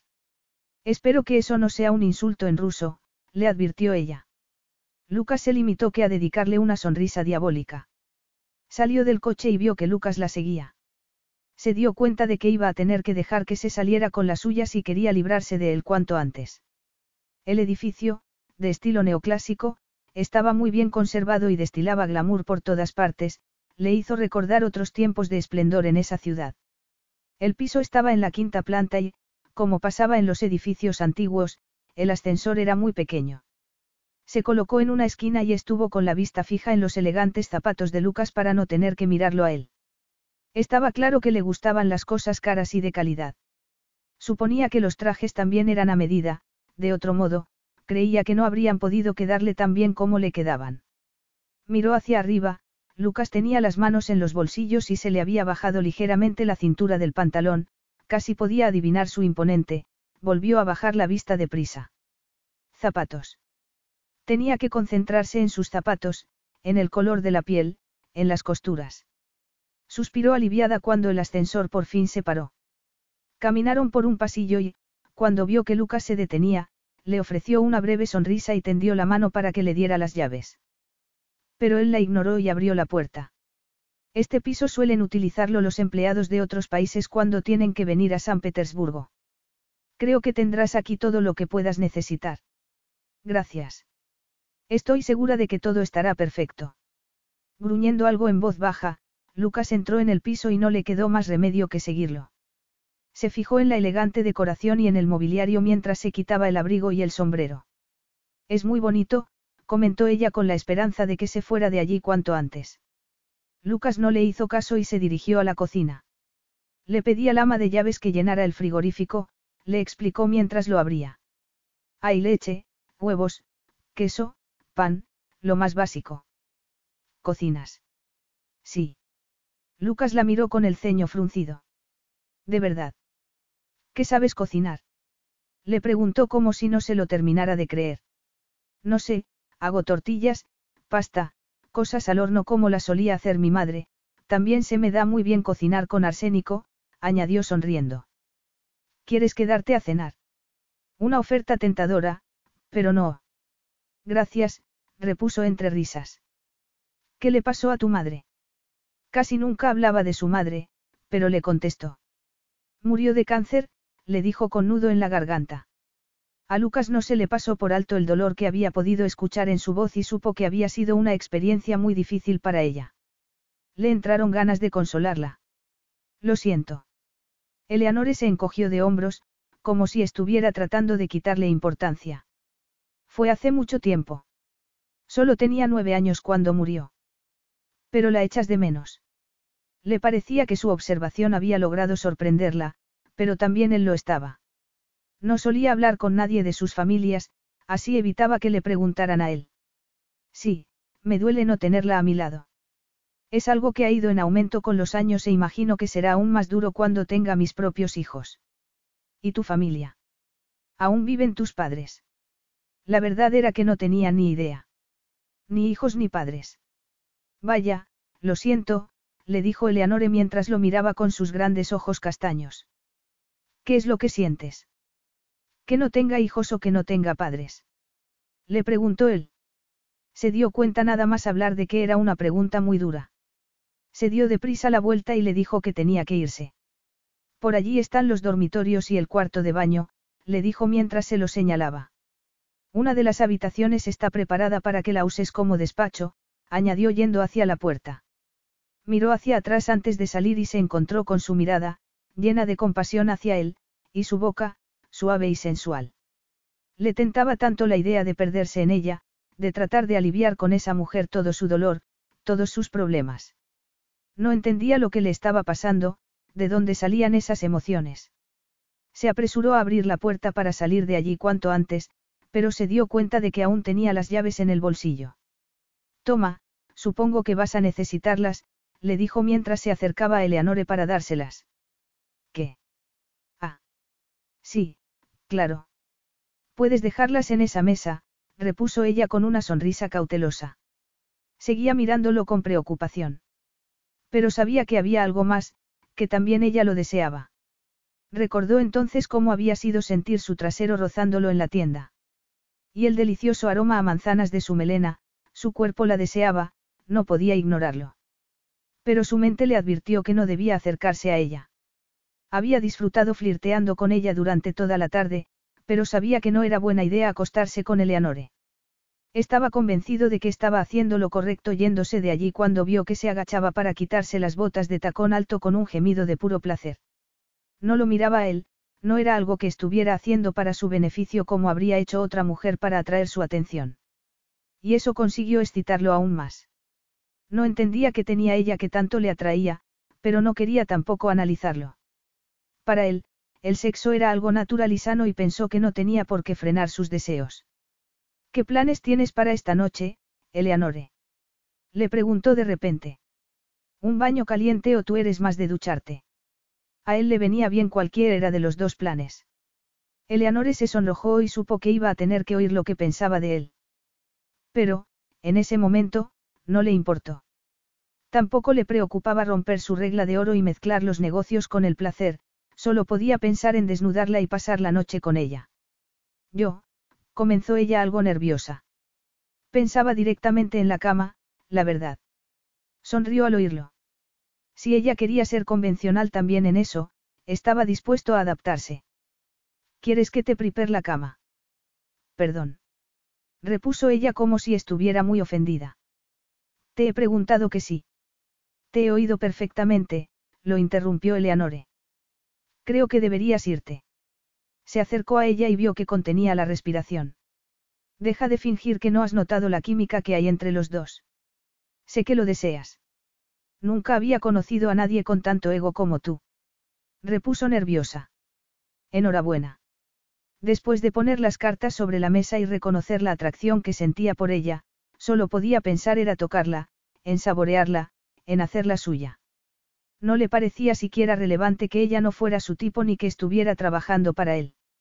Además, estás equivocado, repuso mientras lo miraba desafiante. No te deseo. Se acercó un poco más a ella y se preguntó qué haría Eleanore si él daba dos pasos más y la apretaba entre la pared y su cuerpo. Estaba deseando mostrarle lo excitado que había estado todo el día. Cobarde, le dijo en voz baja para provocarla. Eleanore entrecerró los ojos y se apartó para poner un poco de espacio entre ellos. No soy cobarde. Es verdad que te encuentro físicamente atractivo y es algo que me preocupa. Tengo la intención de consultar con un psiquiatra en cuanto regrese a Nueva York. Lucas se echó a reír. Su sentido del humor, su descaro y su inteligencia le atraían tanto como su boca y sus piernas. Tanto como sus pechos perfectos y esos ojos tan seductores. ¿Por qué no haces algo aquí para librarte de ese problema? Le sugirió él. Por el idioma, replicó ella muy seria. Supongo que aquí los psiquiatras solo hablan ruso. No hace falta que vayas a un psiquiatra, tengo una idea mucho mejor. Yo también tengo una idea estupenda y empieza contigo yéndote de aquí. Volvió a acercarse a ella mientras Eleanore trataba de alejarse dando pasos hacia atrás. Siguió hasta tenerla contra la pared. Sabía que la estaba acosando, pero le estaba encantando ver que su presencia le afectaba tanto a Eleanore como a él la de ella. Se le había soltado un mechón de pelo y, sin pensar en lo que hacía, se lo metió tras la oreja. Le encantaba lo suave que era esa zona. Creía que era una buena manera de adivinar cómo sería la piel de los muslos de una mujer. La de Eleanore, por ejemplo, era tan suave como los pétalos de una rosa. Notó que se estremecía y le pareció apreciar el brillo del deseo en sus ojos. El mismo deseo y la misma hambre que lo estaban devorando por dentro. Estuvo a punto de sonreír cuando vio que Eleanore se pasaba la lengua por los labios de manera instintiva, como si estuviera convencida de que iba a besarla. Por mucho que negara su deseo, casi se sentía decepcionado al ver lo fácil que le iba a resultar seducirla. Eleanore levantó los ojos y lo miró. En ese instante, algo pasó entre ellos, algo que hizo que su respiración se hiciera de repente más errática y difícil y que el corazón le latiera a cien por hora. No, creo que no voy a besarte, murmuró él sin entender por qué esa mujer le parecía tan peligrosa. Creo que esperaré a que me beses tú. Eleanore abrió sorprendida los ojos, como si acabara de despertar de un hechizo, y lo fulminó con la mirada mientras se apartaba de él. ¿Por qué no contienes la respiración mientras esperas? Le sugirió con una dulzura envenenada. Esa vez no contuvo la risa, no pudo evitarlo. Hacía mucho que no se reía tanto como lo había hecho en las últimas 24 horas. A lo mejor no lo había hecho nunca. Va a ser interesante ver cuánto tiempo aguantas sin hacerlo, susurró mientras aspiraba el dulce aroma de su champú de manzanas. Está más loco de lo que pensaba, señor Kuznetskov. exclamó Eleanore enfadada. ¿Quieres apostar? ¿Cómo? preguntó fuera de sí. ¿Quieres apostar a ver cuál de los dos besa antes al otro? Lucas era el primer sorprendido, no podía creer que estuviera jugando de esa manera con ella ni que Leonore siguiera tratándolo con tanta petulancia y frialdad. Por supuesto que no. Yo no participo en apuestas de ningún tipo, replicó ella. La verdad que él tampoco lo hacía. Vamos, Eleanore, arriesgate un poco, le dijo para incitarla. Eleanore frunció el ceño al oír las palabras de Lucas. Le recordaban demasiado a la manera en la que trataba siempre de animarla su amiga Lulu para que viviera la vida un poco más. Pensó que quizás fuera culpa suya, que era una mujer aburrida. Soltó el aire que había estado conteniendo, fue a la cocina y llenó el hervidor de agua. No necesito arriesgarme. Me gusta mi vida, le espetó ella sabiendo que Lucas no iba a poder convencerla de ninguna manera para que le siguiera el juego. Después de todo, estaba trabajando para él y le importaba ser profesional más que nada. Tengo una idea. Si yo te beso primero, dejaré que pongas, Arrington, en la puerta del hotel. Eleanore se quedó inmóvil. Se volvió para mirarlo. ¿Me estás hablando en serio? Le preguntó sorprendida. Claro. No podía creer que Lucas se jugara algo tan importante. ¿Y qué pasaría si yo te besara primero? Te preocupa no poder controlarte, Moya Krasavitsa. Odiaba no saber lo que la estaba llamando, pero no iba a rebajarse tanto como para preguntárselo. Si yo te beso primero, lo que me gustaría es poder dispararte después, le dijo muy molesta. Una oferta tentadora, pero no, repuso Lucas sonriendo. Si me besas tú primero, dulce Eleanore, tendrás que ir conmigo hasta el final. Sus palabras y el tono en el que se las dijo consiguieron afectarla tanto que sintió que le temblaban las rodillas. Respiró profundamente. Sabía que era una locura aceptar su apuesta, pero le tentaba tanto la idea de tener su apellido en la puerta del Cristal Palace. ¿Qué me dices, Eleanore? He conseguido tentarte. Le preguntó Lucas acercándose a ella para encender la tetera. Había estado tan aturdida por sus palabras que se le había olvidado hacerlo. Bueno, no eres tú precisamente el que me tienta, repuso ella con más bravuconería de la que sentía. Pero ¿por qué no? agregó cruzándose de brazos. Creo que te va a venir muy bien aprender unas cuantas lecciones. Te enseñaré, por ejemplo, a ser un poco más humilde. No tengo nada que aprender, le susurró Lucas al oído mientras tomaba su mano y metía dentro de su puño las llaves del piso. Se quedó mirándolo mientras salía de allí. No había conocido a nadie tan arrogante como él. Iba por el mundo como si fuera su dueño, como si también ella fuera de su propiedad. Capítulo 6. Eleanore trató de convencerse de que no se estaba vistiendo para Lucas, pero sacó otra falda más de la maleta y la dejó después en la cama. Pero, por otro lado, a lo mejor sí lo estaba haciendo. Después de todo, le interesaba tentar a Lucas Kuznetskov para que perdiera esa apuesta tan infantil en la que había aceptado participar. Miró toda la ropa que tenía en la cama y suspiró. Había hecho algunas compras durante sus semanas en Singapur, pero no sabía si iba a encontrar algo adecuado para lo que tenía en mente. Sus trajes eran modestos y sencillos. No tenía nada sexy, para colmo de males, casi todo estaba arrugado. Lamentó no haber deshecho la maleta la noche anterior, pero había estado demasiado enfadada con Lucas como para concentrarse en nada más. Necesitaba algo que fuera al mismo tiempo profesional y atractivo, pero no encontraba nada así. Vio entonces el top que Olivia le había regalado. Era demasiado sexy, si se lo ponía, no iba a poder usar sujetador, pero decidió combinarlo con uno de sus trajes. Lo estudió con detenimiento. Olivia le había dicho que ese tono dorado iba a hacer que le brillaran más los ojos. Le tentaba la idea de acompañarlo con un pañuelo que le tapara el escote, pero se dio cuenta de que entonces no tenía sentido ponerse el top. Pero ella no era ese tipo de mujer, no sabía qué hacer. Recordó cómo la había mirado cuando estaban en la tienda y le aconsejó que se soltara el pelo. Sus ojos se habían oscurecido y había sentido tanta tensión entre los dos, sabía que se sentía atraído por ella, pero que nunca querría nada más. Y eso no le importaba. No tenía la intención de casarse con él. De hecho, solo quería atraerlo lo suficiente como para que la besara y poder así ganar la apuesta. Se le ocurrió llamar a Olivia para que le diera algunos consejos, pero cambió de opinión. Su hermana querría que le diera detalles y no podía arriesgarse a que Isabelle se enterara de la inapropiada apuesta. Frunció el ceño. Se le ocurrió de repente que, si su hermana descubría lo de la apuesta, iba a pensar que Lucas la había contratado porque le gustaba ella, no por su valía profesional. A Isabelle no le había entusiasmado el proyecto hasta que le dijo que Lucas estaba dispuesto a ofrecérselo a los Chatsfield y no quería darle a su hermana ninguna razón para dudar de su talento. No iba a hacer nada que pusiera en peligro el ascenso que tanto deseaba. Aún así, le excitaba la posibilidad de ganarle esa partida al arrogante Lucas Kuznetskov. Creía que ese hombre era demasiado engreído y necesitaba que le diera una lección.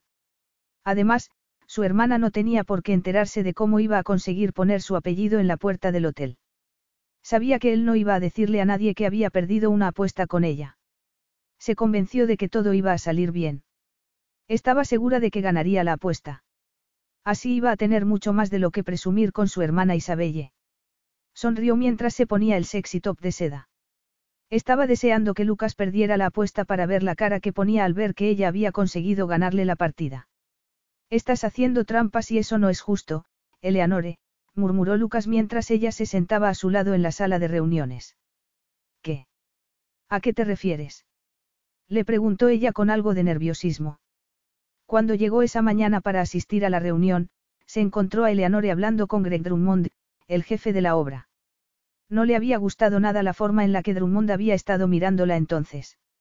Lo había visto demasiado interesado, demasiado sonriente, aún así, sabía mejor que nadie que todos los hombres miraban a las mujeres y eso no quería decir que quisieran acostarse con ellas. Bueno, suponía que era casi siempre el caso, pero a lo mejor Eleanore ni siquiera era el tipo de mujer que le gustaba a Drummond.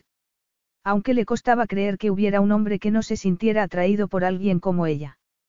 Frunció el ceño.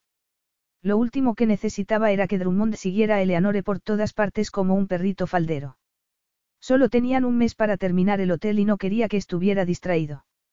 Sabía que estaba celoso, algo que nunca había experimentado y que le parecía completamente ilógico. Pensó entonces que quizás estuviera así porque Eleanore le había dicho la noche anterior que no lo deseaba y eso había conseguido herir su orgullo. Se le pasó por la cabeza anular la apuesta. Era algo en lo que había estado pensando esa mañana mientras nadaba. Ya había decidido hablar con ella para decírselo cuando uno de los presentes le hizo un comentario a Eleanore sobre sus bonitos zapatos. Eran negros, muy altos, con tacones de aguja y una delgada correa roja que rodeaba sus tobillos. Eleanore se giró para recordar qué zapatos llevaba y se le fueron los ojos a su pantorrilla. El movimiento había hecho además que se le abriera un poco más la chaqueta del traje. Lo suficiente como para que pudiera ver lo que llevaba debajo. O, más bien, lo que no llevaba debajo. Había sido justo en ese momento cuando Eleanore había levantado la vista y se había encontrado con él en la puerta de la sala de reuniones. El resto de personal también vio que entraba y se apresuró a sentarse alrededor de la mesa. Pero él solo tenía ojos para Eleanore y vio que parecía prepararse para la batalla. Aunque su cuerpo había reaccionado nada más verla como un adolescente, decidió en ese instante que iba a seguir adelante con la apuesta. No había podido dejar de pensar en ella durante toda la noche y se preguntó si a ella le habría pasado lo mismo. Señorita Arrington, creo que este es su asiento, le había dicho él sin dejar de mirarla. Sabía que ella no quería sentarse a su lado, pero era tan profesional que no tardó en ocupar la silla que le había ofrecido. Puso el ordenador portátil en la mesa frente a ella y trató de alejarse de él todo lo que pudo. Había aprovechado ese momento, mientras todos se sentaban, para hacerle saber que conocía su secreto. Sabes muy bien a qué me refiero, Eleanore, le susurró al oído. Estás haciendo trampas. No es verdad, replicó ella. No. No te has puesto sujetador y eso no vale, Eleanore. Pero la verdad es que me gusta. No voy sin sujetador por ti. Protestó ella. Casi sintió pena por ella al ver que se sonrojaba. Sus empleados la miraba con interés y Lucas aprovechó para presentarle a esas cinco personas y destacar su talento como diseñadora. Mientras tanto, Eleanore ni siquiera lo miró. Cuando terminó, ella tomó la palabra. Le quedó claro enseguida que se había preparado muy bien esa reunión y consiguió impresionarlo con su lenguaje articulado. Y eso que, una vez más, volvió a cometer varios errores cuando trató de decir unas pocas palabras en ruso. Pero nadie se rió de ella. Supuso que Eleanore exudaba una mezcla perfecta de autoridad y calidez, algo que hacía que la gente la respetara. Aunque había tenido una vida privilegiada, tenía claro que había trabajado muy duro por avanzar en una profesión que parecía apasionarla. Se dio cuenta de que había logrado despertar el interés de todos. Y sobre todo de él. No podía dejar de mirarla mientras trataba de imaginar que se había puesto debajo de esa chaqueta ajustada para tentarlo como lo estaba haciendo. Eleanore entregó un dossier a cada uno, que debía de haber imprimido esa misma mañana. Lo ojeó rápidamente. Eran ideas para las habitaciones de los huéspedes y, mientras el resto de los presentes miraba los papeles, ella les explicó en detalle su visión para el hotel. Tenemos 30 habitaciones y hay que elegir distintos temas para cada una. Como nuestro público objetivo lo componen predominantemente parejas, queremos que las habitaciones sean muy sexys, comentó ella con algo de incomodidad. He dibujado ideas para diez habitaciones. No pasa nada si algunos temas se repiten, pero, cuanto más originales sean, mejor. También necesitamos a alguien que se encargue de los textiles de las habitaciones y las zonas públicas. Eleanore y el resto de los empleados comenzaron a aportar ideas, pero él no participó. Estaba distraído con su aroma y la elegancia con la que movía las manos mientras hablaba. Llevaba un pequeño anillo de oro en el dedo meñique y no pudo evitar preguntarse si sería el regalo de un esnovio. O del hombre con el que estuviera en ese momento. Sin saber por qué, se le encogió el estómago al pensar en ello, aunque sabía que no tenía ningún derecho sobre ella. Cuando vio que ella dejaba de hablar de repente se dio cuenta de que había movido sin pensar la pierna y que su rodilla presionaba firmemente el muslo de Eleanore. Se preguntó si lo apartaría para que dejara de tocarla o si lo dejaría donde estaba. Eleanore encogió instintivamente los dedos de los pies cuando sintió la rodilla de Lucas contra su pierna. Sabía lo que estaba haciendo y lo que pretendía invadiendo de esa manera su espacio personal. Tampoco ayudaba que se hubiera puesto otro de sus elegantes trajes ni que llevara el cuello de la camisa abierto. No podía dejar de admirar su piel bronceada ni el vello que asomaba entre la apertura. No pudo evitar preguntarse si sería suave ni si extendería por todo su torso. Odiaba no ser inmune a sus encantos, pero no podía dejar de pensar en cómo sería estar en sus brazos ni cómo sería hacer el amor con él. No entendía lo que le estaba pasando, nunca le había costado centrarse en las que eran sus prioridades, nunca se distraía. Era muy importante para ella tener objetivos en su vida, algo que Isabelle siempre había admirado de ella. Eres tan práctica, Eleanore. Tienes una fuerza de voluntad increíble para centrarte en algo y no dejar que nada se interponga en tu camino, le decía a menudo su hermana mayor. Y ella no estaba dispuesta a dejar que el mujeriego Kuznetskov se interpusiera en su camino, pero no comprendía cómo podía haber adivinado que no llevaba sujetador. Suspiró frustrada. Pensó que, después de todo, a lo mejor debería ir al psiquiatra cuando regresara a Estados Unidos porque no podía dejar de pensar en cómo sería acostarse con su jefe. Eleanore. Algo avergonzada al verse pillada infraganti, apartó sutilmente la pierna y comenzó a usar el ratón de su ordenador como si hubiera estado distraída con algo del hotel. Perdonadme, no estaba escuchando, les dijo. Te preguntaba si tienes algo más que comunicar al equipo. No, no, solo quería decir, comenzó algo nerviosa. Etozdorobo ese va mi bailo.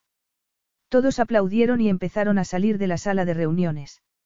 Lucas se acercó entonces a ella y le susurró lo que ella acababa de decir, pero en un orden diferente. Frunció el ceño al oírlo.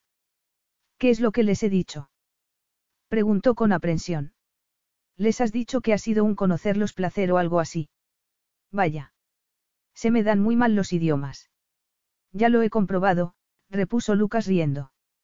No se te puede echar en cara que no seas brutalmente sincero, pero podría ser más amable. ¿Eso crees? Si lo fuera, ¿dónde estaríamos ahora mismo? Le preguntó él. En la cama, pensó Eleanore sin poder controlar las imágenes que llenaban su cabeza.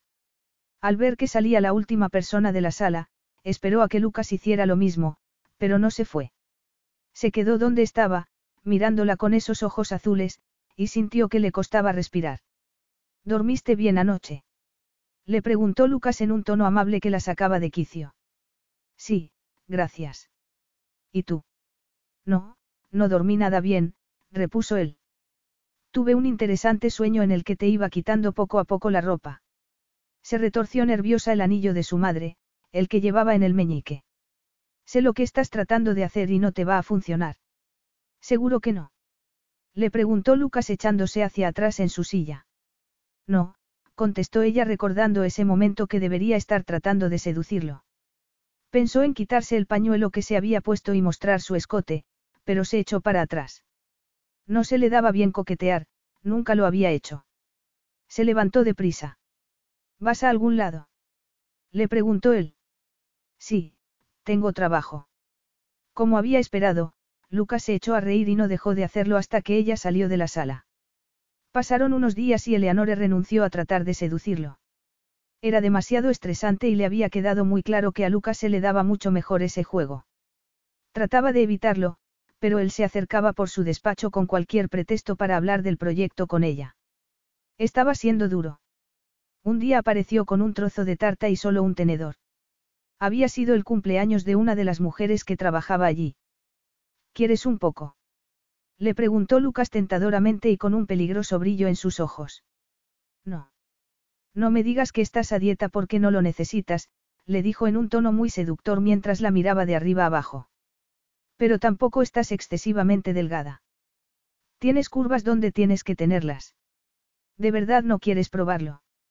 Agregó acercándole el plato. Es delicioso. No necesitaba que se lo dijera, ya suponía que era delicioso. Podía olerlo y no había podido evitar fijarse en cómo se llevaba el tenedor a la boca y la mía después el chocolate. No sabes lo que te estás perdiendo, murmuró Lucas.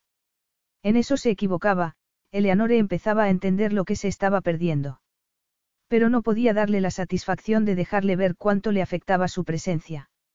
Estoy ocupada, repuso con sequedad. ¿Puedo ayudarte en algo? La verdad es que sí, le sugirió ella con dulzura. Ve a una autopista y siéntate en medio. Lucas se rió entre dientes. Tengo una idea mejor. ¿Por qué no me besas y así los dos podremos dejar de sufrir? ¿Qué te hace pensar que estoy sufriendo? Le preguntó ella. Estaba cansada, de mal humor y siempre en tensión, sobre todo cuando lo veía, respiró profundamente y reconoció que también estaba sufriendo bastante con esa situación. Al ver que cortaba otro pedazo de tarta con el tenedor para metérselo en la boca, agarró su muñeca sin pensar en lo que hacía. Lucas se quedó inmóvil, como un depredador observando a su presa. Perdida en la profundidad de sus ojos azules, lamentó haber sido tan impulsiva. Había pensado que el movimiento iba a ser mucho más rápido, pero no podía dejar de pensar en lo cálida y suave que era la piel de su muñeca. El corazón le latía con fuerza en el pecho. Pero sabía que era demasiado tarde para echarse atrás y cerró los ojos mientras se llevaba el tenedor a la boca. No pudo evitar gemir de placer cuando probó el chocolate y se relajó en su silla sin dejar de mirarlo a los ojos.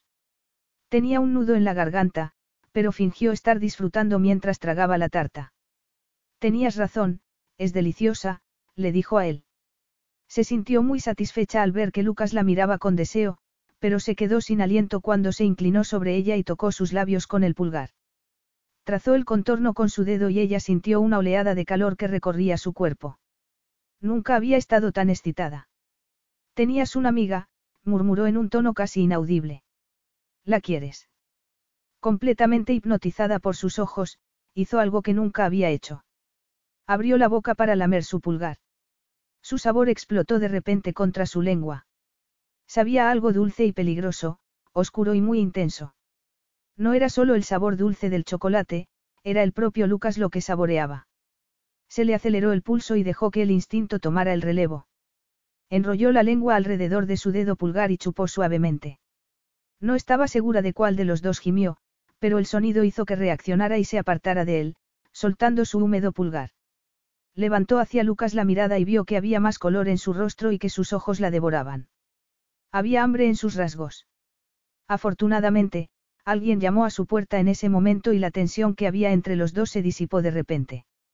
Lucas murmuró algo en voz baja que no entendió y le lanzó una mirada llena de intención. Hasta la próxima, Moya Krasavitsa. Se sentía como una marioneta a la que acababan de abandonar. De no haber entrado una empleada de la empresa en ese momento, se habría dejado caer en el sillón. Pero no podía permitírselo. Sonrió alegremente y, una vez más, trató de no pensar en Lucas Kuznetskov. Pero sabía que cada vez le iba a resultar más y más difícil. Esa noche, Eleanore tuvo un sueño en el que Lucas iba lamiendo poco a poco la salsa de chocolate que había vertido sobre su cuerpo. Se despertó sudorosa e inquieta. Y su estado de ánimo no mejoró cuando se dio cuenta de que todas sus camisas estaban sucias. Había pasado tanto tiempo trabajando esos días que aún no había podido bajar a la lavandería del edificio. Miró la blusa sin mangas que se había comprado hacía un par de días en una tienda cercana. Se preguntó si se atrevería a llevarla a la oficina. No sabía siquiera por qué la había comprado. No solía vestir de manera tan atrevida. Era escotada y en una seda color crema casi transparente, pero al menos iba a poder ponerse el sujetador y no pensaba quitarse la chaqueta. Recordó entonces que Lucas iba a estar fuera de la ciudad durante todo el día. Así que no perdió más tiempo con la ropa. Se puso la blusa con un elegante traje de falda y chaqueta entallada y sus botas negras favoritas, y se hizo una coleta. Ese día estaba mucho más cómoda, era de nuevo ella misma. Llegó contenta a la oficina. Me alegra ver que hoy sí te has puesto ropa interior. Eleanore se volvió bruscamente y se encontró con Lucas en su puerta. Cerró el archivador en el que había estado buscando una carpeta y volvió a su silla para ponerse de nuevo la chaqueta que tenía colgada del respaldo. No te tapes por mí, por favor, agregó él. ¿Qué quieres? Le preguntó de mala gana. Nos hemos levantado con el pie izquierdo esta mañana. En realidad, estaba así por su culpa. No había esperado verlo y tenía el corazón a mil por hora. Para colmo de males, no podía dejar de pensar en el sueño que había tenido esa noche. Lucas entró en su despacho y cerró la puerta. La camisa azul que llevaba hacía que sus ojos destacaran aún más en su hermosa cara de vikingo. No, estoy bien, protestó ella. Pero muy ocupada. Él ignoró sus palabras y se sentó en una esquina de su mesa como si no tuviera nada que hacer. Con tu hotel, añadió mientras fingía estar muy interesada en la pantalla de su ordenador. Tal y como había temido, Lucas no se dio por aludido y se quedó donde estaba. Se inclinó sobre la mesa y tomó su cuaderno naranja, donde ella tenía escritas sus listas de objetivos en la vida. Había sentido la necesidad de releerlos esa misma mañana. Dame, dame eso. Es privado exclamó molesta. Metas a largo plazo, leyó Lucas con una sonrisa traviesa. Conseguir un ascenso. Invertir en una propiedad. Posibilidad de montar mi propio negocio. Matrimonio. Familia. ¿Qué estás haciendo? Es que no tienes conciencia. No, me temo que no. Cuando te refieres a, familia, no te refieres a tus hermanas, ¿verdad? Devuélveme el cuaderno ahora mismo. Me ha sorprendido que el matrimonio no esté entre tus primeros objetivos. No suele ser así con la mayoría de las mujeres con las que salgo. Otra razón más por la que nunca vamos a salir juntos. A mí, en cambio, ahora me apetece más. No sabes cuánto me gusta ver que eres uno de esos hombres con alergia al compromiso. ¿Y qué es eso del ascenso? No voy a hablar de ello contigo. Lucas ignoró sus palabras mientras la miraba con curiosidad. ¿De verdad sigues esta lista a pies juntillas? No, no. La hice solo para divertirme, repuso ella con sarcasmo. Lucas echó otro vistazo a la lista y sacudió la cabeza. Net. No te creo. Aquí no hay nada que sea divertido. Ella siguió manteniendo la mano donde la tenía, esperando que le devolviera el cuaderno. ¿Y por qué lo de tu propio negocio está formulado como una pregunta? Me lo devuelves ya, por favor. Insistió ella. Lucas sonrió, le entregó el cuaderno y sacó el teléfono del bolsillo. Vio que se ponía a ver sus mensajes. Cada vez estaba más nerviosa. La noche anterior había estado tan distraída pensando en el que había estado a punto de enviar unos planos a quien no debía. Y, después de lo que hizo en su despacho, cuando le chupó el pulgar, había decidido que no iba a poder lidiar con él durante mucho más tiempo. Nunca había pensado que era una mujer cobarde, pero estaba lista para rendirse. Vas a quedarte ahí sentado todo el día. ¿Es eso una invitación, señorita Arrington? Le preguntó en voz baja mientras la miraba. Ese hombre era un estratega y había estado bailando a su ritmo durante toda la semana. Se puso de golpe en pie, estaba harta. Si quería su despacho, podía quedarse, pero ella iba a irse. De todos modos, tenía que visitar las obras. Ya había supuesto que iba a preguntarle a dónde iba, pero no había esperado que agarrara su muñeca cuando pasaba a su lado. Tengo que ir a visitar la obra. Si quieres trabajar desde mi despacho, es todo tuyo. Pero no es tu despacho lo que quiero, repuso en voz baja y en un tono muy sensual. No puedo seguir con esto, susurró ella entonces. Solo podía pensar en la sensación de esa mano cálida y fuerte en su muñeca. No podía respirar. ¿Con qué? Le preguntó acariciando su piel con el pulgar. Con esto. Esto. Lucas estaba consiguiendo sacarla de quicio. Creía que estaba jugando con ella. Sí, nosotros dos, repuso mientras tiraba para que la soltara. Pero Lucas hizo lo contrario y la atrajo más hacia él. Nosotros dos. Se pasó la lengua por los labios y se arrepintió enseguida. Lucas siguió el movimiento con sus ojos, había mucho deseo en ellos y ya no sonreía. Vio que le temblaba un músculo de la mandíbula y sintió que le costaba respirar. Sin saber cómo, Lucas había conseguido tenerla entre sus muslos abiertos y se estremeció al darse cuenta de ello. Sabía que podría apartarse si lo deseaba, no la sujetaba tan firmemente, pero no podía moverse. Se sentía como si estuviera mirándose en los ojos de una cobra a punto de atacarla. Pero sabía que no le iba a infligir dolor alguno. Solo placer.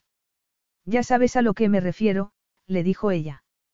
Esta apuesta es una mala idea. Y muy inapropiada. Mucho, susurró sin dejar de mirarla con sus ojos hambrientos. Se quedó sin aliento al notar que agarraba sus caderas, podía notar el calor de cada uno de sus dedos en la parte baja de la espalda y sintió que se derretía por dentro. Había conseguido despertar la parte más íntima de su cuerpo y podía sentir cómo se habían tensado sus pezones.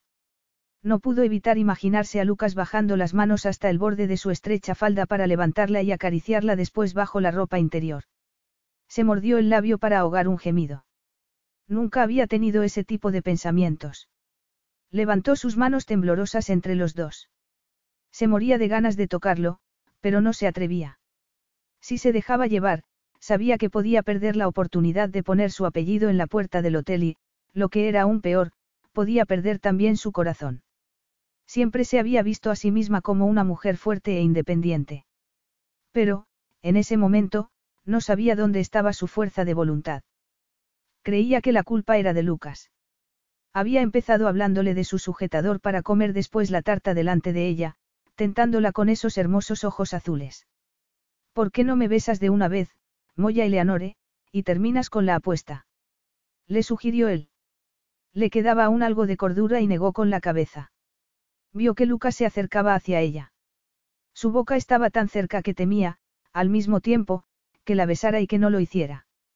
Seguía acariciándole la cadera con sus fuertes dedos y ella tuvo que agarrarse a sus anchos hombros para no perder el equilibrio. Podía sentir sus músculos bajo las manos. Era increíble.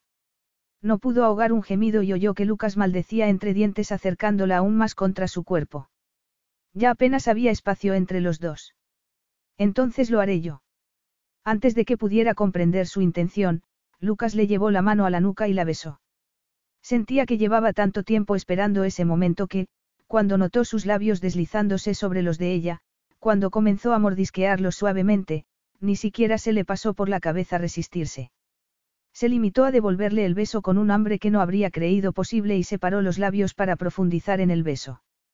Era una sensación muy erótica que estaba consiguiendo estimular todos sus sentidos. Gimió de nuevo y rodeó con los brazos el cuello de Lucas. Le temblaban las rodillas.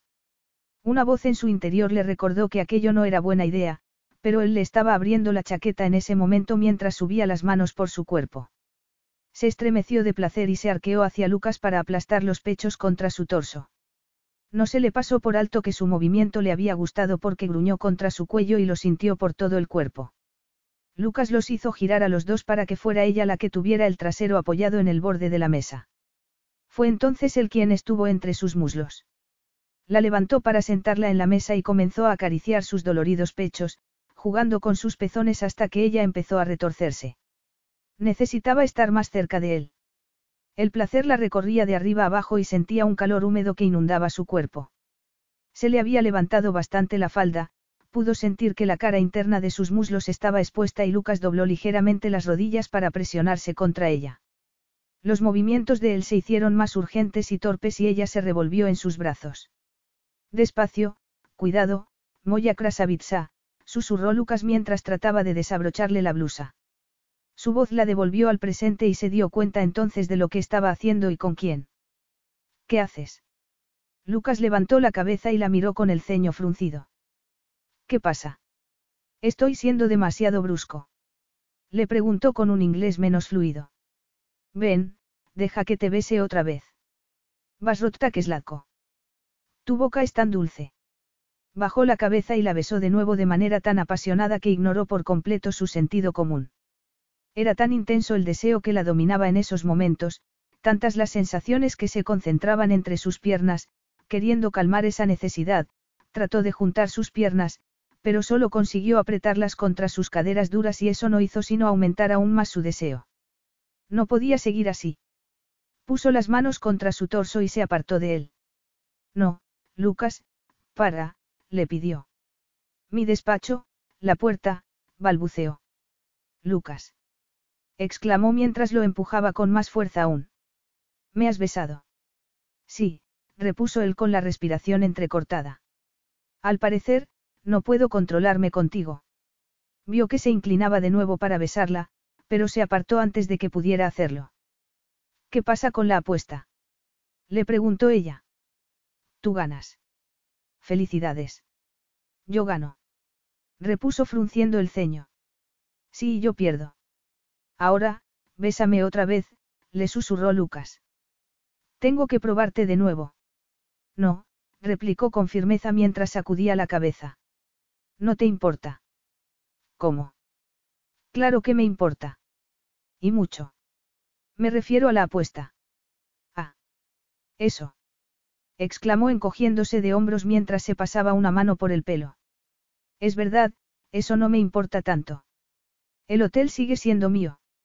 No necesito tener mi nombre en él para saberlo. Se bajó de la mesa y se apartó de él. Se sentía muy confundida, atónita. No me lo creo, susurró mientras se quedaba mirándolo. Y yo no me creo que haya perdido tanto tiempo, toda una semana, aguantando las ganas de besarte. Ha sido increíble, eres un auténtico volcán, Eleanore. Lo que es increíble es que puedas tener tan poca conciencia, le dijo ella enfadada. Supongo que tienes razón, repuso Lucas con frialdad. Su rostro era una máscara dura e impasible que ocultaba lo que sentía de verdad. Le costaba creer que hubiera apostado con ella cuando no le importaba nada ganar o perder. Se dio cuenta entonces de que no le importaba nada en absoluto. Había sabido desde el principio que Lucas era así, pero se había empeñado en pensar que en realidad podía ser diferente. Cerró los ojos, aún estaba temblando. Podía sentir cada parte de su cuerpo donde la había tocado, pero sabía que tenía que ser fuerte y dejarle las cosas muy claras. No quiero que vuelvas a tocarme. Nunca. Hace un minuto estabas encantada. Pues ahora ya no, repuso ella. No eres mi tipo y, además, soy muy profesional. Estoy aquí para trabajar en tu proyecto y me iré en cuanto esté terminado. Vio que Lucas se fijaba en su boca. Podía sentir su mirada como si aún la estuviera besando. Tú sigue diciéndote eso, a lo mejor terminas creyéndotelo, le aconsejó Lucas con una sonrisa burlona que le dejó claro que no la veía capaz de resistirse a sus encantos. Capítulo 7. Lucas no había podido olvidar las palabras de Eleanore cuando le dijo que él no era su tipo. Seguía muy enfadado y había decidido en ese momento que iba a ignorar la atracción que sentía por ella. Se pasó el resto de la semana yendo a reuniones fuera de la oficina y manteniéndose tan alejado de ella como podía, pero seguía siendo consciente de su presencia. Era como si la sintiera a su alrededor. Y, cuando no estaba cerca, también sentía su ausencia. ¿Cómo le estaba pasando en ese momento? No necesitaba ir al despacho de Eleanore para saber que estaría vacío. Era una sensación muy extraña que no podía explicar. Igual que no podía explicar por qué había perdido el control con ella unos días antes. Sabía que, si ella no lo hubiera detenido, la habría hecho suya allí mismo, sobre su mesa y sin poner antes el cerrojo en la puerta. Se sentía tan frustrado, no podía dejar de pensar en ella ni en lo que le hacía sentir. Era como si estuviera de repente vivo y más comprometido con la vida. Y sabía que Eleanore lo deseaba aunque se negara a admitirlo. No sabía si debía disculparse con ella por lo que había pasado el otro día o si sería mejor no hacerlo. No se imaginaba que podía decirle para arreglar las cosas, si sugerirle que empezaran de nuevo o invitarla a cenar. Pero sabía que era mejor no intentarlo. Además, si quería estar con alguien, le bastaría con llamar a una de las muchas mujeres que estarían encantadas de acostarse con él, pero sabía que eso no le iba a bastar. Para colmo de males, no sabía dónde podía estar. ¿Dónde está quién? No había oído a Petra detrás de él y se volvió hacia su asistente con el ceño fruncido. Nadie. Eso que murmurabas, era sobre Eleanore. Petra había estado observándolo durante toda la semana y lo último que necesitaba era que hubiera percibido de alguna manera que algo había pasado entre Eleanore y ella. No murmuraba nada, insistió con firmeza. Pero, ¿sabes dónde está? Oyó que se abrían las puertas del ascensor detrás de él y se le aceleró el corazón, pero vio que era Zoe, la empleada que había admirado los zapatos de Eleanore en la sala de reuniones. Buenas tardes, Petra. Señor Kuznetskov, Eleanore me pidió que le entregara esto. ¿Está en el hotel? No, Greg y otros chicos se han ido con ella a un par de bares, le contestó Zoe con entusiasmo mientras le ofrecía unos papeles. Son los dibujos que ha hecho Eleanore. Son de la pasarela abovedada que une el hotel con el grupo de chalets individuales que los clientes utilizarán como habitaciones caldeadas. Ha conseguido que los planos parezcan un copo de nieve más pequeño aferrándose alrededor de uno más grande. Es una idea fantástica. Frunció el ceño. No podía pensar en el hotel en ese momento. A un par de bares. ¿A qué bares? Le preguntó de mal humor a su empleada. Me alegra ver que tienes tiempo para relajarte en un bar cuando solo quedan dos semanas. Eleanore, que había estado a punto de golpear la bola de billar, se enderezó y se giró. Lucas. exclamó sorprendida mientras lo miraba con recelo.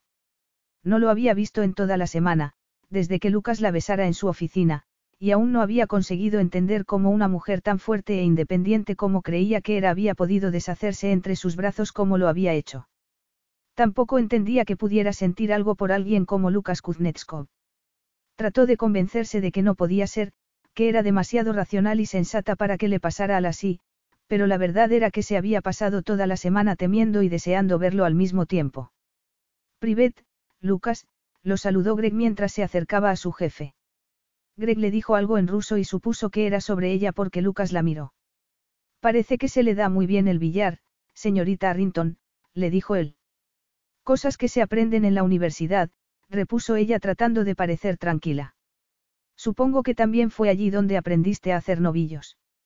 No le gustó nada lo que insinuaba. Había estado de buen humor, pero ya no se sentía así. No estoy haciendo novillos, le dijo molesta. Esto es trabajo. Ir de bar en bar forma parte de tu trabajo. Le preguntó Lucas fingiendo sorpresa.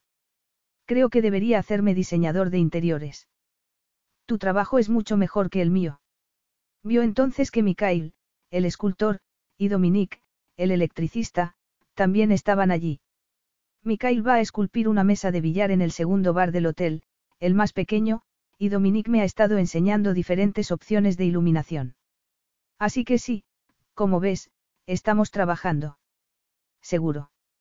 Le preguntó Lucas en un tono burlón al ver las copas vacías. A mí me da la impresión de que si has trabajado en algo es en la mejora de tu capacidad de beber alcohol. Se hizo el silencio. Ella estaba cada vez más furiosa. Había trabajado muy duro para ganarse el respeto de esos hombres, que no estaban acostumbrados a tratar con una mujer, y tener que soportar que Lucas la cuestionara delante de ellos estaba haciendo que le hirviera la sangre. Bueno, fuiste tú el que me sugeriste que podría conseguirlo en Rusia, le recordó ella con falsa dulzura. Además, no era consciente de que tuviera que darte explicaciones sobre lo que hago durante las 24 horas del día. No olvides que lo que haces afecta a la fecha de inauguración de mi hotel de hielo, le dijo Lucas. En ese momento le entraron ganas de decirle por dónde podía meterse su hotel de hielo. Pues es una suerte para ti entonces que mi trabajo no vaya a retrasarla. Vio que temblaba un músculo en su mandíbula. Le alegró ver que estaba tan irritado como ella. Dime una cosa, le has dicho a tu hermana que el apellido Arrington lucirá sobre la puerta del hotel. Pues sí, lo he hecho, repuso ella. Y también le has dicho cómo lo has conseguido. Se quedó perpleja al oír sus palabras y no pudo evitar sonrojarse. Greg miró con recelo a los dos y le dijo algo a Lucas en un tono conciliador. Señor Kuznetskov, si no le importa, nos gustaría continuar con la reunión, le dijo ella. Quiero que me pongas al día sobre cómo van las cosas, replicó él con el ceño fruncido. Muy bien. Creo que tendré tiempo mañana por la mañana. No, ahora, insistió Lucas. Lo siento, pero ahora estoy ocupada. Lucas se volvió hacia los hombres y les dijo algo en ruso. Cada vez estaba más enfadada. ¿Qué les acabas de decir? Le preguntó mientras agarraba con fuerza su brazo. Que esta reunión ha terminado, repuso mirándola con sus fríos ojos azules. ¿Cómo te atreves? Protestó en voz baja. No pasa nada, Eleanore, le dijo Dominique. Sé cómo quieres la iluminación. ¿Qué te parece si nos vemos mañana por la tarde en el hotel y te muestro mis ideas? Al ver Lucas que Dominique sacaba unos rublos de la cartera, le dijo que no lo hiciera, que él iba a encargarse de la cuenta. Era un buen gesto, pero estaba demasiado enfadada para apreciarlo. Les dio las gracias a los otros dos hombres y se despidió de ellos. Tuve que ir a tres bares antes de encontrarte aquí, le dijo Lucas cuando se quedaron solos. ¿Qué quieres? Que te dé una medalla. Lo que quiero es que te concentres en mi hotel y no en los hombres que trabajan en él. Ahora entiendo por qué dejó el trabajo el otro diseñador, repuso ella. Eres tan controlador. Trató de pasar a su lado para irse, pero Lucas la detuvo poniendo una mano en su hombro. ¿A dónde vas? No me toques, replicó ella. Y no me preguntes, no estoy en horario de trabajo. ¿Cómo te atreves a venir aquí y tratarme como si fuera una niña rebelde, socavando además mi autoridad? Esto era una reunión de negocios con mis jefes de obra y me has avergonzado delante de ellos. Creo que ellos estaban a punto de ofrecerte algo más que opciones de iluminación y escultura. ¿Qué? exclamó con incredulidad. No me puedo creer que me hayas dicho eso. Lucas tampoco se creía lo que le acababa de decir. Pero después de ver a Eleanore inclinada sobre la mesa de billar con su estrecha falda y esos tacones de aguja, su cerebro dejó de funcionar. Le volvía loco imaginarla con otro hombre. No eres más que un machista actuando como un adolescente dominado por sus hormonas. O ni siquiera eso. No quiero insultar a los adolescentes con esa comparación. Y tú eres una princesa mimada que está acostumbrada a que todos estén pendientes de cada una de tus necesidades, replicó él aunque sabía que no era cierto. En realidad, Eleanore era muy profesional y trabajaba duro. No era como otras herederas que había conocido. Por otra parte, sabía que se estaba comportando como un adolescente, pero creía que no era un hombre machista. Yo. Replicó Eleanore lanzándole una mirada asesina. Tú eres el que quiere tener a todos pendientes de ti, el que va por la vida presumiendo de su dinero y poder, haciendo comentarios groseros cuando le apetece y amenazando a la gente. Amenazando a la gente. ¿A quién he amenazado? A mí cuando me dijiste que, si no aceptaba el trabajo, se lo ofrecerías a los Chatsfield. No pudo evitar echarse a reír. No es culpa mía que odies tanto a los Chatsfield. En cuanto a lo de trabajar para mí, creo que te encanta. Eleanore se acercó a él y le llegó el aroma a manzanas que tanto amaba. Estás más loco de lo que pensabas y crees que... Sabía que iba a arrepentirse más tarde. No era el tipo de hombre que hiciera esas cosas en público. Iba a tener que justificar después por qué lo había hecho. Pero, ese momento, estaba harto de todo lo que salía por la boca de ella y harto de luchar contra la imperiosa necesidad que tenía de tocarla. Por eso se había comportado como un tonto delante de sus hombres y por eso hizo lo que llevaba toda la semana queriendo hacer. Inclinó la cabeza y la besó de nuevo. Dejó de pensar en cuanto sus labios tocaron los de Eleanore. Sobre todo cuando, en vez de apartarlo, ella se agarró a las solapas de su chaqueta para atraerlo contra su cuerpo. Le devolvió el beso como si lo hubiera estado deseando tanto como él y todas las razones que había tenido para mantener las distancias se disolvieron en un mar de deseo. Separó los labios y deslizó la lengua dentro de su boca, jugando con la de ella, dejándose llevar por el deseo y olvidando con ese beso toda la frustración y la ira de esa semana. Aunque era medio consciente de que estaban en un bar lleno de gente, metió las manos bajo su blusa roja y acarició la piel sedosa de su cintura. Era tan suave, sentía que se fundía contra su cuerpo y se estremeció al sentir las curvas de sus pechos contra él. Gruñendo, bajó una mano hasta su trasero y la apretó contra su cuerpo para que pudiera sentir lo excitado que estaba. Eleanor gimió y ese sonido lo encendió aún más. Estaba en llamas. No podía dejar de tocarla. Poluchit. Gritó alguien detrás de él y entre risas. Frunció el ceño al ver que un cliente del bar les aconsejaba que se fueran a un hotel. Recordó entonces dónde estaban. Se apartó de ella y esperó a que Eleanore abriera los ojos para soltarla. No iba a poder ocultar su erección. Pero, afortunadamente, la iluminación del bar era bastante deficiente y esperaba que nadie pudiera ver cómo estaba. Voy a la barra a pagar, le susurró casi sin aliento a Eleanore. Espérame aquí. Algo aturdida, Eleanore se quedó mirando a Lucas mientras se alejaba de ella. Tenía los labios hinchados y todo su cuerpo en llamas. Vio cómo la miraban de manera sugerente algunos hombres y se sonrojó. No entendía cómo había podido pasar de la ira a la pasión en segundos. Y tampoco entendía por qué tenía que esperar a Lucas sin moverse de allí, como una buena chica. Ese hombre le acababa de demostrar una vez más lo arrogante y egoísta que era. No pensaba dejar que la besara de nuevo. Furiosa por haber vuelto a dejar que pasara y también por la fuerza y pasión con las que había reaccionado ella, decidió que no iba a esperarlo y salió del bar. Aunque solo eran las seis, ya era de noche y una ráfaga de aire frío la recibió al salir a la calle.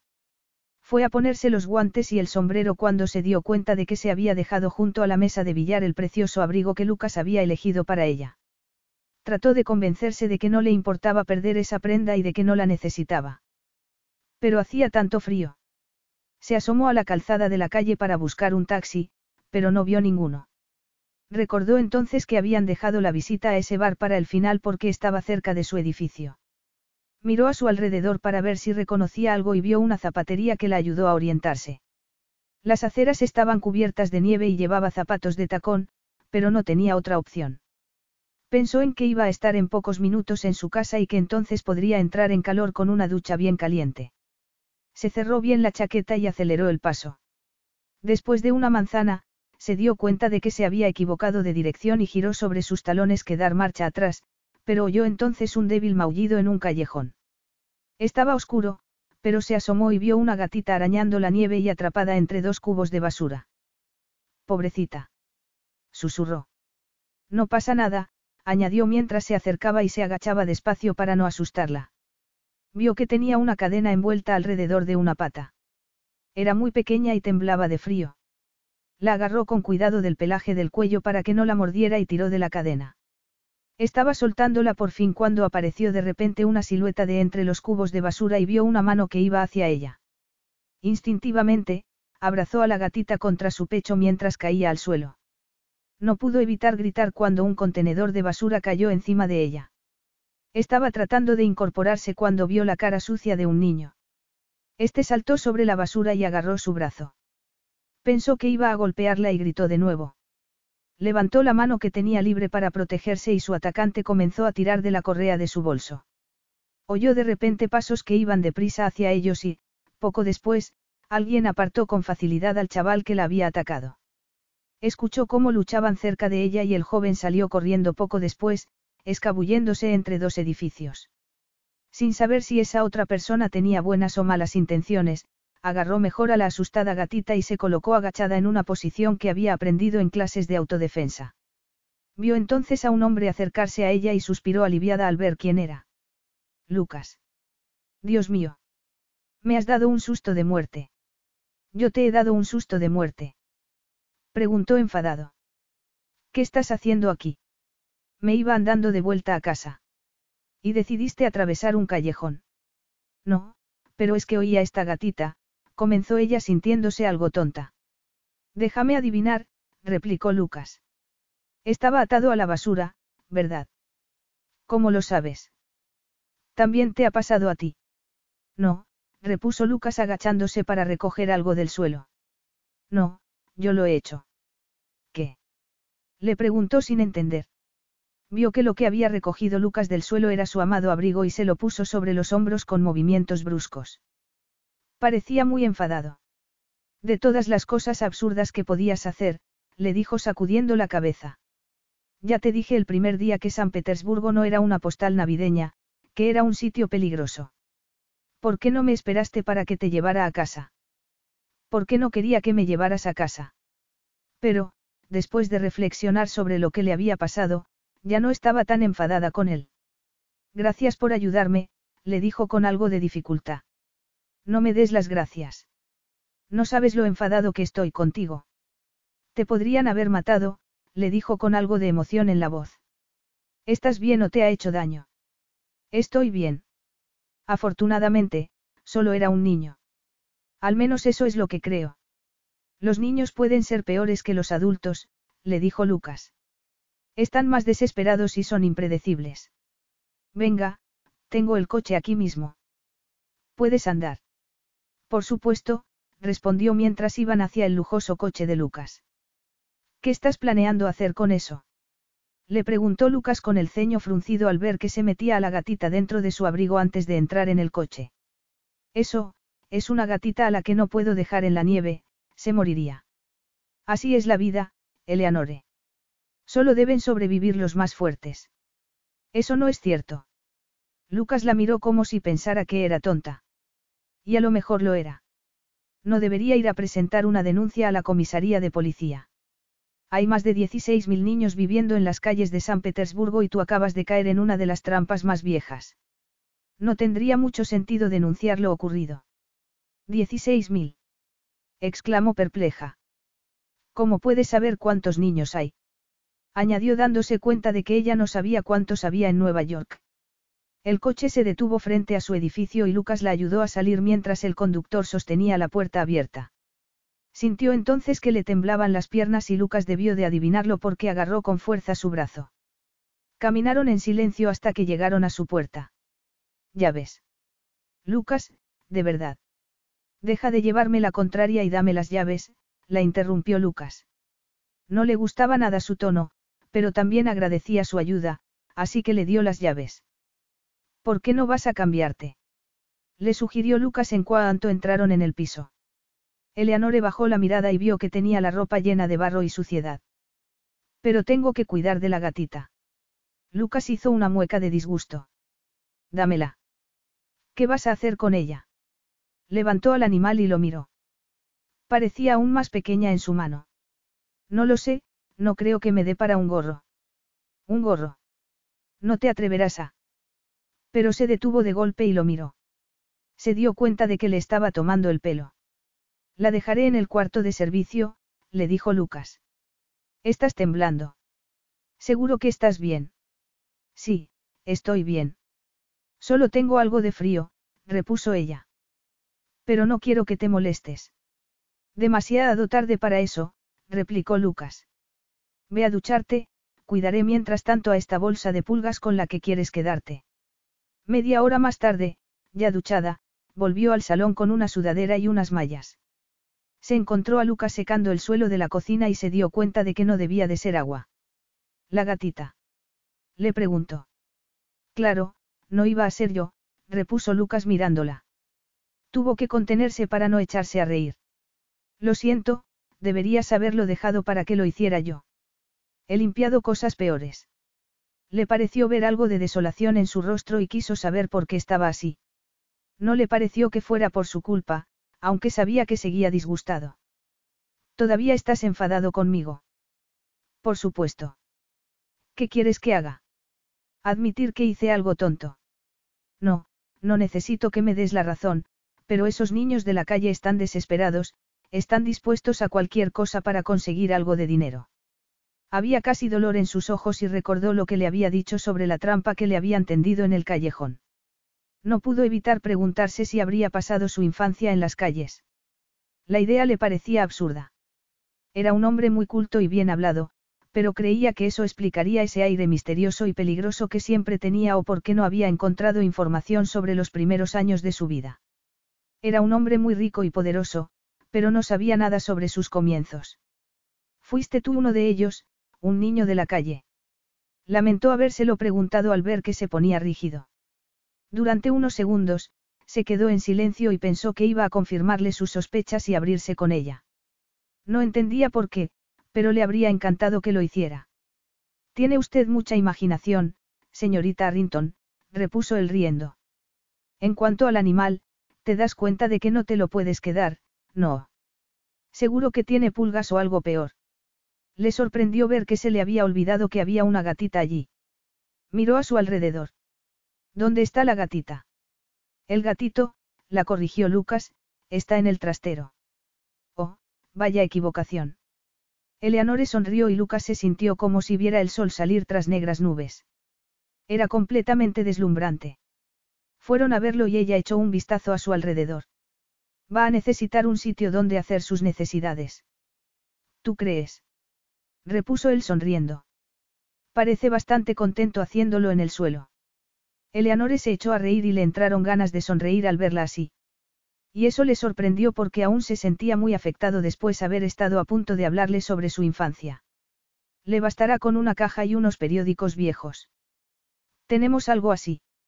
Le preguntó ella. A Lucas le vino bien tener algo que hacer. Abrió unos armarios hasta dar con un par de periódicos. Mientras tanto, Eleanore fue a la despensa y allí encontró una caja. Con esto bastará por ahora.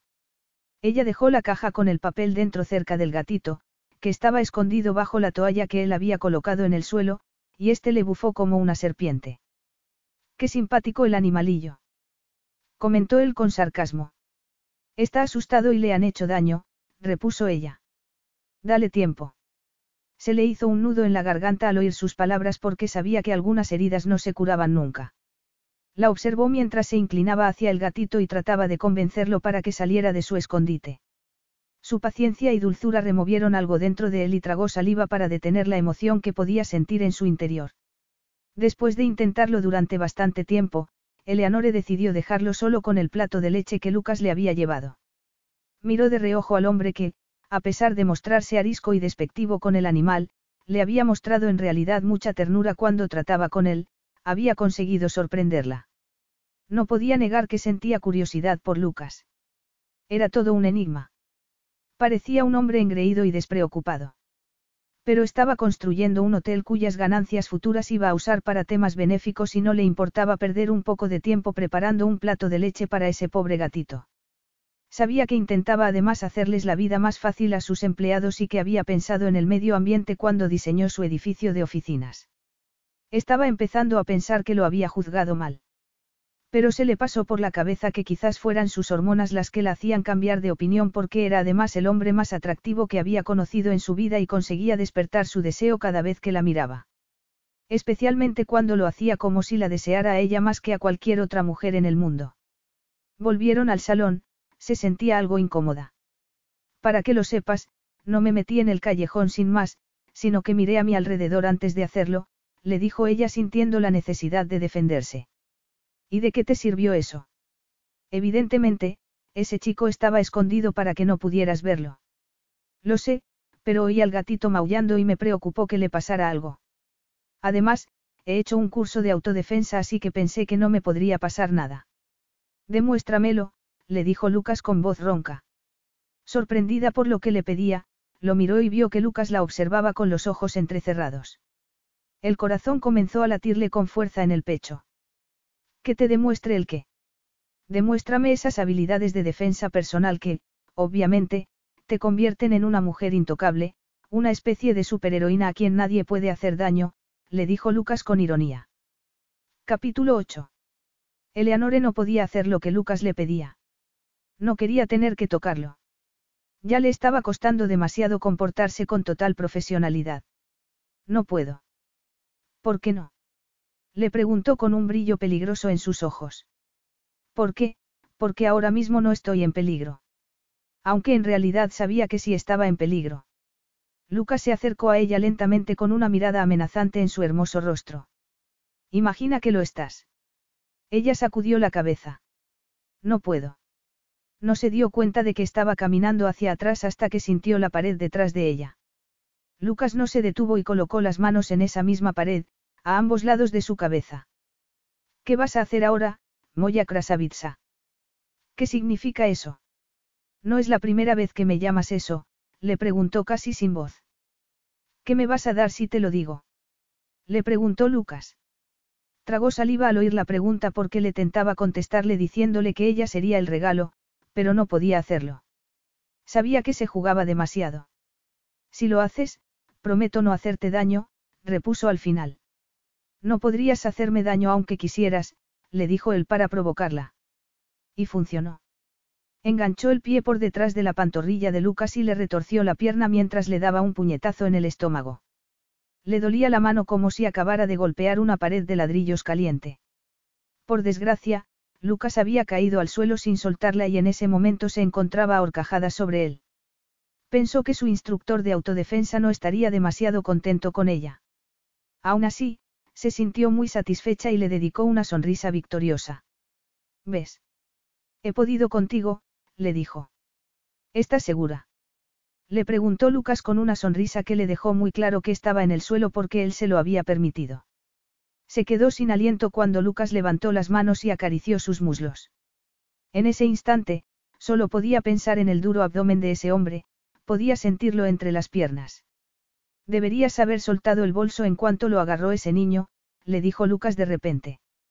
Pero estaba sosteniendo el gatito y no pensé, además, no era consciente de lo que quería. Le habría dado todo el dinero si me lo hubiera pedido. Lucas sacudió la cabeza. Empezaba a conocerla bien y sabía que lo habría hecho, que le habría dado su dinero. Volvió a sentir la misma emoción de antes dentro de su ser. Pensó en todas las veces que había probado trucos como el del gato cuando solo tenía unos 10 años. Muchas personas habían pasado de largo sin preocuparse por un animal que parecía estar sufriendo. Los otros niños le habían dicho que no era un buen truco porque, si a muchos adultos no les importaban sus hijos, no iba a importarles un animal. Pero Eleanore era distinta, a ella sí le había importado y sintió que las emociones que tenía dentro de él eran cada vez más fuertes. No se parecía a ninguna otra mujer con la que hubiera estado y no sabía qué hacer con ella. Lo único que tenía claro era que su instinto de supervivencia le decía que no debía tocarla. Nunca he conocido a nadie como tú, admitió de repente. Eleanore se pasó la lengua por los labios y se movió sobre él. Sabía que lo estaba haciendo sin pensar, pero pudo sentir una reacción visceral en cada centímetro de su cuerpo. No soy nada especial, repuso Eleanore en voz baja y con aparente sinceridad. Eres increíble. Tienes talento, eres amable y preciosa. No, protestó ella sacudiendo la cabeza. Mis hermanas, eh. No le dejó terminar la frase. Agarrando sus caderas, giró para dejar la boca arriba en el suelo. Apoyó las manos en el suelo mientras se cernía sobre ella. Supongo que tus hermanas también serán increíbles, pero solo porque tienen parte de tus genes. Eleanore levantó la mirada hacia él, observándolo con sus enormes y bellos ojos. Nadie me había dicho nunca nada parecido, le confesó. Vio una inocencia en su cara que no había estado esperando e hizo que se detuviera un segundo. Recordó de pronto cómo se había sentido buscando a su madre, cuando veía a una mujer que se parecía a ella, cuando oía la risa de alguien que le recordaba a su progenitora, más de una vez había ido corriendo entusiasmado hacia una mujer para verse después golpeado por la realidad de una manera devastadora al comprobar que no era su madre, sino una desconocida cualquiera. En una de esas ocasiones, la mujer se había enfadado tanto con él al ver que la agarraba que había llamado a un policía que había cerca de allí. Ese día había recibido su primera paliza a manos de un agente y, después, lo enviaron al orfanato estatal. El mismo orfanato del que había estado a punto de hablarle a esa mujer cuando le preguntó esa noche por su infancia. También había deseado hablarle del miedo, de las palizas y de la soledad que había sentido durante esos años. Respiró profundamente. Sabía que no le convenía dejarse llevar por los recuerdos ni por las emociones, que lo único que había entre ellos era química, pura atracción. Una atracción muy fuerte, pero nada más. No podía olvidar que ella estaba allí para ayudarlo con su hotel de hielo y volverse después a Nueva York. Sabía que acostarse con ella estaría muy bien, pero también tenía claro que sería un error. Era lo suficientemente inteligente como para admitirlo.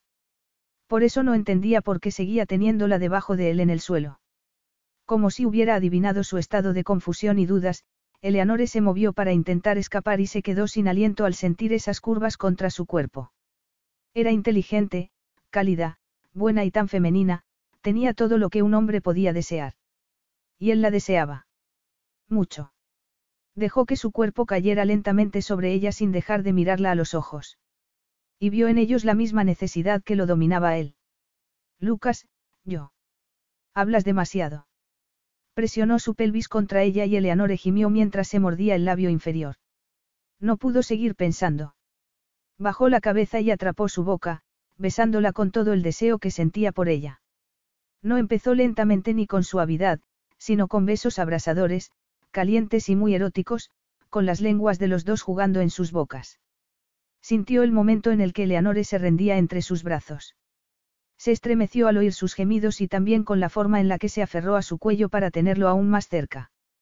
Dejó que su cuerpo se acomodara sobre ella y no se le pasó por alto que separó sus muslos para hacerle sitio. Sabía que ya no había vuelta atrás. Había perdido por completo el control. Eleanore, susurró sin poder pensar en nada más. Eleanore se dio cuenta de que estaba gimiendo y trató de detener esos sonidos que le sonaban tan desesperados, pero era imposible.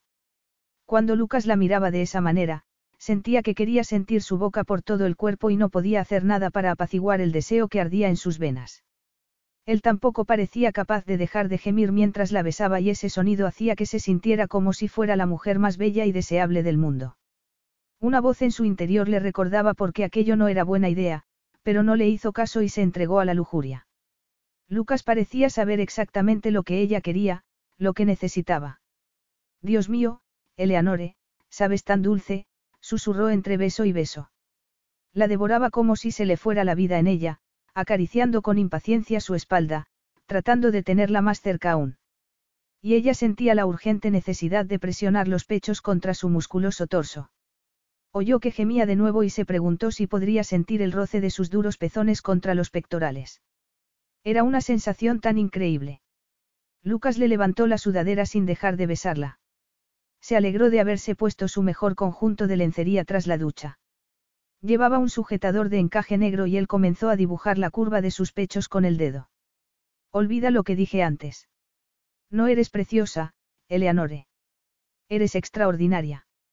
Sin preocuparle poder parecerle desesperada, se retorció de placer y apretó la parte baja de su cuerpo contra la imponente erección que tanto la tentaba.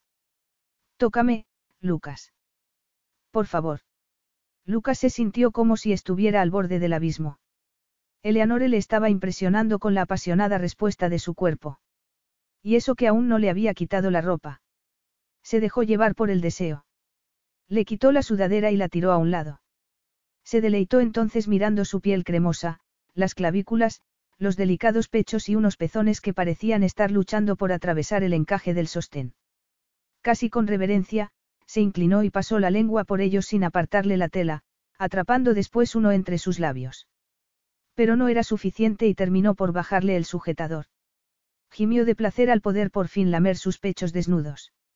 Eleanore gritó su nombre mientras se aferraba a su pelo, acariciándole la cabeza mientras él dedicaba a su cuerpo la atención que merecía. Cuando notó que comenzaba a mover las caderas hacia él se dio cuenta de que estaba al borde del orgasmo y, muy a su pesar, a él le estaba pasando lo mismo. Tenía que aminorar la marcha si quería durar más de unos minutos. Pero había tanto fuego dentro de ella. Vamos a la cama, le susurró él. Pero antes tengo que decirle a Iván que puede irse. Iván. Le preguntó Eleanore algo aturdida. Lucas se puso de pie y la tomó en brazos, yendo así con ella por el pasillo hacia el dormitorio principal. Da, mi conductor. La depositó en la cama y Eleanore sintió de repente el frío de la colcha bajo su cuerpo. Vio que Lucas metía la mano en el bolsillo para llamar al chofer y se quedó sin aliento. No, espera. exclamó mientras se incorporaba y tapaba sus pechos con la almohada. No puedes decirle nada a Iván. Si lo haces, lo sabrá. Lucas la miró con impaciencia. ¿Sabrá el qué? ¿Qué? Que lo hemos hecho. Lucas no entendía lo que le pasaba a Eleanore ni por qué le preocupaba tanto que lo supiera el chofer. Que entonces todo el mundo sabrá que. Empezaba a perder la paciencia. Su lujuria fue apagándose al tiempo que crecía su enfado. Que yo sepa, no es un delito que dos personas adultas tengan relaciones sexuales, murmuró él. No, prosiguió ella algo nerviosa. Pero trabajo para ti, no estoy dispuesta a arriesgar mi trabajo de esta manera. No podía creer que le estuviera hablando en serio. ¿Crees que te voy a despedir por acostarte conmigo? No hablo de este trabajo, sino de mi puesto en la cadena Arrington. Frunció el ceño, estaba muy aturdido y no entendía lo que le estaba diciendo. ¿Qué tiene esto que ver con tu trabajo en la empresa de tu familia? No quiero que la gente piense que me contrataste porque te estabas acostando conmigo. ¿Por qué te importa tanto lo que piensen los demás? A lo mejor para ti no es importante, pero yo tengo una reputación que significa mucho para mí, le dijo Eleanore con frialdad. Bueno, no era mi intención arruinar tu reputación, princesa, replicó él muy enfadado al ver que anteponía su trabajo a él. Estaba irracionalmente enfadado porque sabía que él no antepondría nada a ella en ese momento y eso le hacía sentir que, en realidad, y aunque había pensado que sí, no había aprendido nada de su dura infancia. Al ver a Lucas saliendo deprisa del dormitorio, Eleanore se dio cuenta de que no la había entendido bien. Se puso una camiseta rápidamente y fue detrás de él. Se lo encontró dando vueltas por el salón en busca de una chaqueta que estaba justo delante de él, sobre el respaldo de una silla del comedor. No me he expresado bien, le dijo. Lo que quería decir es que, si empiezan los rumores sobre nosotros y le llegan a Isabelle. Tu hermana no te ascendería si lo supiera, terminó Lucas por ella. Eleanore lo miró con tristeza. Digamos que acostarme contigo no me va a dar puntos para conseguir ese ascenso. Sabía que no era nada personal, que era un problema de ella si pensaba de esa manera, pero no podía evitar sentirse ofendido. A lo mejor no te ha ascendido aún porque no estás lista para ese ascenso, le dijo él. Estoy más que lista, repuso Eleanore. Vio que sus palabras le habían afectado y lamentó lo que le había dicho. Tengo los estudios y la experiencia necesarios para avanzar en mi profesión. Empecé a trabajar en la cadena durante el verano y cuando solo tenía 15 años. Conozco mejor que nadie la industria hotelera. Estás tratando de convencerme a mí o a ti misma. ¿Por qué me temo que ni tú ni yo podemos hacer que consigas lo que de verdad quieres? ¿Cómo puede ser tan odioso? Repuso fulminándolo con la mirada. Se quedó mirando sus mejillas sonrosadas y sus ojos brillantes. Recordó entonces el miedo que había sentido cuando aquel chico la atacó en el callejón. Hacía mucho tiempo que no sentía ese tipo de miedo y nunca lo había sentido hacia otra persona. Decidió salir de allí antes de tener la tentación de demostrarle que ese odio no era la única emoción que podía hacerle sentir. Me encargaré de que un coche de la empresa te recoja mañana por la mañana. No hace falta, puedo ir andando, le dijo ella con frialdad. Después de lo que te pasó esta noche, vas a ir el coche y, si me entero de que has ignorado mis instrucciones mientras estoy en Londres, no va a ser tu trabajo en los Arrington del que tendrás que preocuparte. Levantó la barbilla hacia él. ¿Es eso una amenaza? Sí, es una amenaza. Una que deberías tener en cuenta. Le dio la impresión de que quería seguir discutiendo con él, pero no lo hizo. Se limitó a mostrarle de nuevo sus exquisitos modales, los que había aprendido desde la infancia. Espero que tengas un buen viaje, le dijo. Había sido su intención posponer su viaje a las oficinas del Reino Unido hasta después de la inauguración del hotel. Pero, después de lo de esa noche, decidió que era mejor poner tierra de por medio para tratar de recuperar algo de ese férreo autocontrol que tanto envidiaban sus competidores en el mundo de los negocios. Y esperaba también poder librarse de la frustración sexual que sentía con otra mujer, una que apreciara la compañía. No te preocupes por eso. Tengo la intención de disfrutar al máximo del viaje, repuso antes de ir hacia la puerta y salir del piso. Capítulo 9. Por desgracia, Londres no le proporcionó a Lucas el consuelo que había esperado. La ciudad le pareció más gris y aburrida que nunca. Lo mismo le pasó en Alemania y le estaba ocurriendo en Suiza. Había contactado con unas cuantas mujeres para quedar con ellas, pero al final había terminado por cancelar los planes con todas. Tamborileó con los dedos la mesa de la sala de reuniones mientras escuchaba lo que su equipo suizo tenía que contarle sobre algunos de los proyectos en los que estaban trabajando. Sabía que debería estar prestándoles atención, pero su mente estaba en otra parte, a la deriva desde la conversación que había tenido con Petra hacía una hora. El hotel está terminado y todo está listo para mañana, para celebrar la gran fiesta de inauguración. Todo el equipo de las obras va a salir esta noche a celebrarlo, le había dicho ella. Miró de reojo su reloj y se preguntó si ya estarían de celebración. Todavía era temprano, pero habían trabajado tan duro durante las últimas semanas que supuso que estarían deseando relajarse por fin y disfrutar un poco. Espero que les dijeras que la empresa correrá con todos los gastos, le había dicho a Petra. Muy generoso por tu parte. Le había parecido apreciar algo de sarcasmo en su voz y no le había gustado nada. ¿Y Eleanore? ¿Va a ir? Le había preguntado sin poder aguantar ni un minuto más. Por supuesto. Todos los hombres del equipo insistieron en que fuera con ellos. La aprecian mucho. No le había gustado nada oír cuánto la apreciaban. Sabía que Greg y ella habían trabajado codo con codo durante esas últimas dos semanas para terminar el proyecto a tiempo y no podía evitar preguntarse si habría algo más entre los dos. Se los imaginaba bebiendo y brindando, sonriendo algo borrachos los dos, lo suficientemente bebidos como para que su relación de trabajo se hiciera más personal. Señor Kuznetskov. Es que desaprueba la idea. Lucas levantó la vista al oír su nombre. Net, Net, yo no he dicho eso. El director financiero le dedicó una gran sonrisa. Entonces, lo hacemos. La verdad es que se nos pasó por la cabeza que quizás fuera demasiado. Pero, después de todo, no se trata de una operación con demasiado riesgo. No podía decirle que no había escuchado ni una palabra de lo que le había dicho. ¿Por qué no? ¿Por qué no le envía todos los detalles a mi asistente antes de dar ese paso? De acuerdo, repuso el hombre anotando algo en su cuaderno. Ahora, el director de recursos humanos tiene algo realmente excitante que... Perdónenme, lo interrumpió Lucas poniéndose de pie y abrochándose la chaqueta. Creía que había llegado el momento de que dejara de engañarse. No era allí donde quería estar. Acabo de darme cuenta de que tengo que volver a San Petersburgo. Siento irme antes de lo previsto, envíenme un correo electrónico explicándome eso tan interesante del Departamento de Recursos Humanos y lo estudiaré durante el fin de semana, de acuerdo. Eleanore se quedó mirando el vasito de vodka. Los hombres de su equipo estaban animándola para que se lo bebiera de un trago y puso los ojos en blanco. Bueno, pero solo uno, de acuerdo. Les advirtió una vez más. Tomó el vaso y se lo bebió echando hacia atrás la cabeza. Nunca había sido una gran bebedora de licor, ni siquiera en la universidad. Prefería beber cerveza o vino, pero, como estaba en Rusia, tenía que hacerlo. Sus compañeros de trabajo aplaudieron y alguien le dio una palmada en la espalda cuando comenzó a toser. El alcohol ardía en su garganta y le hizo recordar la noche en la que bebió tequila creyendo que era agua. Hacía ya un mes de eso, durante la fiesta de inauguración de Glaciers, poco antes de ir a la habitación de Lucas en el Hotel Chatsfield de Singapur.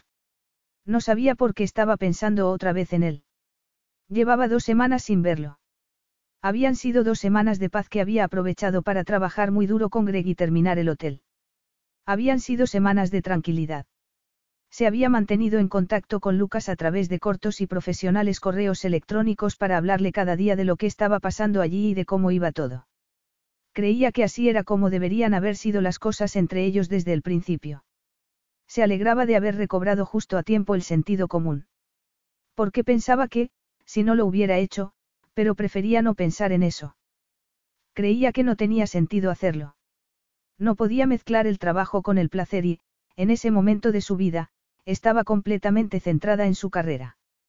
Pero había salido al menos algo bueno de aquella noche en su piso porque los comentarios de Lucas la habían empujado a escribir un largo correo electrónico a Isabelle donde le había explicado cómo se sentía y lo que quería. Algo que nunca había hecho. Admiraba mucho a su hermana y nunca había querido molestarla con sus problemas. Recordaba que, de niñas, siempre había ido detrás de Isabelle para que jugara con ella, pero su hermana había estado más interesada, incluso entonces, en hablar de negocios con su padre. Así que ella había terminado por jugar sola o con Olivia cuando ésta tenía tiempo para ella. Creía que había tenido una relación algo desigual con Isabelle ya desde entonces. Su hermana se había limitado a decirle que ya hablarían de todo eso cuando fuera a San Petersburgo. Esperaba que su respuesta hubiera sido breve por falta de tiempo, no porque ella hubiera sido demasiado dura en su correo electrónico. Otra, Eleanore. Eleanore se volvió para mirar a Dominique y abrió la boca para decirle que no, pero se quedó inmóvil cuando vio a Lucas abriéndose camino entre toda la gente que llenaba el ruidoso bar. Vestía de manera más deportiva que otras veces, como todos los presentes. Llevaba pantalones vaqueros, un jersey negro y un chaquetón de plumas también negro. Tenía un aspecto increíble. Tan alto, tan fuerte, tan masculino. Sintió cómo despertaba su cuerpo al verlo. Sabía que debía olvidarse de él y olvidar también que se habían besado. Tenía que centrarse en sus prioridades y en nada más. Pensándolo mejor, creo que me tomaré otra, le dijo a uno de sus compañeros. ¿Por qué no? Alguien le dio una cariñosa palmada en el hombro y le pusieron otro vaso de vodka en la mano. Pero, antes de que pudiera llevárselo a los labios, apareció Lucas y se llevó una gran ovación de todos. Había podido ver cuánto lo admiraban esos hombres y no era solo porque fuera un jefe generoso. Respetaban también su imparcialidad y su facilidad para resolver problemas. Se quedó mirando el vaso para no verlo a él y abrió los ojos sorprendida cuando Lucas extendió la mano y se lo quitó. Creo que un ataque de tos es probablemente suficiente para una noche. ¿No te parece? Le dedicó una sonrisa que hizo que se quedara sin aliento. Seguía siendo el hombre más guapo que había visto en su vida. Había echado de menos sus comentarios, sus discusiones y sus besos. También había echado de menos su inteligencia, pero eso no iba a decírselo. Decidió que se limitaría a ser profesional y educada. Si no se había dejado llevar por la atracción que había entre ellos hacía dos semanas no iba a hacerlo entonces, cuando estaba a punto de volver a Nueva York. Me has quitado mi vodka. Bueno, en realidad no lo querías. No. ¿Por qué dices eso? ¿Por qué arrugaste la nariz antes, cuando miraste la copa? Le dijo él con media sonrisa. Es algo que haces siempre cuando algo no te gusta. ¿En serio? Da, respondió Lucas. ¿Prefieres una cerveza o una copa de vino? Parecía un poco nervioso. No recordaba haberlo visto así nunca. No, no quiero nada. No, no te esperábamos hasta mañana. Lucas se apoyó cómodamente en la barra como si no tuviera nada mejor que hacer que estar allí hablando con ella. Cambio de planes. Quería felicitaros a todos esta noche, ya que la mayoría de los hombres no va a estar mañana. Ah, es verdad. Repuso ella algo decepcionada al ver que no estaba allí por ella. ¿Qué tal en Londres, Alemania y Suecia? Le preguntó. Suiza. Es verdad, era Suiza. Pues ha sido bastante aburrido, la verdad. ¿Qué tal por aquí? Muy bien, repuso con una sonrisa. Aún no he visto el hotel, pero, lo conseguiste. Enhorabuena. Ya te dije que lo haría, le dijo con orgullo. Y lo hiciste. La sonrisa de Eleanore se relajó por fin y algo se le encogió en el pecho a Lucas al verla. Lamentaba haberse ido aquella noche de su piso. No recordaba por qué lo había hecho. Le daba la impresión de que había pasado toda una vida desde entonces y no recordaba qué era lo que tanto le había molestado. Estaba seguro de que no podía haber tenido nada que ver con ella porque Eleanore era la mujer más hermosa que había visto en su vida. Creía que solo había una manera de lidiar con la atracción que había entre ellos y apartarse de ella no era la respuesta. Estaba deseando tomar su mano y llevarla a algún sitio un poco más privado, pero no quería asustarla con la intensidad del deseo que sentía por ella y decidió tomarse el tiempo de hablar un poco más con ella. ¿Has decidido ya cuándo vas a volver a Nueva York? Le preguntó. Ella asintió con la cabeza. Sí, el domingo por la noche. Isabelle llega mañana para asistir a la apertura y pensé que estaría bien aprovechar el día siguiente para enseñarle la ciudad antes de volver a casa. ¿Te ha dicho algo sobre ese ascenso que tanto deseas? Eleanore respiró profundamente. Estaba siendo una tortura estar de nuevo con él. No había esperado verlo hasta el día siguiente y se sentía nerviosa y algo aturdida. Y su corazón latía a mil por hora. Estaba tan tensa que se le estaba levantando un dolor de cabeza. Aunque estaban rodeados de gente, solo podía verlo a él. Le estaba costando recordar lo que le había preguntado. Isabelle me dijo que podríamos hablar de ello mañana, le dijo cuando por fin se acordó. Pero creo que podré conseguirlo. Estoy segura de que vas a conseguir impresionarla cuando vea por fin el hotel. Esa era la idea. También había diseñado el bar de hielo con el mismo objetivo en mente y pensó en ese momento que cabía la posibilidad de que al final tampoco asistiera a la inauguración del hotel. Bueno, susurró suspirando exageradamente. Creo que me vuelvo a casa. Estoy cansada. ¿Ya has cenado? No, pero... Ven a cenar conmigo entonces, le ofreció Lucas. ¿Por qué? preguntó ella con suspicacia. Porque tengo hambre, tú también y no me gusta comer solo. Puedes pedirle a cualquier persona en este bar que cene contigo. Sé que irían encantados. Lucas se quedó mirándola y ella sintió que el corazón le latía más fuerte aún. No quiero ir con ninguna otra persona. Quiero ir contigo. La miró de tal manera que no pudo decirle que no. Como era bastante tarde, Lucas la llevó a un pequeño restaurante que era discreto y bastante modesto, pero donde tenían el mejor champán de la ciudad. Pidió una botella con la cena y, en un momento de la misma, levantó su copa para brindar. Por el éxito de este proyecto, anunció él. Eleanore brindó con él. No me creo que ya esté hecho. En un par de ocasiones, pensé que no lo terminaríamos. Eleanore había ido bajando la guardia mientras comían y le habló de su vida en Nueva York y de su trabajo voluntario en un refugio de animales de la ciudad. Sonrió al recordar cómo al principio, antes incluso de conocerla, había pensado que esa mujer sería muy aburrida. No podía haber estado más equivocado. ¿Por qué sonríes? Le preguntó Eleanore con algo de timidez. Decidió que era mejor no decirle la verdad en ese momento. Estaba pensando en la gigantesca lámpara de araña, repuso él recordando uno de sus correos electrónicos. Dios mío. No, no menciones la lámpara de araña, le pidió Eleanore. Se cayó dos veces durante la construcción y Mikhail no terminó de instalarla hasta esta mañana. Espero que todavía siga colgada mañana durante la gran fiesta de inauguración. Lo estará. Igual que las carrozas con sus caballos y los trineos con sus perros Husky en la parte de atrás del hotel. ¿O es que pensabas que no me iba a enterar de esos detalles? La sonrisa de Eleanore le dijo que eso era exactamente lo que había pensado. Ha sido una buena idea, a todo el mundo le ha gustado, se defendió ella. Porque tú le gustas a todo el mundo, repuso él.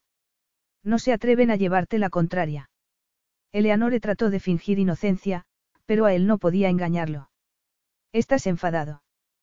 Parezco enfadado. Le preguntó Lucas con los ojos entrecerrados. Eleanore sintió que se le aceleraba el pulso. A veces es difícil saber qué es lo que estás pensando. No, no estoy enfadado, le dijo Lucas. Has podido subir ya a un trineo de verdad. Ella negó con la cabeza. No he tenido el tiempo. Entonces, tendrás que visitar de nuevo nuestra bella ciudad en alguna otra ocasión. Me encantaría hacerlo.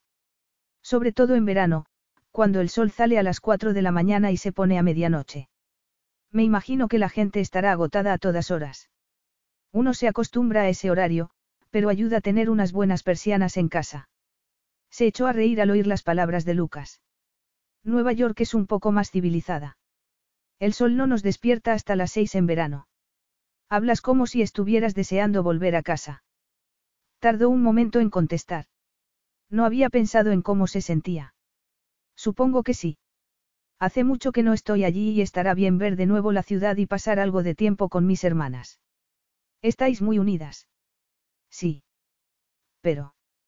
Eleanore pensó entonces en lo que Lucas le había dicho, asegurándole que si sus hermanas tenían talento era porque compartían sus mismos genes. Se sonrojó al recordarlo, pero trató de concentrarse de nuevo en la conversación. Nos llevamos bien, pero nos vemos poco. Aún así, son todo para mí. ¿Y tú? Me dijiste que ya no tenías padres, pero tienes hermanos. Lucas suspiró al oír su pregunta. Por eso no hablaba de temas personales con las mujeres con las que salía. No quería que le hicieran las mismas preguntas. Ninguno que yo sepa. Eleanore abrió la boca sorprendida e inclinó a un lado la cabeza mientras lo miraba. No me gusta nada cómo ha sonado eso. Tomó un trago de champán antes de hablar. Por alguna extraña razón, no sentía su habitual reticencia a hablar de esas cosas. Se preguntó qué pensaría si Eleanore supiera la verdad sobre su familia. Al final, decidió decirle la verdad.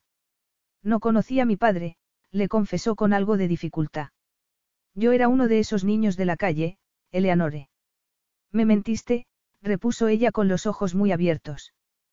Cuando te pregunté, me dijiste. Te dije que tenías mucha imaginación. Y es verdad. Eleanore arrugó la nariz. No parecía convencida, pero no apartó su mirada ni le pareció que su confesión la hubiera escandalizado. Lo siento. Debió de ser muy duro, le dijo en voz baja. Una vez más, se sorprendió al ver que quería hablarle de ello. Fue muy duro, sí. Y pasé mucho frío y mucho miedo. Las palabras salieron de su boca sin pensar y se sintió algo incómodo. Ni siquiera Tomaso conocía todos los detalles de su infancia. Nadie lo sabía. ¿Puedo preguntarte qué pasó con tus padres? Le preguntó ella con una delicadeza y compasión que pudo con él. Mi madre me dejó en un tren que iba hacia Moscú. Dios mío, eso es terrible. No quiero ni pensar en cuánto le destrozaría algo así. Tardó unos segundos en entender sus palabras y no le extrañó que Eleanore no se imaginara que su madre hubiera podido dejarlo en el tren de manera deliberada. Estuvo a punto de reír amargamente. Lo hizo a propósito, Eleanore. No fue un accidente. Me abandonó allí. Pero, comenzó ella con el ceño fruncido como si no pudiera entender algo así. Cada vez tenía más claro que se había equivocado con ella. No era una heredera superficial y mimada, sino una mujer con capacidad de empatía y un gran corazón. Y ver cómo era de verdad Eleanore le estaba afectando más de lo que le parecía razonable. ¿Pero por qué? Se dio cuenta de que, aunque no quería tener que hacerlo, iba a tener que terminar la historia de su dura infancia. Mi madre era una reina de la belleza venida a menos, fracasada y adicta a las drogas. Y supongo que mi padre sería uno de sus muchos amantes. Cuando tenía cinco años, llegó a la conclusión de que no quería seguir cuidando de mí. De todos modos, estábamos viviendo en la miseria. Así que pasar de esa situación a la calle no cambió mucho las cosas. Pero en la calle estaba solo. Sí, había estado solo. Y lo había estado durante mucho tiempo. Antes de que te deshagas en lágrimas, recuerda que ahora soy uno de los hombres más ricos de Rusia. Mi madre me hizo un favor abandonándome, le dijo con amargura. Vio que parecía conmocionada. Había mucha compasión en sus grandes ojos castaños. Pero ¿cómo sobreviviste? ¿Cómo lo hacen varios miles de niños en la ciudad? Sobreviví robando lo que podía, buscando comida en la basura y durmiendo en estaciones de tren. Algún tiempo después, me metieron en un orfanato. Pero eso había sido aún peor. El sitio había estado lleno de gente que lo miraba con una mezcla de compasión y miedo. Solo duró allí unos meses. Después, se escapó para seguir buscando a su madre por las calles. ¿Cómo le había pasado a Eleanore? Entonces aún pensaba que lo había dejado en el tren por accidente, que no había tenido la intención de abandonarlo a su suerte. Pero no había tardado en entender la verdad. No fue una vida bonita, pero cuando tenía 16 años Tomaso convenció a su hermano para que me diera trabajo en su barco de contenedores. Aunque no tenía formación, sabía lo suficiente como para reconocer una oportunidad. Y el resto, como suelen decir, es historia. La supervivencia del más apto, murmuró ella recordando lo que él había dicho sobre el gatito. Pero ¿y la policía? No podrías haber acudido a ellos para que te ayudaran. Se echó a reír con amargura. La policía es el peor enemigo de los niños de la calle, Eleanore. A veces eran ellos los que más daño nos hacían, los que más nos golpeaban. Eleanore pensó que su infancia había sido un cuento de hadas en comparación con la de Lucas. Había sufrido a menudo por no tener la atención que quería, pero nunca había dudado del amor de sus padres. Y las cosas cambiaron después de la muerte de su madre. Su padre se convirtió en un hombre más distante y terminó casándose con otra mujer, pero no la había abandonado, no la había dejado sola en un tren para que se valiera por sí misma. Por eso quieres hacer un colegio, murmuró casi para sí misma al recordar una conversación que había tenido con Petra a principios de esa semana. Había encontrado un folleto de la Fundación Niños de la calle de San Petersburgo y en él había un montón de fotos de Lucas posando con un grupo de niños. Había pensado entonces que lo había hecho para promocionar su labor benéfica y mejorar su imagen. Petra le había contado que Lucas, cuando estaba en San Petersburgo, trabajaba en la fundación como voluntario un día a la semana y que estaba intentando crear un colegio al que los niños pudieran ir libremente, sin que trataran de controlar su asistencia, se trataba de conseguir que fuera un lugar en el que se sintieran seguros. Había pensado entonces que Petra había estado exagerando las bondades de su jefe, pero empezaba a pensar que todo era tal y como la otra mujer le había contado. ¿Qué sabes de eso? Le preguntó Lucas con el ceño fruncido. Solo lo que me contó Petra. Esa mujer lleva conmigo demasiado tiempo. Pero es cierto, no. Los niños suelen estar en la calle porque no tienen otro sitio donde ir, le explicó Lucas encogiéndose de hombros. Tengo los medios económicos y los recursos para ayudar. Además, sé por experiencia cómo piensan esos chavales. Hacer el colegio era lo más lógico. Pero Eleanore sabía que era mucho más que eso. Ese hombre tenía un gran corazón. Lo miró entonces. Le dolía haberle hecho hablar sobre su infancia y tener que recordar esos tiempos tan duros. Quería más que nada acercarse a él, abrazarlo y decirle que, si lo hubiera conocido entonces, habría encontrado la manera de cuidar de él y encargarse de que estuviera a salvo. Pero, como si Lucas acabara de leerle la mente, empujó hacia atrás su silla y se levantó. Lo miró con el ceño fruncido, no quería que terminara aún esa noche. Bueno, ya basta de hablar de mi triste pasado. Quiero ver el cristal palace. Lucas había visto lástima en los ojos de Eleanore y no le había gustado. Estaba listo para dejar de hablar de esas cosas, cosas que creía tener ya más que olvidadas. Le ofreció la mano para que se pusiera también en pie. Ahora. Le preguntó Eleanore. Sí. ¿Por qué no? Bueno, por ejemplo, porque está vacío. Esperemos que, con un poco de suerte, no vuelva a estar nunca vacío. Pero ahora es el momento perfecto para verlo con tranquilidad. ¿No te parece? Eleanore no sabía qué decir. Solo sabía que no quería que la noche terminara.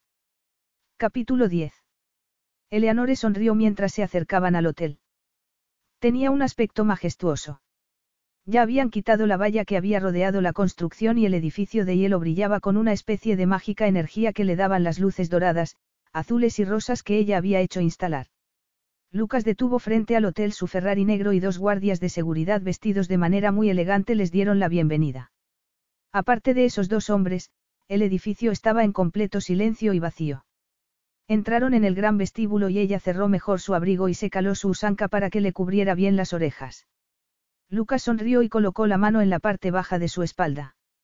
Todo tenía una iluminación suave y pasaron despacio al lado de las esculturas de hielo de unicornios, lobos y ninfas que ella misma había diseñado. Parece que no estamos tan solos, ¿verdad? murmuró ella mientras miraba esas criaturas. Lucas se echó a reír y miró el techo abovedado. Aquí está tu techo de cristal. Sí, no fue tarea fácil. Lleva refuerzos de acero en la parte superior. Me gustaría poder atribuirme todo el mérito, pero fue en realidad uno de los ingenieros el que encontró la manera de mantener el cristal de forma segura allí arriba. Es usted demasiado modesta, señorita Arrington, le dijo Lucas mirándola de reojo. Eleanore se encogió de hombros.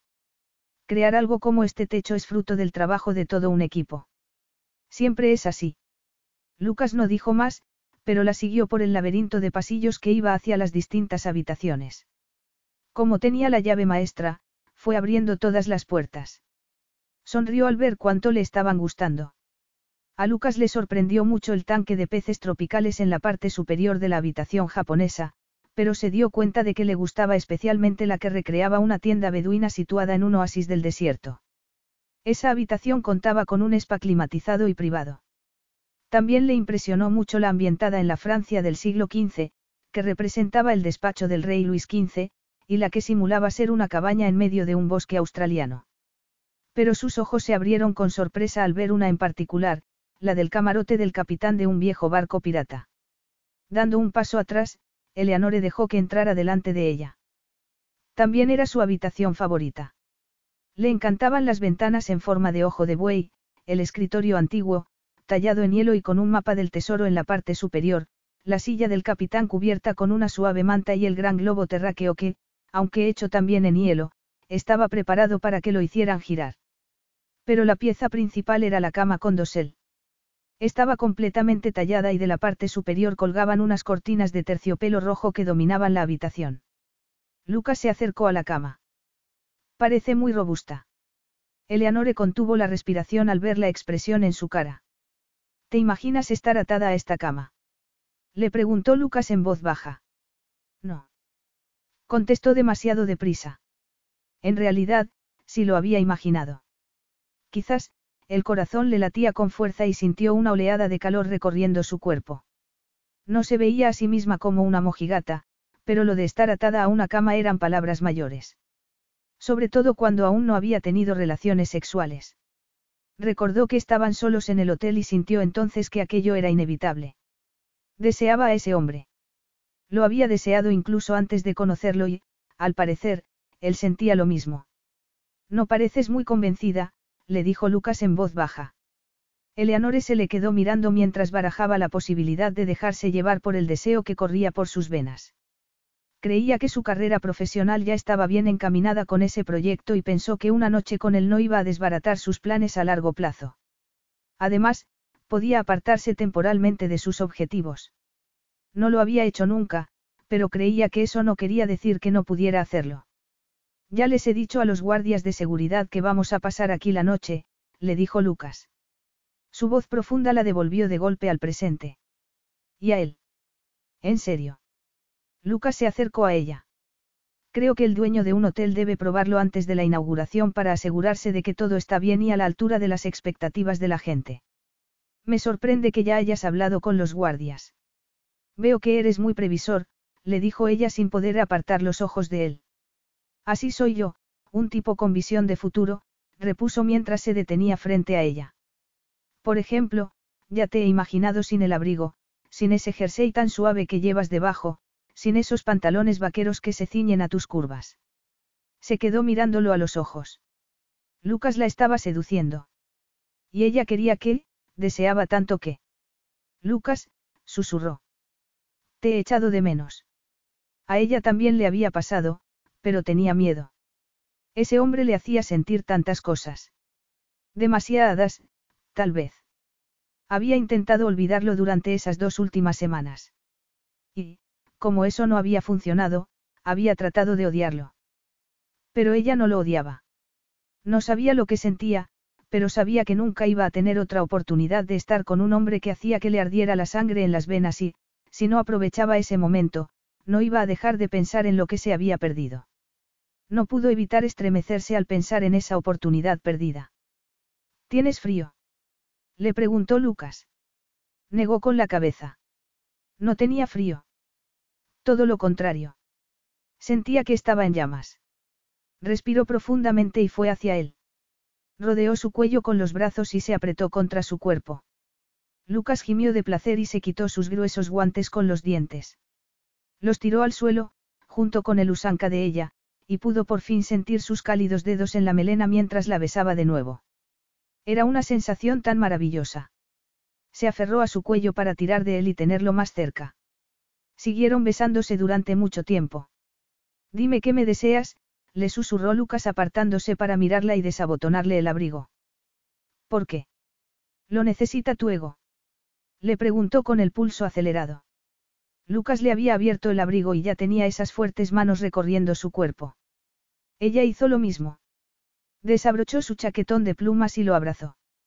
No pudo ahogar un gemido de puro placer cuando sintió la boca Lucas besando su cuello. Da. Por supuesto, respondió Lucas. Muy bien, te deseo, le dijo mientras él le tiraba el abrigo al suelo y le quitaba después el jersey. Se estremeció por culpa del aire frío de esa habitación, pero después la miró de manera tan ardiente con sus ojos azules, contuvo el aliento cuando Lucas levantó las manos y comenzó a acariciarla por encima de su sencillo sujetador, jugando con los pulgares sobre sus tensos pezones. Te deseo tanto, añadió entre suspiros. Y era verdad. Lo deseaba con desesperación, no podía pensar en nada más, solo en lo que estaba haciéndola sentir. Desesperada, se agarró a sus hombros y habría perdido el equilibrio si Lucas no hubiera deslizado un muslo entre sus piernas mientras se aferraba a su trasero para sujetarla contra él. No podía dejar de gemir. Mucho, susurró ella. Lucas se rió y le pareció el sonido más excitante y sexy que había oído en su vida. Antes de que pudiera entender qué iba a hacer, él la tomó en sus brazos y la llevó hasta la gran cama. Tendremos que hacerlo bajo las mantas, no quiero que te resfríes, le dijo Lucas. Vio que apartaba las lujosas y gruesas mantas color carmesí y la dejó suavemente sobre las sábanas de franela. La ropa de cama, tanto la superior como la inferior, estaba diseñada para poder unirlas como si fuera una especie de vaina y conseguir que no entrara nada de frío. Pero, en ese momento, no quería que la tapara con una manta, sino con su cuerpo. Alargó las manos para tirar de él. Muy suave, murmuró Lucas antes de besarla de nuevo. Todas las camas están diseñadas para ser muy cómodas, le dijo ella sonriendo.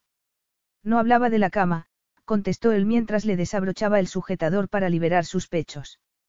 Sino de ti, agregó antes de inclinar la cabeza y atrapar uno de ellos entre sus labios. Se estremeció de nuevo al sentir su aliento cálido sobre la fría piel de su pecho. No pudo evitar arquear el cuerpo hacia él cuando Lucas atrapó uno de sus tensos pezones entre los dientes. Casi no podía ni pensar, pero tenía muy claro que quería verlo. Deslizó las manos bajo el jersey de Lucas y se encontró con sus firmes abdominales. Sintió que él se quedaba inmóvil mientras ella movía lentamente las manos para explorar los músculos de su espalda. Las subió después hasta sus pectorales y notó que Lucas se estremecía. Sintió una emoción increíble al ver que estaba consiguiendo afectarlo tanto como él a ella y fue poco a poco bajando sus dedos por la línea de vello que pasaba entre sus abdominales. Lucas maldijo entre dientes y se quitó él mismo el jersey. No podía dejar de mirarlo. Era aún más bello de lo que había imaginado. Lucas. No sabía lo que había estado a punto de decirle, pero él la distrajo cuando le desabrochó los botones de los pantalones y se los bajó. Lucas apenas se detuvo para admirar sus braguitas antes de quitárselas también. Y ella no tuvo ocasión de sentir vergüenza porque Lucas la cubrió de nuevo con su cuerpo y la besó en la boca para seguir después por el cuello y aún más abajo. Solo pudo agarrarse a sus fuertes hombros y dejarse llevar mientras él acariciaba y besaba su vientre. Sentía que tenía en alerta máxima todas las terminaciones nerviosas de su cuerpo. Era increíble y, cuando sintió sus suaves besos en la cara interna de sus muslos, se quedó sin aliento. Lucas se sentía aturdido por la belleza de su delicado cuerpo. Acarició con una mano sus muslos, subiéndola poco a poco. Separa las piernas para mí, Eleanore. Quiero verte, le susurró. Eleanore lo miró con una expresión casi tímida en su cara que le hizo recordar lo inocente que le había parecido aquella primera noche, cuando se quedó dormida en el sofá de su suite. En ese momento, lo miraba con asombro, como si ningún hombre la hubiera tocado de esa manera. Y le preocupó darse cuenta de que le habría encantado saber que ese era el caso. Lucas. Al darse cuenta de que, desde que la conociera, había estado pensando en cosas que nunca se había planteado antes, decidió que no podía perder el norte y debía concentrarse solo en disfrutar de ese momento. Puso la mano sobre su vientre y comenzó a bajarla poco a poco. ¿Es esto lo que quieres, Moya Eleanore? ¿Quieres que te toque aquí? Cuando llegó a su sexo, se deleitó simplemente con las sensaciones que estaba teniendo, con su forma y su suavidad. Sí. Dios mío, sí. Quiero que, que. No esperó a que le dijera lo que quería porque no podía esperar más y él también lo deseaba. Demasiado. Bajó la cabeza y comenzó a acariciarla de la manera más íntima posible, jugando con la punta de la lengua sobre su suave y húmeda piel. Eleanore se aferró a su pelo y Lucas se dejó llevar por el deseo, disfrutando con su sabor y la textura de su cuerpo. Nunca había llegado al orgasmo besando de esa manera a una mujer, pero sintió que con ella estaba a punto de hacerlo. Fue entonces cuando decidió detenerse y colocarse de nuevo sobre ella. Eleanore no dejaba de gemir y retorcerse bajo su cuerpo. Se quitó rápidamente el pantalón y se puso un preservativo con manos temblorosas. Se acomodó después entre sus muslos y pudo por fin presionar su erección contra ella. Era como estar por fin en el cielo, en un estado de nirvana, en el paraíso. Tenía allí todo lo que un hombre podría pedirle a la vida. Eleanore. No sabía lo que había estado a punto de decirle, Pero lo rodeó entonces la humedad sedosa de su cuerpo y se dejó llevar por la fuerza de una necesidad que no había sentido antes mientras se deslizaba dentro de ella. Eleanore se puso rígida de repente y fue entonces cuando se dio cuenta de que su delicado cuerpo estaba luchando contra esa especie de invasión enemiga en vez de acogerlo. Eleanore. Yo, comenzó ella algo aturdida mientras lo miraba a los ojos. Eleanore, por favor, dime que has hecho esto antes, le rogó con la voz cargada de emoción. Pero ya había adivinado que no era así. Yo, oh, Lucas. Exclamó ella abrazándolo con fuerza para atraerlo más cerca de su cuerpo. No te muevas, Moya Liubov, le pidió él mientras tomaba su cara entre las manos y se separaba unos milímetros de ella. Deja que tu cuerpo se adapte poco a poco. Estoy bien. Ya no me duele. Frunció el ceño al saber que antes sí le había dolido. No podía creer lo que acababa de descubrir. Después de saber que Eleanore nunca había tenido un amante antes que él, no sabía si continuar o detenerse. Tenía muy claro lo que quería hacer, pero lo que estaban haciendo ya no tenía nada que ver con él. ¿Quieres que lo dejemos? Le preguntó. Eleanore negó con la cabeza y sintió de repente cómo apretaba los músculos de su sexo alrededor de él. No pudo ahogar un gemido y estuvo a punto de perder por completo el control.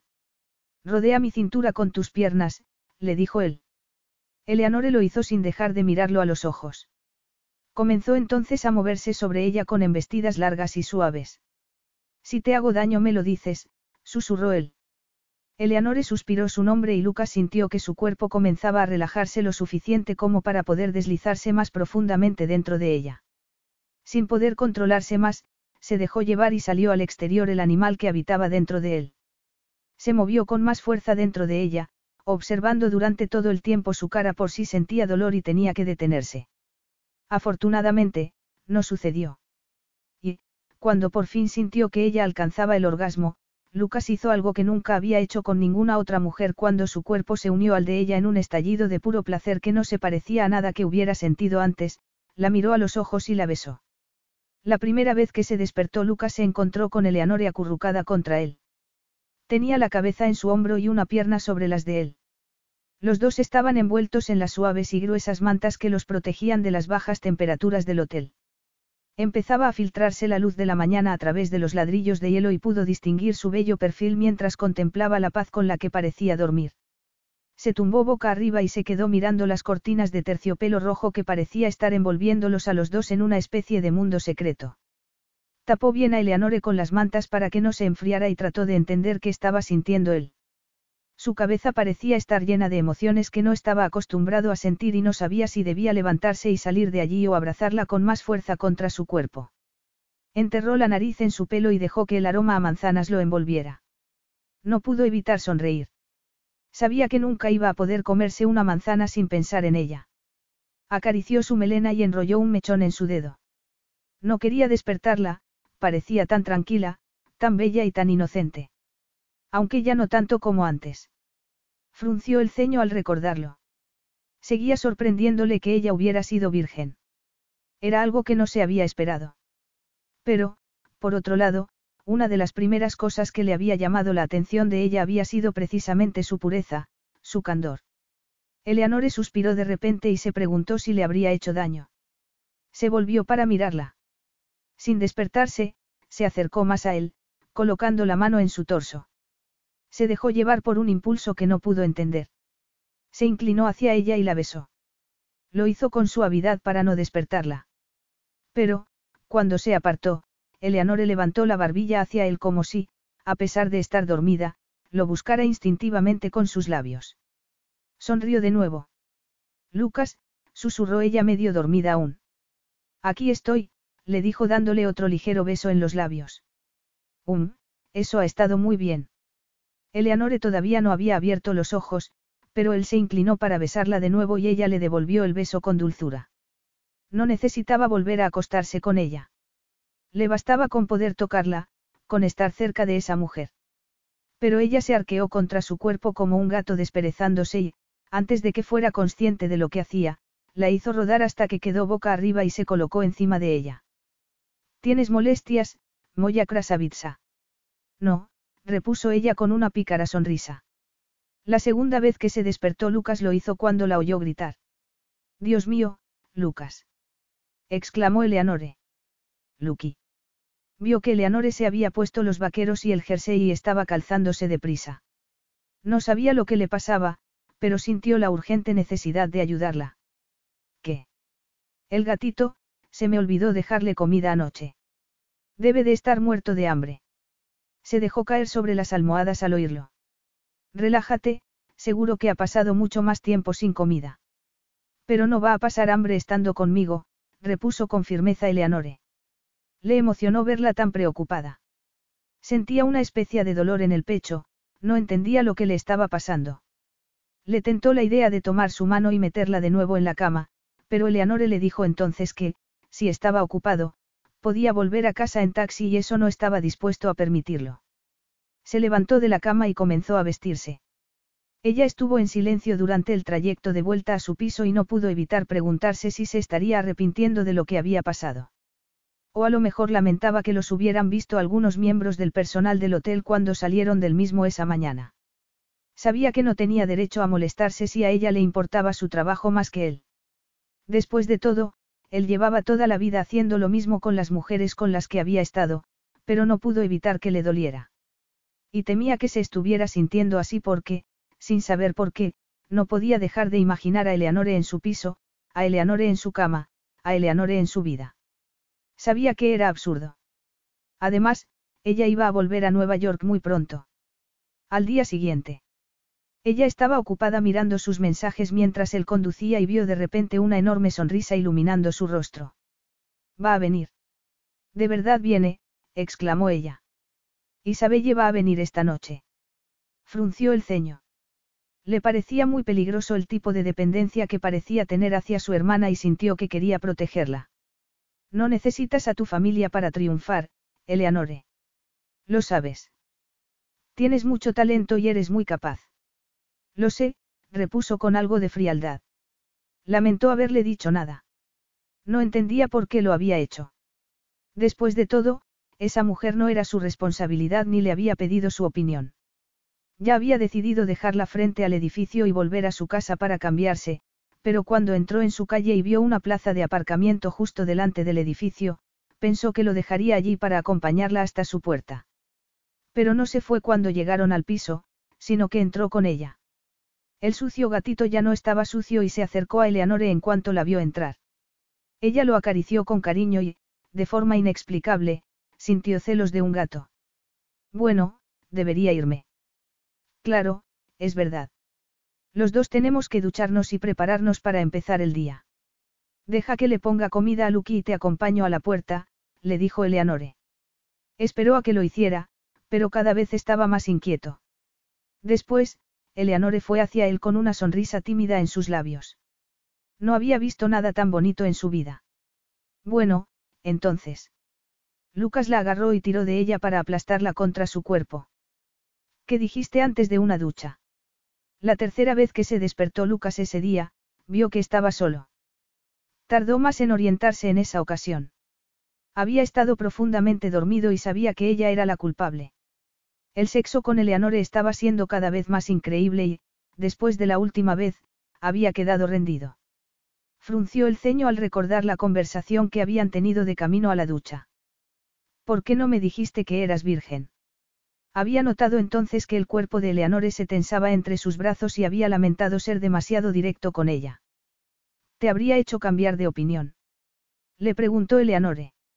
No iba a poder saber nunca lo que habría hecho si lo hubiera sabido con antelación, pero estaba encantado de ser el primer hombre que la había tocado íntimamente, el primero que le había dado tanto placer, el primero que la había poseído, pero recordó entonces que solo había sido el primero, nada más. Y que, cuando volviera a Nueva York, tendría un montón de hombres detrás de ella. Hombres que iban a estar deseando besarla, acariciar su piel suave y perderse en sus ojos mientras ella alcanzaba el clímax. Sacudió la cabeza. No podía pensar en eso. Y, por supuesto, no le había dicho a Eleanore lo que estaba sintiendo, sino que le había asegurado que no le habría hecho cambiar de opinión, que no le importaba que hubiera sido virgen, pero que le habría gustado saberlo antes para haber ido más despacio con ella. No te preocupes, estuvo bien, le había dicho Eleanore. ¿Qué te pareció a ti? Velikolépnidi, había respondido él con sinceridad. ¿Qué significa eso? Magnífico. Y no había exagerado nada. Lo que había compartido con Eleanore había ido más allá de la mera búsqueda de placer, lo que le había movido a acostarse con otras mujeres. Era como si Eleanore hubiera conseguido meterse dentro de él y transmitirle su calidez. No había sido consciente hasta entonces de lo frío que había estado su interior, casi gélido. Eleanore lo había mirado entonces mientras le dedicaba una sonrisa lenta y sensual. La sonrisa de una mujer que acababa de descubrir su propio poder. Sí, es verdad, lo fue, le había dicho ella. ¿Y qué significa esa otra palabra? Lo que me has llamado varias veces. Krasavitsa significa bella, hermosa, le había contestado él mientras le quitaba el jersey y acariciaba sus pechos. Moya Krasavitsa sería algo así como, hermosa mía. Un fuerte ruido lo devolvió al presente. Oyó a Eleanore diciendo algo y sonrió. Supuso que tendría algo que ver con el gato.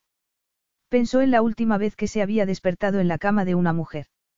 No era raro en él, pero hacía mucho tiempo que no le pasaba. Lo que sí era nuevo era el despertarse con una mujer entre sus brazos. Se había acostumbrado a estar solo desde pequeño y le gustaba tener su propio espacio, pero no le gustó ver que el otro lado de la cama estaba vacío.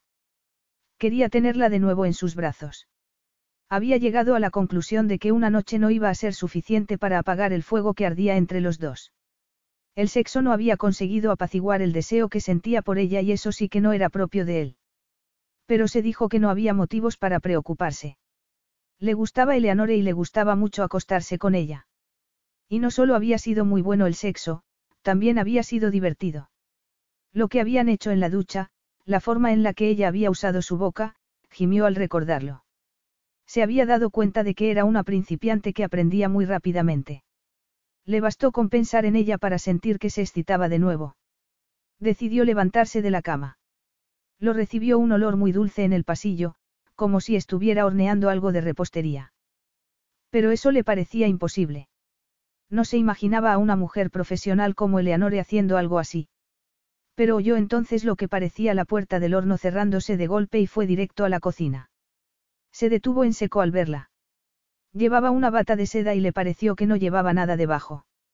Estaba descalza y se había recogido la melena en una especie de descuidado moño con esos mismos palillos chinos con los que la había visto aquella primera noche. Y vio atónito que era verdad, estaba haciendo algo en el horno. Sintió que se le helaba la sangre en las venas. Algo suave y vivo rozó sus tobillos y se sobresaltó. Era el gato. Eleanore levantó la vista hacia él y le sonrió. Pero solo duró un segundo. ¿Qué pasa? Le preguntó algo preocupada. ¿Qué estás haciendo? Magdalenas, respondió riendo. Pensé que tendrías hambre. Las magdalenas le hicieron recordar los biscotti de la mujer de Tomaso. Afloró de nuevo a la superficie una necesidad que había tenido desde niño, se le hizo un nudo en el estómago. Era una necesidad que le aterrorizaba. Una voz le decía que su vida no era tan perfecta como creía, que había algo más ahí fuera. Pero pensaba que no era posible, que no lo había. No para él. Era algo que había aprendido de la manera más dura.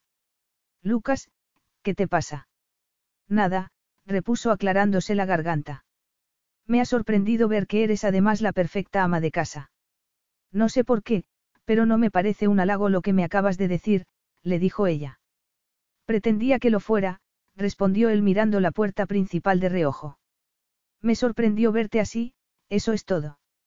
Pensé que las mujeres profesionales e independientes como tú preferían ir a comprar magdalenas a un Starbucks en vez de molestarse en hacerlas. ¿Cómo? Se hace tarde, tengo que irme, le dijo él con algo de incomodidad. Eleanore se quedó mirando al hombre con el que había pasado la noche haciendo el amor. Había sido la experiencia más increíble de su vida. Había llegado a pensar que iba a morir de placer entre sus brazos.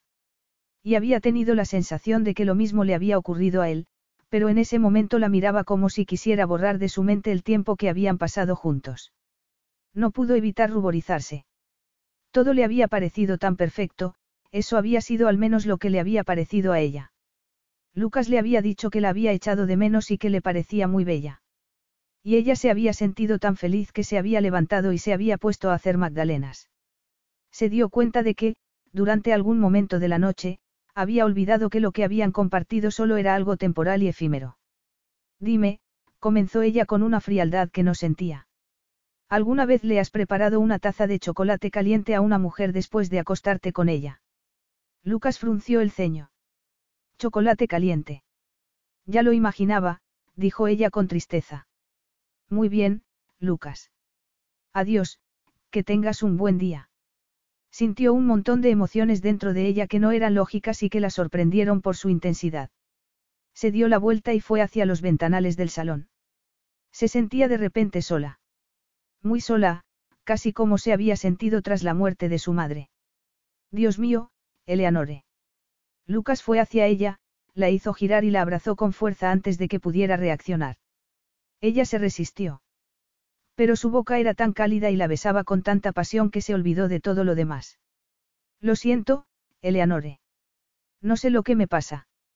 A veces me comporto como un auténtico imbécil. No, es culpa mía. No debería haber esperado que te quedaras a desayunar. La besó de nuevo y ella se rindió entre sus brazos. Ese hombre besaba como los ángeles. Claro que sí.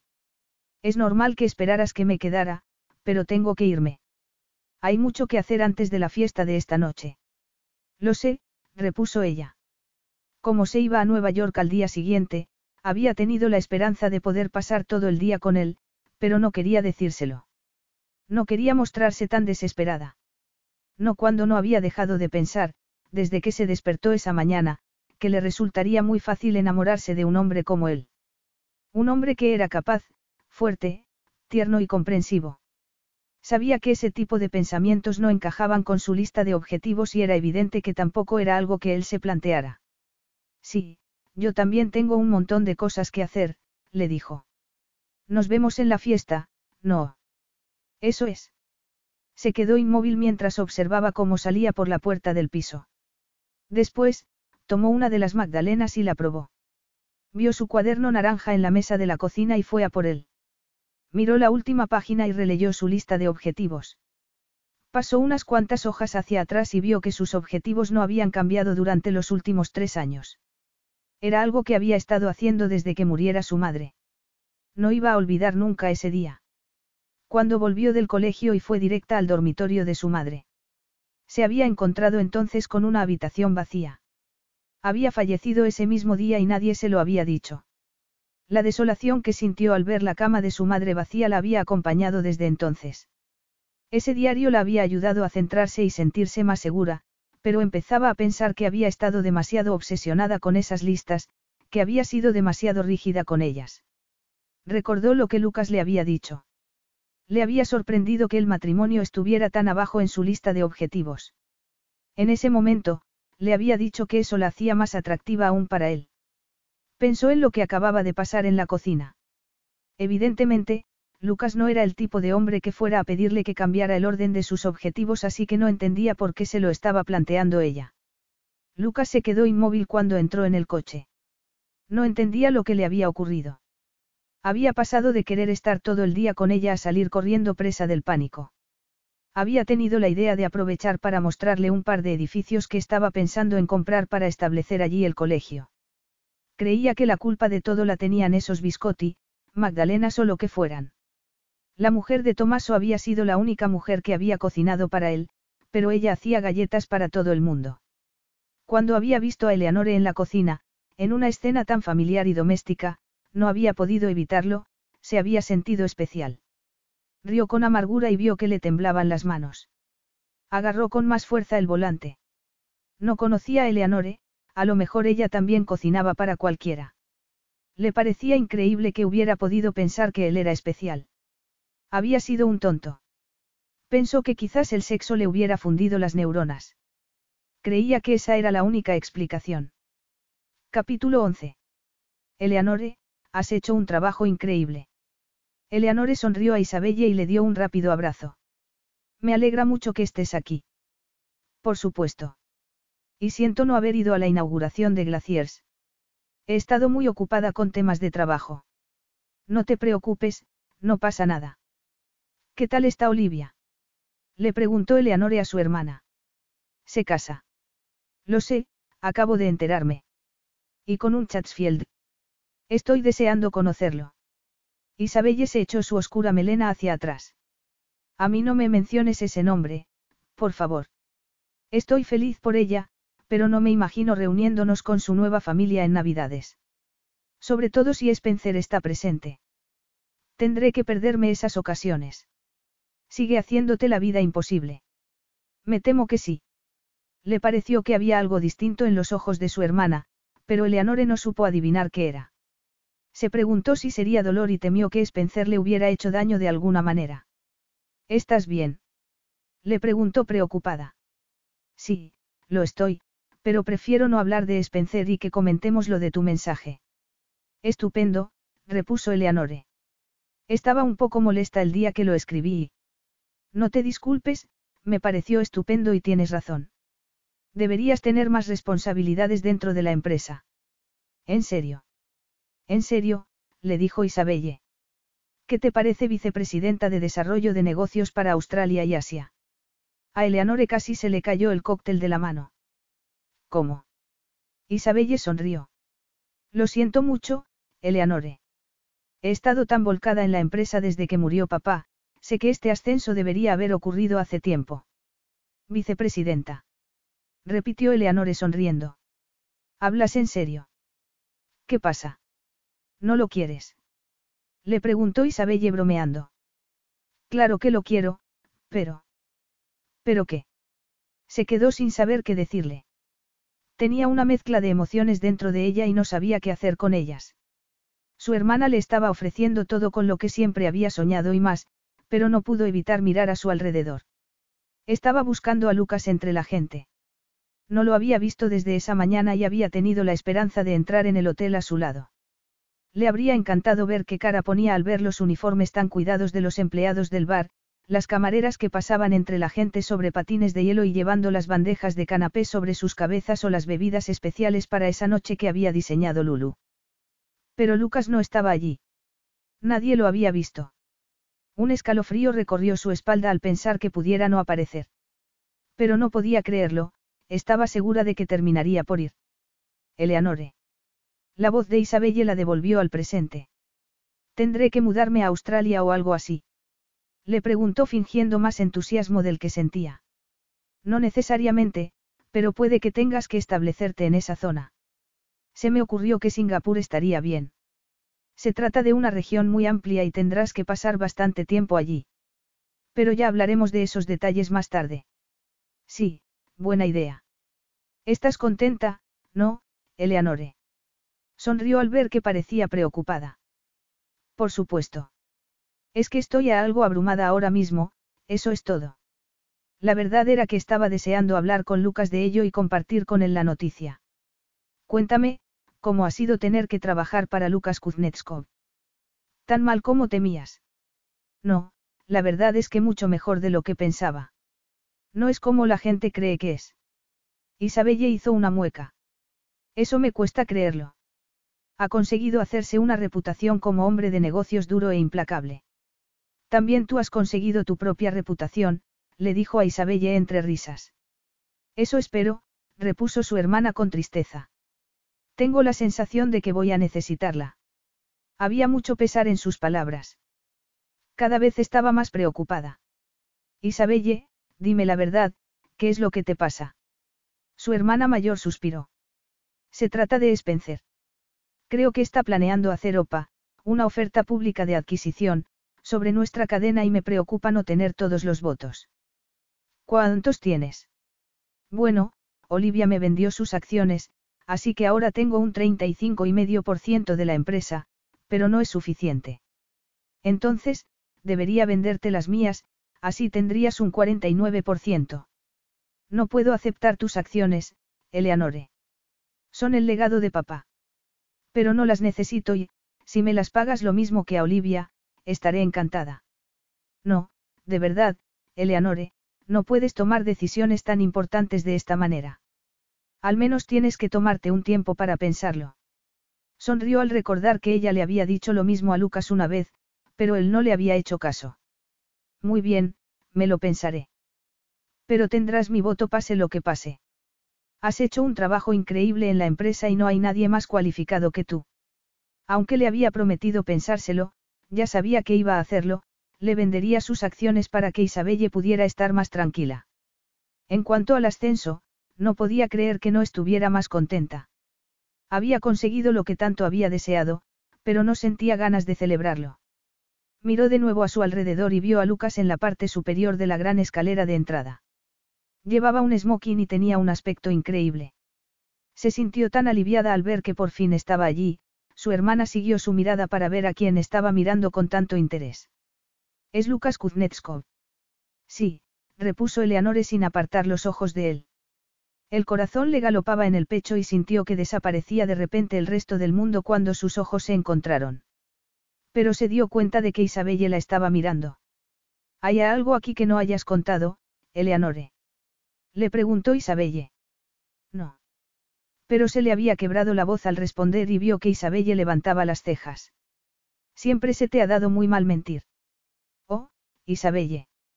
Me acosté con él, le confesó sin pensárselo dos veces. Pero fue un alivio decírselo. Isabelle la miró boquiabierta y no dijo nada. ¿Cuándo? Le preguntó finalmente. Alguien se había acercado a saludar a Lucas y tuvo que apartar la mirada. Lo mismo hizo ella. Fue después de terminar el proyecto, te lo prometo. Isabelle frunció el ceño. Eso no me importa en absoluto. Te lo preguntaba porque me cuesta creerlo.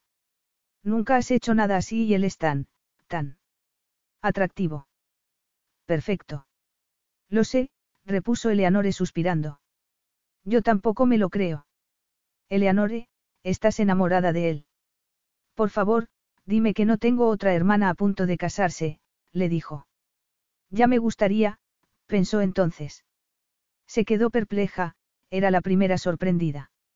No entendía lo que le estaba pasando ni de dónde había salido esa voz. Estaba segura de que no se había enamorado de Lucas y tenía muy claro que no quería casarse con él. Lo que deseaba de verdad era convertirse en la vicepresidenta de Desarrollo de Negocios para Australia y Asia. Eso era al menos lo que creía. Antes de que pudiera recobrar la compostura, apareció el propio Lucas. Supongo que eres Isabelle Arrington, dijo mientras le ofrecía la mano a su hermana mayor. Así es. Soy Lucas Kuznetskov. Sí, lo sé. Esperaba que su hermana no dijera nada inapropiado ni le comentara que creía que estaba enamorada de él. No quería tener que ver a Lucas saliendo deprisa de allí. Además, estaba segura de que Isabelle se equivocaba. No sentía nada. Eleanore estaba hablándome ahora mismo de ti. Se quedó sin aliento al oír las palabras de su hermana. ¿En serio? Preguntó Lucas con interés. Del hotel, intervino Eleanore con nerviosismo. Le estaba hablando sobre el hotel. Sobre la construcción del hotel. Sobre lo bien que ha ido casi todo. No sabía a quién estaba tratando de proteger al dirigir la conversación hacia temas de trabajo, pero les habló del proyecto hasta quedarse casi sin aire. Le dio la impresión de que, mientras ella hablaba, Lucas tenía una actitud más y más distante, como le había pasado esa mañana en su piso. Bueno, como puedes ver, tu hermana es una mujer con mucho talento y se merece un ascenso, le dijo Lucas a Isabelle. Su hermana mayor le dedicó una sonrisa. ¿Eso crees? Da. Sí, respondió Lucas. Ahora, si me disculpáis, tengo que irme. Dejaré que habléis. Se alejó de ellas y Eleanore se sintió desolada mientras lo observaba. Bueno, bueno, bueno, murmuró Isabelle. Eso ha sido interesante. Muy interesante. A ella no se lo había parecido. Se sintió enferma. Creía que algo le pasaba a Lucas. A él o a ella misma. No entendía nada. Isabelle, perdóname, pero necesito hablar con él. Vuelvo en un minuto, de acuerdo. Pareces disgustada. Lo último que quería Eleanore era que su hermana se mostrara protectora con ella. No, no lo estoy, solo, ahora vuelvo. Tómate tu tiempo. Acabo de ver al dueño de Vestlake y quiero plantearle una idea. Eleanore sonrió a su hermana y se fue en busca de Lucas. Se lo encontró cuando estaba a punto de entrar en el bar de hielo. Hola, le dijo ella.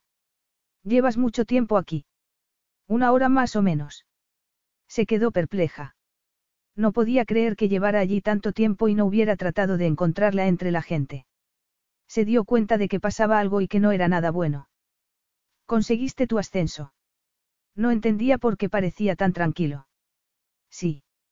Me ha ofrecido ser la vicepresidenta de Desarrollo de Negocios para Australia y Asia. Lucas silbó con sorpresa al oírlo. Felicidades. Eso es impresionante. Gracias, susurró ella. Sí, sabía que era impresionante, pero sintió de repente la necesidad de pedirle su opinión, quería preguntarle qué debía hacer. Creía que Lucas se reiría de ella si pudiera escuchar lo que estaba pensando.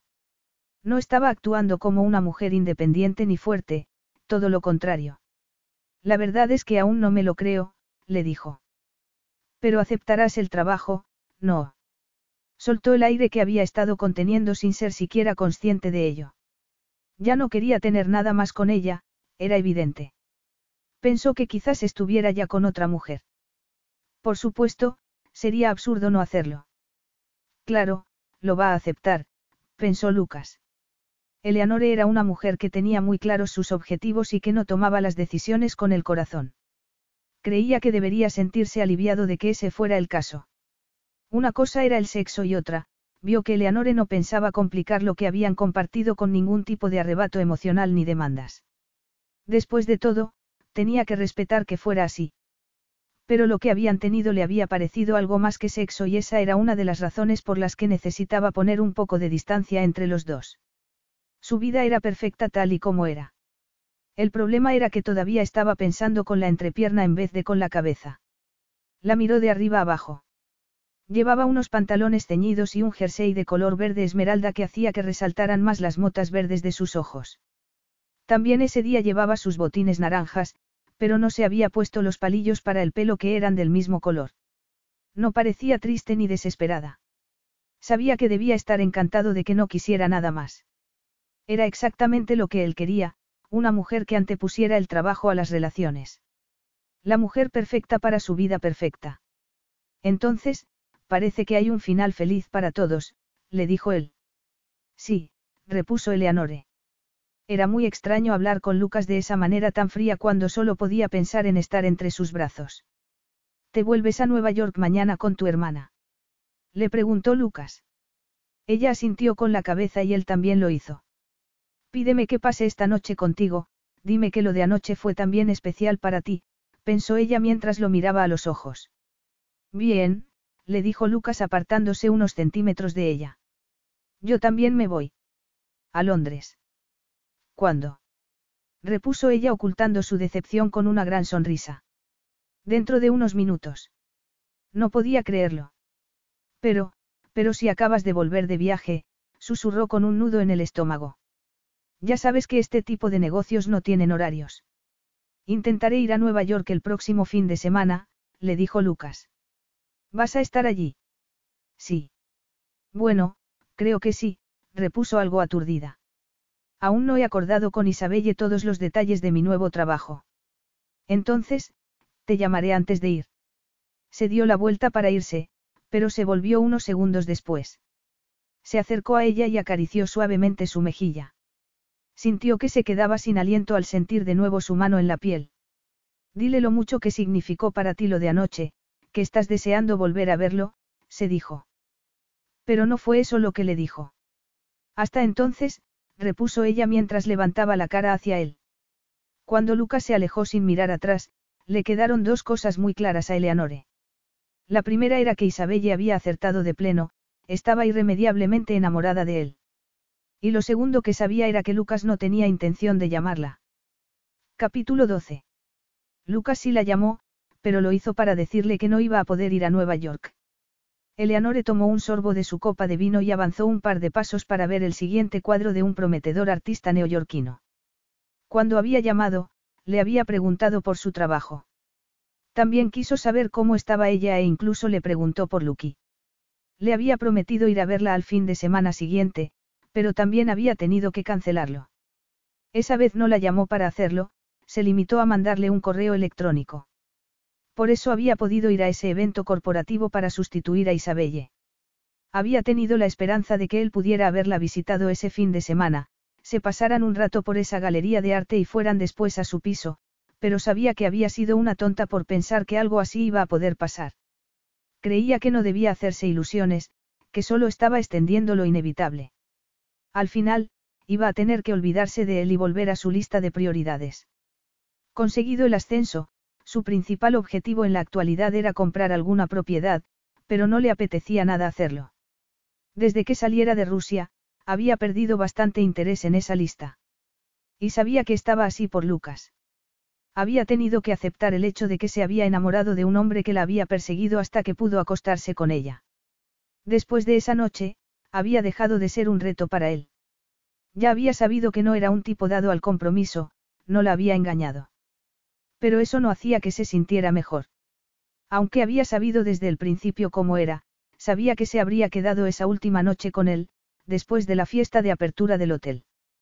Creía que había tenido suerte de no haberse tenido que ver en esa situación porque pensaba que Lucas habría terminado por dejarla un par de semanas más tarde y ella se habría quedado entonces con el corazón roto y sin trabajo. Creía que estaba mejor sin él, mucho mejor. Pero sintió que se le llenaban los ojos de lágrimas y tuvo que respirar profundamente para tratar de calmarse. Había pasado una noche sensacional con él, una que había significado mucho más para ella que para él, pero sabía que terminaría por superarlo. Eleanor Arrington. Se volvió y se encontró con un hombre bien vestido que exudaba poder y dinero por los cuatro costados. Parecía un banquero o un magnate inmobiliario. Sí, soy yo, repuso ella dándole la mano. Soy Peter Bourne-Smith, de Inmobiliaria Bourne-Smith. Me alegra haber coincidido con usted. ¿Por qué? Le preguntó ella fingiendo interés. Visité el nuevo hotel de hielo, el Crystal Palace, la semana pasada y me quedé muy impresionado con la visión y la ejecución del proyecto. Gracias, pero no es todo mérito mío. Parte del proyecto estaba en marcha cuando me sumé yo. Lo sé, pero quería comentarle que estoy construyendo unos pisos de lujo en Dubái para un cliente mío muy rico y me vendría bien contar con su talento y su capacidad. Le pareció increíble ver que le estaba ofreciendo un trabajo. Lo siento, pero mi trabajo en el Cristal Palace fue un hecho aislado. Yo trabajo para la cadena Arrington. Entiendo, repuso el hombre mientras estudiaba con atención. Y, no ha pensado en establecerse por su cuenta. Recordó entonces que Lucas le había dicho que permanecer en una empresa por razones familiares podía terminar limitando su verdadero potencial. En su caso, creía que era ella misma la que se ponía límites. Llevaba demasiado atada a sus listas de objetivos porque le daban seguridad, pero no había conseguido librarse así del dolor que estaba sintiendo esas semanas y pensó que quizás hubiera llegado el momento de empezar a creer en su capacidad en lugar de esperar a que su familia lo hiciera por ella. Pero no sabía si podía dejar la empresa familiar en un momento tan crítico para su hermana Isabelle. Veo que he conseguido que se lo plantee, le dijo Peter Bourne-Smith. No, no es así, repuso ella. Pero ese hombre había percibido ciertas dudas en su voz y la invitó a tomarse una copa para hablar más del tema. No le apetecía volver tan pronto a casa un viernes por la noche, pero tampoco quería pasar más tiempo con un hombre que no le interesaba en absoluto. En su piso la esperaban Lucky, su helado favorito y unas cuantas películas. Se lo agradezco, pero no, le dijo ella mientras salía de la galería. Lo hizo tan deprisa que estuvo a punto de darse de bruces con el fotógrafo del evento. Echo de menos a Eleanore. Lucas levantó la vista y frunció el ceño al oír las palabras de Petra. Tenía mucho trabajo. ¿Sabes algo de ella? ¿Por qué iba yo a saber de ella? Le preguntó de mal humor. Pensé que te habría llamado para ver cómo va el hotel. Ya han pasado dos semanas. Si quieres saberlo, puede llamar directamente al hotel o leer los comentarios en Internet. Petra se acercó a su escritorio y empezó a reorganizar sus papeles y carpetas. Ya, supongo que estará muy ocupada en Nueva York. Eso es lo que me ha parecido. Tardó un par de minutos en entender lo que acababa de decirle. ¿Qué quieres decir con eso de que parece ocupada? Acabo de ver una foto en internet en la que sale hablando con un hombre muy atractivo en una galería de arte. Entrecerró los ojos al oírlo. Trató de recordar que no le importaba, se negaba a buscar la foto en Google. Pero sus dedos no le obedecieron y escribió rápidamente unas palabras de búsqueda. Había pasado las últimas dos semanas tratando de no pensar en ella, pero no podía olvidar el sabor de su piel ni el sonido de su risa. Echaba de menos sus discusiones y sus sonrisas. Encontró por fin la foto de la que le había hablado Petra. Leyó el pie de foto, Eleanor Arrington y el constructor Peter Bourne Smith muy cariñosos en la galería top. Muy cariñosos, se dijo frunciendo el ceño. Eleanore parecía no estar perdiendo el tiempo sustituyéndolo por otro hombre. Pero no entendía por qué le extrañaba. Después de todo, no debería haber esperado que lo echara de menos. Podrías ir a buscarla. Lucas había estado ensimismado mirando la pantalla y se apartó rápidamente al oír a Petra. ¿Por qué querría hacer algo así? ¿Por qué estás enamorado de ella? Negó con la cabeza. Cada vez estaba más molesto. No sé de dónde sacas esas ideas. A lo mejor lo averigüé al ver cómo solías mirarla. Levantó la vista y la fulminó con la mirada. Y, por otro lado, siento decirte que has estado insoportable desde que se fue. No te inventes cosas. No miraba a Eleanore de ninguna manera y he estado muy ocupado estos días, por eso estoy más estresado. Siempre estás ocupado, pero nunca ha sido tan difícil trabajar contigo. Cuando conocí a Eleanore, le dije que me encantaba trabajar para ti, lo recuerdo perfectamente. Pero, ahora mismo, me tienta la idea de presentar mi renuncia. Abrió mucho los ojos al oírlo. No puedes hacer eso. Y no soy la única. Llevas dos semanas ladrando a todo el mundo y nada es de tu gusto. A lo mejor he elevado mi vara de medir. Eso espero porque hasta ahora nunca me habían gustado las mujeres con las que salías. No hablaba de mi vida personal, replicó molesto. Y yo no salí con Eleanor Arrington. Entonces, deberías hacerlo. Y cuanto antes porque esta situación es insoportable, le dijo Petra. Tampoco estaría mal que salieras de donde estás. Lucas miró a su alrededor. ¿Tienes algún problema con mi despacho? Me refería a tu cabeza, contestó la mujer con algo más de amabilidad. Esto no es bueno para ti, Lucas. Sabes que me preocupo por ti. No eres mi madre, Petra. Eres mi asistente. Se dio cuenta de que había conseguido herir sus sentimientos. Siento que te moleste, pero no puedo evitar preocuparme, le dijo dándose la vuelta y saliendo. Cada vez estaba más enfadado. Miró de nuevo la imagen de Eleanore en la pantalla y se preguntó si de verdad se habría enamorado de ella. No le parecía posible, pero cada músculo de su cuerpo se estremeció al pensar en ella. No podía negar que Eleanore lo había cambiado de alguna manera. Ya no encontraba consuelo en su trabajo y se quedaba a menudo distraído pensando en su propia lista de objetivos, una como la que tenía ella. En esos momentos, la familia era su número uno y el número dos lo ocupaba Eleanore. Pero no podía olvidar que ella había elegido su trabajo por encima de él. Golpeó el escritorio con los dedos. Se preguntó si estaría tan desesperado como para perseguir a Eleanore de la misma forma que había perseguido de pequeño la imagen de su madre. Se tapó los ojos con las palmas de las manos. Cuando pensaba en su futuro, lo veía gris y aburrido. No se imaginaba un futuro sin Eleanore en él. Sintió un horrible frío que se le colaba en sus huesos y se vio de nuevo como el niño que había sido, solo en el tren a Moscú. Pero ya no era ese niño, sino un hombre que tenía opciones. Un hombre que se había enamorado de una hermosa mujer que era demasiado buena para él. Lo costaba creerlo, pero sabía que era la verdad.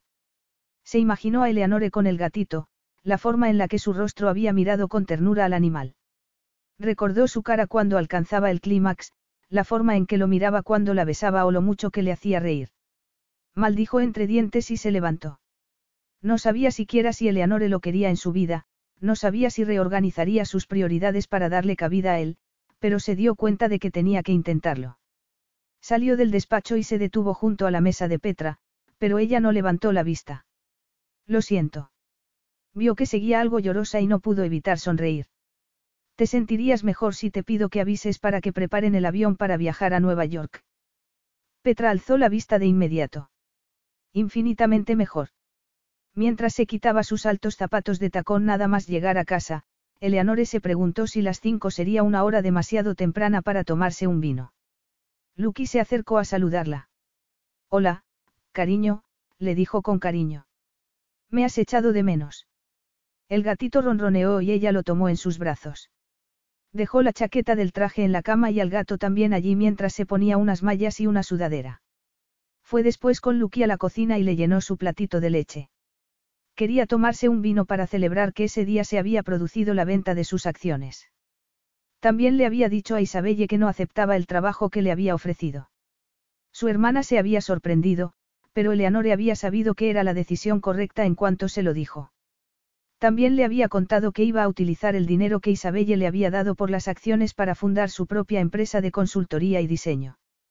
Sabía que las cosas serían difíciles al principio, pero estaba lista para el reto. Isabelle le había asegurado que, en cuanto consiguiera aplastar el intento de adquisición de los Chatsfield, le ofrecería un puesto en la Junta de los Arrington. Por fin había sentido que su hermana la trataba como se merecía. Así que, en general, había sido un gran día. Y estaba lista para que fuera también una gran noche. Aún le quedaban brownies de los que había hecho el día anterior que pensaba tomar con un poco de helado de vainilla mientras veía una de sus películas favoritas. Le llegó un mensaje de texto y se le aceleró el pulso, pero vio que era el empresario que había conocido en la galería. Desde que ella se negara a tomar una copa con él, le había escrito varias veces para invitarla a cenar. Ese hombre no le interesaba y no dejaba de llamarla. Y el que quería que la llamara no lo hacía. No le perdonaba que no hubiera cumplido su promesa de ir a verla, pero sabía que era mejor no pensar en él. Era demasiado doloroso. Aún así, no dejaba de hacerlo y se sobresaltaba cada vez que sonaba su teléfono. Cuando oyó de repente el timbre de la puerta se quedó sin aliento, pero sabía que sería uno de sus vecinos. Probablemente el nuevo novio de Penelope, que habría salido de nuevo sin llaves. Abrió la puerta con una sonrisa en la cara. Hola, Simon. Su corazón se detuvo. No era el novio de su vecina, sino Lucas con un traje tan arrugado que parecía que había dormido con el puesto. Y vio que llevaba días sin afeitarse. Lucas. ¿Qué haces aquí? ¿Quién es Simon? Repuso él frunciendo el ceño. El tipo de la foto. Pasó junto a ella antes de que pudiera siquiera aceptar que de verdad estaba allí y lo siguió por el corto pasillo hasta el salón. ¿Qué foto? Le preguntó sin entender nada, ¿y qué estás haciendo aquí? Ya te dije que iba a venir a la ciudad, le dijo Lucas mirando a su alrededor. Bueno, en realidad me dijiste que no ibas a poder venir a la ciudad.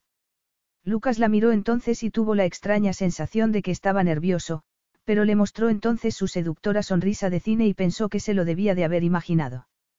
Bonito piso. No me importa lo que pienses de mi casa, le dijo ella tratando de controlar sus emociones. Me gustaría que te fueras. La ignoró y se acercó a su mesa de centro. Solo tienes una copa de vino aquí, comentó mirando la mesa. Entonces, no estabas esperando a Simon. No entendía nada. Lucas no esperó a que le respondiera y miró los brownies. No son biscotti. No, no lo son, le dijo ella cada vez más confusa. ¿Qué estás haciendo aquí? Responde a mi pregunta y yo responderé la tuya. Estás esperando a un tal Simon. O al tipo ese de la galería de arte. Eleanore entrecerró los ojos. Estás tratando de insultarme. Simon es el novio de mi vecina. ¿Y cómo sabes lo de Peter? Petra vio una foto en la que salís juntos. En las noticias. Le preguntó completamente atónita. Lucky asomó en ese momento la cabeza por debajo del sofá y fue corriendo a enrollarse alrededor de las piernas de Lucas. Había imaginado que lo ignoraría, pero se agachó para tomarlo en sus brazos. Lo acarició y se miraron el uno al otro. Después, Lucky lamió la nariz de Lucas. Quería decirle a su gato que no perdiera el tiempo con ese hombre, que sus afectos no duraban mucho. ¿Ha crecido? Sí, respondió ella con un nudo en la garganta y sin terminar de creer que realmente estuviera allí. Lucas, por favor, dime lo que quieres. Tiene algo que ver con el hotel de hielo. No tiene nada que ver con el hotel, le dijo mirándola entonces a los ojos. Sino contigo. Yo. ¿Qué he hecho? No has hecho nada. Bueno, tú has, el caso es que, te necesito. Lucas vio que Eleanore abría mucho los ojos al oírlo y no parecía contenta. ¿Cómo te atreves? No has podido encontrar a ninguna otra mujer en Rusia con la que acostarte. Lucas se habría echado a reír si no hubiera tenido muy claro que, en ese momento, toda su vida y su felicidad pendían de un hilo. Pensó que era buena señal que estuviera enfadada con él. Eso era al menos lo que esperaba. No quiero acostarme con ninguna otra mujer de Rusia, de Londres o de ningún otro lugar. Lo que quiero es hacer el amor con una mujer en Nueva York. Pues espero que te hayas traído tu agenda de contactos. Contigo, Moya Krasavitsa. Quiero hacer el amor contigo. Siempre. Eleanore parpadeó como si no entendiera lo que le había dicho. Perdón. Dime que ese tipo de la galería de arte no es nadie importante para ti. ¿Qué? repuso frunciendo el ceño. ¿Quieres olvidarte de una vez de él? No es nadie. No sabes cuánto me gusta oírlo, repuso aliviado. Se acercó a Eleanore y entrelazó sus dedos con los de ella. Al ver que no se apartaba inmediatamente de él, su corazón comenzó a latir un poco más rápido. Respiró profundamente y el aroma de las manzanas lo calmó. Lucas, yo. Te he echado de menos. He echado de menos poder mirarte y hablar contigo. He echado de menos tocar tu piel y abrazarte. Sé que no te merezco, pero te necesito, Eleanore. Nadie más puede conseguir que me deshaga del frío que he llevado toda mi vida dentro de mí. Eleanore se sentía aturdida. No entiendo. Es muy simple. Te quiero. Pero, si eso fuera cierto, si lo es, ¿por qué no viniste a verme? Lucas apretó con fuerza las manos. ¿Por qué estaba aterrado? Desde el principio supe que eras diferente al resto de mujeres con las que había estado y no me atrevía a soñar con poder estar con alguien como tú. Después, cuando vi lo feliz que estabas con la oferta de trabajo de tu hermana, supuse que elegirías la empresa de tu familia en vez de a mí y eso fue lo que hiciste. Pero nunca me dijiste que quisieras algo más de mí. Sé que mis acciones parecen no tener sentido, pero, después de que mi madre me abandonara, traté de encontrarla. La busqué sin éxito durante años. Y entonces di con ella, me la encontré por la calle un día. Estaba seguro de que, como siempre, también esa vez me había equivocado, pero no, era ella. Iba con un hombre. Cuando la reconocí me sentí tan contento, pensé que ya nunca iba a volver a estar solo, le confesó Lucas. Pero ella fingió que no me conocía de nada. Dios mío, Lucas. Se alejó calle abajo sin más y se llevó mi corazón con ella. Después de eso, juré que nunca más iba a mostrarme vulnerable de nuevo, que nunca me arriesgaría a sentir algo por una mujer. Pero contigo no he podido evitarlo, le dijo mirándola a los ojos. Te amo, Eleanore. Me gusta todo de ti. Eleanore sintió que se le llenaban de lágrimas los ojos y sonrió emocionada. De verdad. Completamente. Totalmente. Absoluto. Apartó las manos que Lucas le seguía sujetando para abrazarse a su cuello, enterrando la nariz contra su pecho. Yo también te amo, Lucas. Te quiero tanto que me da miedo. Lucas la besó entonces. Fue un beso sin fin que le dejó muy claro que la quería de verdad. No puedo creerlo, le dijo ella después mirándolo a los ojos. Pensé, pensé que estabas jugando conmigo y que, después de que me rindiera a tus encantos, ya no te interesaba. Que no me interesabas. Eleanore, Moya Liubov, era todo lo contrario. Tú haces que me sienta completo, vivo. Has conseguido calentar mi alma después de tantos años de dolor, soledad y frío. Durante las últimas dos semanas he estado tan insoportable que Petra me dijo que iba a presentar la carta de renuncia. Petra. No me lo creo. Ella te adora. Afortunadamente, es lo suficientemente lista como para adivinar que estaba enamorado de ti, que mi vida estaría vacía sin ti, le dijo mientras tomaba su cara entre las manos. He pensado mucho en esto y lo quiero todo, Eleanore. Quiero el matrimonio, los niños. Lucky no dejaba de moverse entre las piernas de los dos mientras ronroneaba. El gato, agregó sonriendo. Oh, Lucas. Yo también quiero todo eso. Sé que tus objetivos son importantes para ti y que tu nuevo puesto en la zona de Australia y Asia.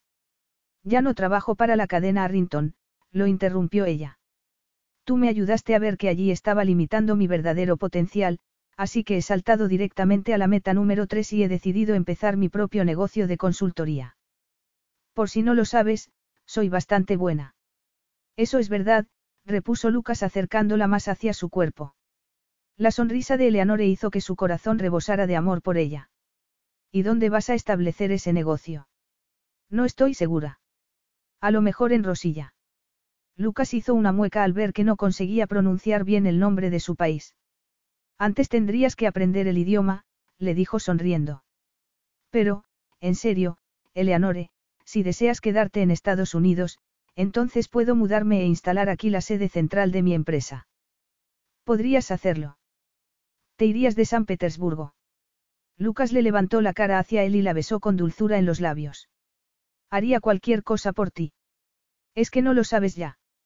Se relajó entre sus brazos. Nunca te pediría que te fueras de allí porque sé que el colegio que quieres construir es muy importante para ti y los niños de la calle te necesitan. Pero a lo mejor podríamos dividir nuestro tiempo entre los dos sitios, ¿qué te parece? Lo que te haga feliz, Moya Krasavitsa. Por cierto, le dijo de repente soltándola. Tengo algo que mostrarte. La llevó hasta la ventana del salón, que daba a una calle tranquila, y le pidió que se asomara. Lo que vio le hizo sonreír de oreja a oreja. Es un carruaje tirado por caballos. Da.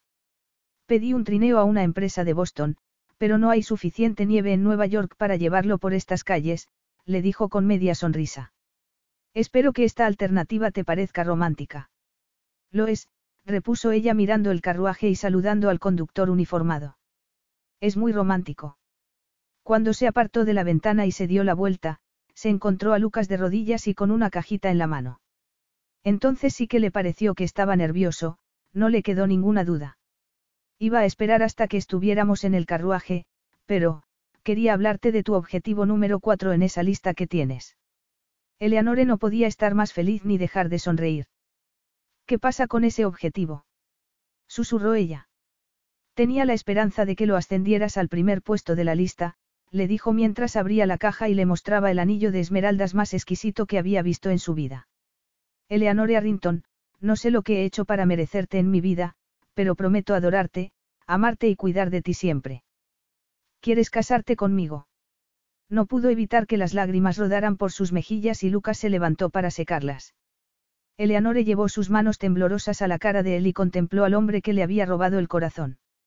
Sí, sí, por supuesto que sí, le dijo emocionada. Me casaré contigo. Lo besó suavemente en los labios.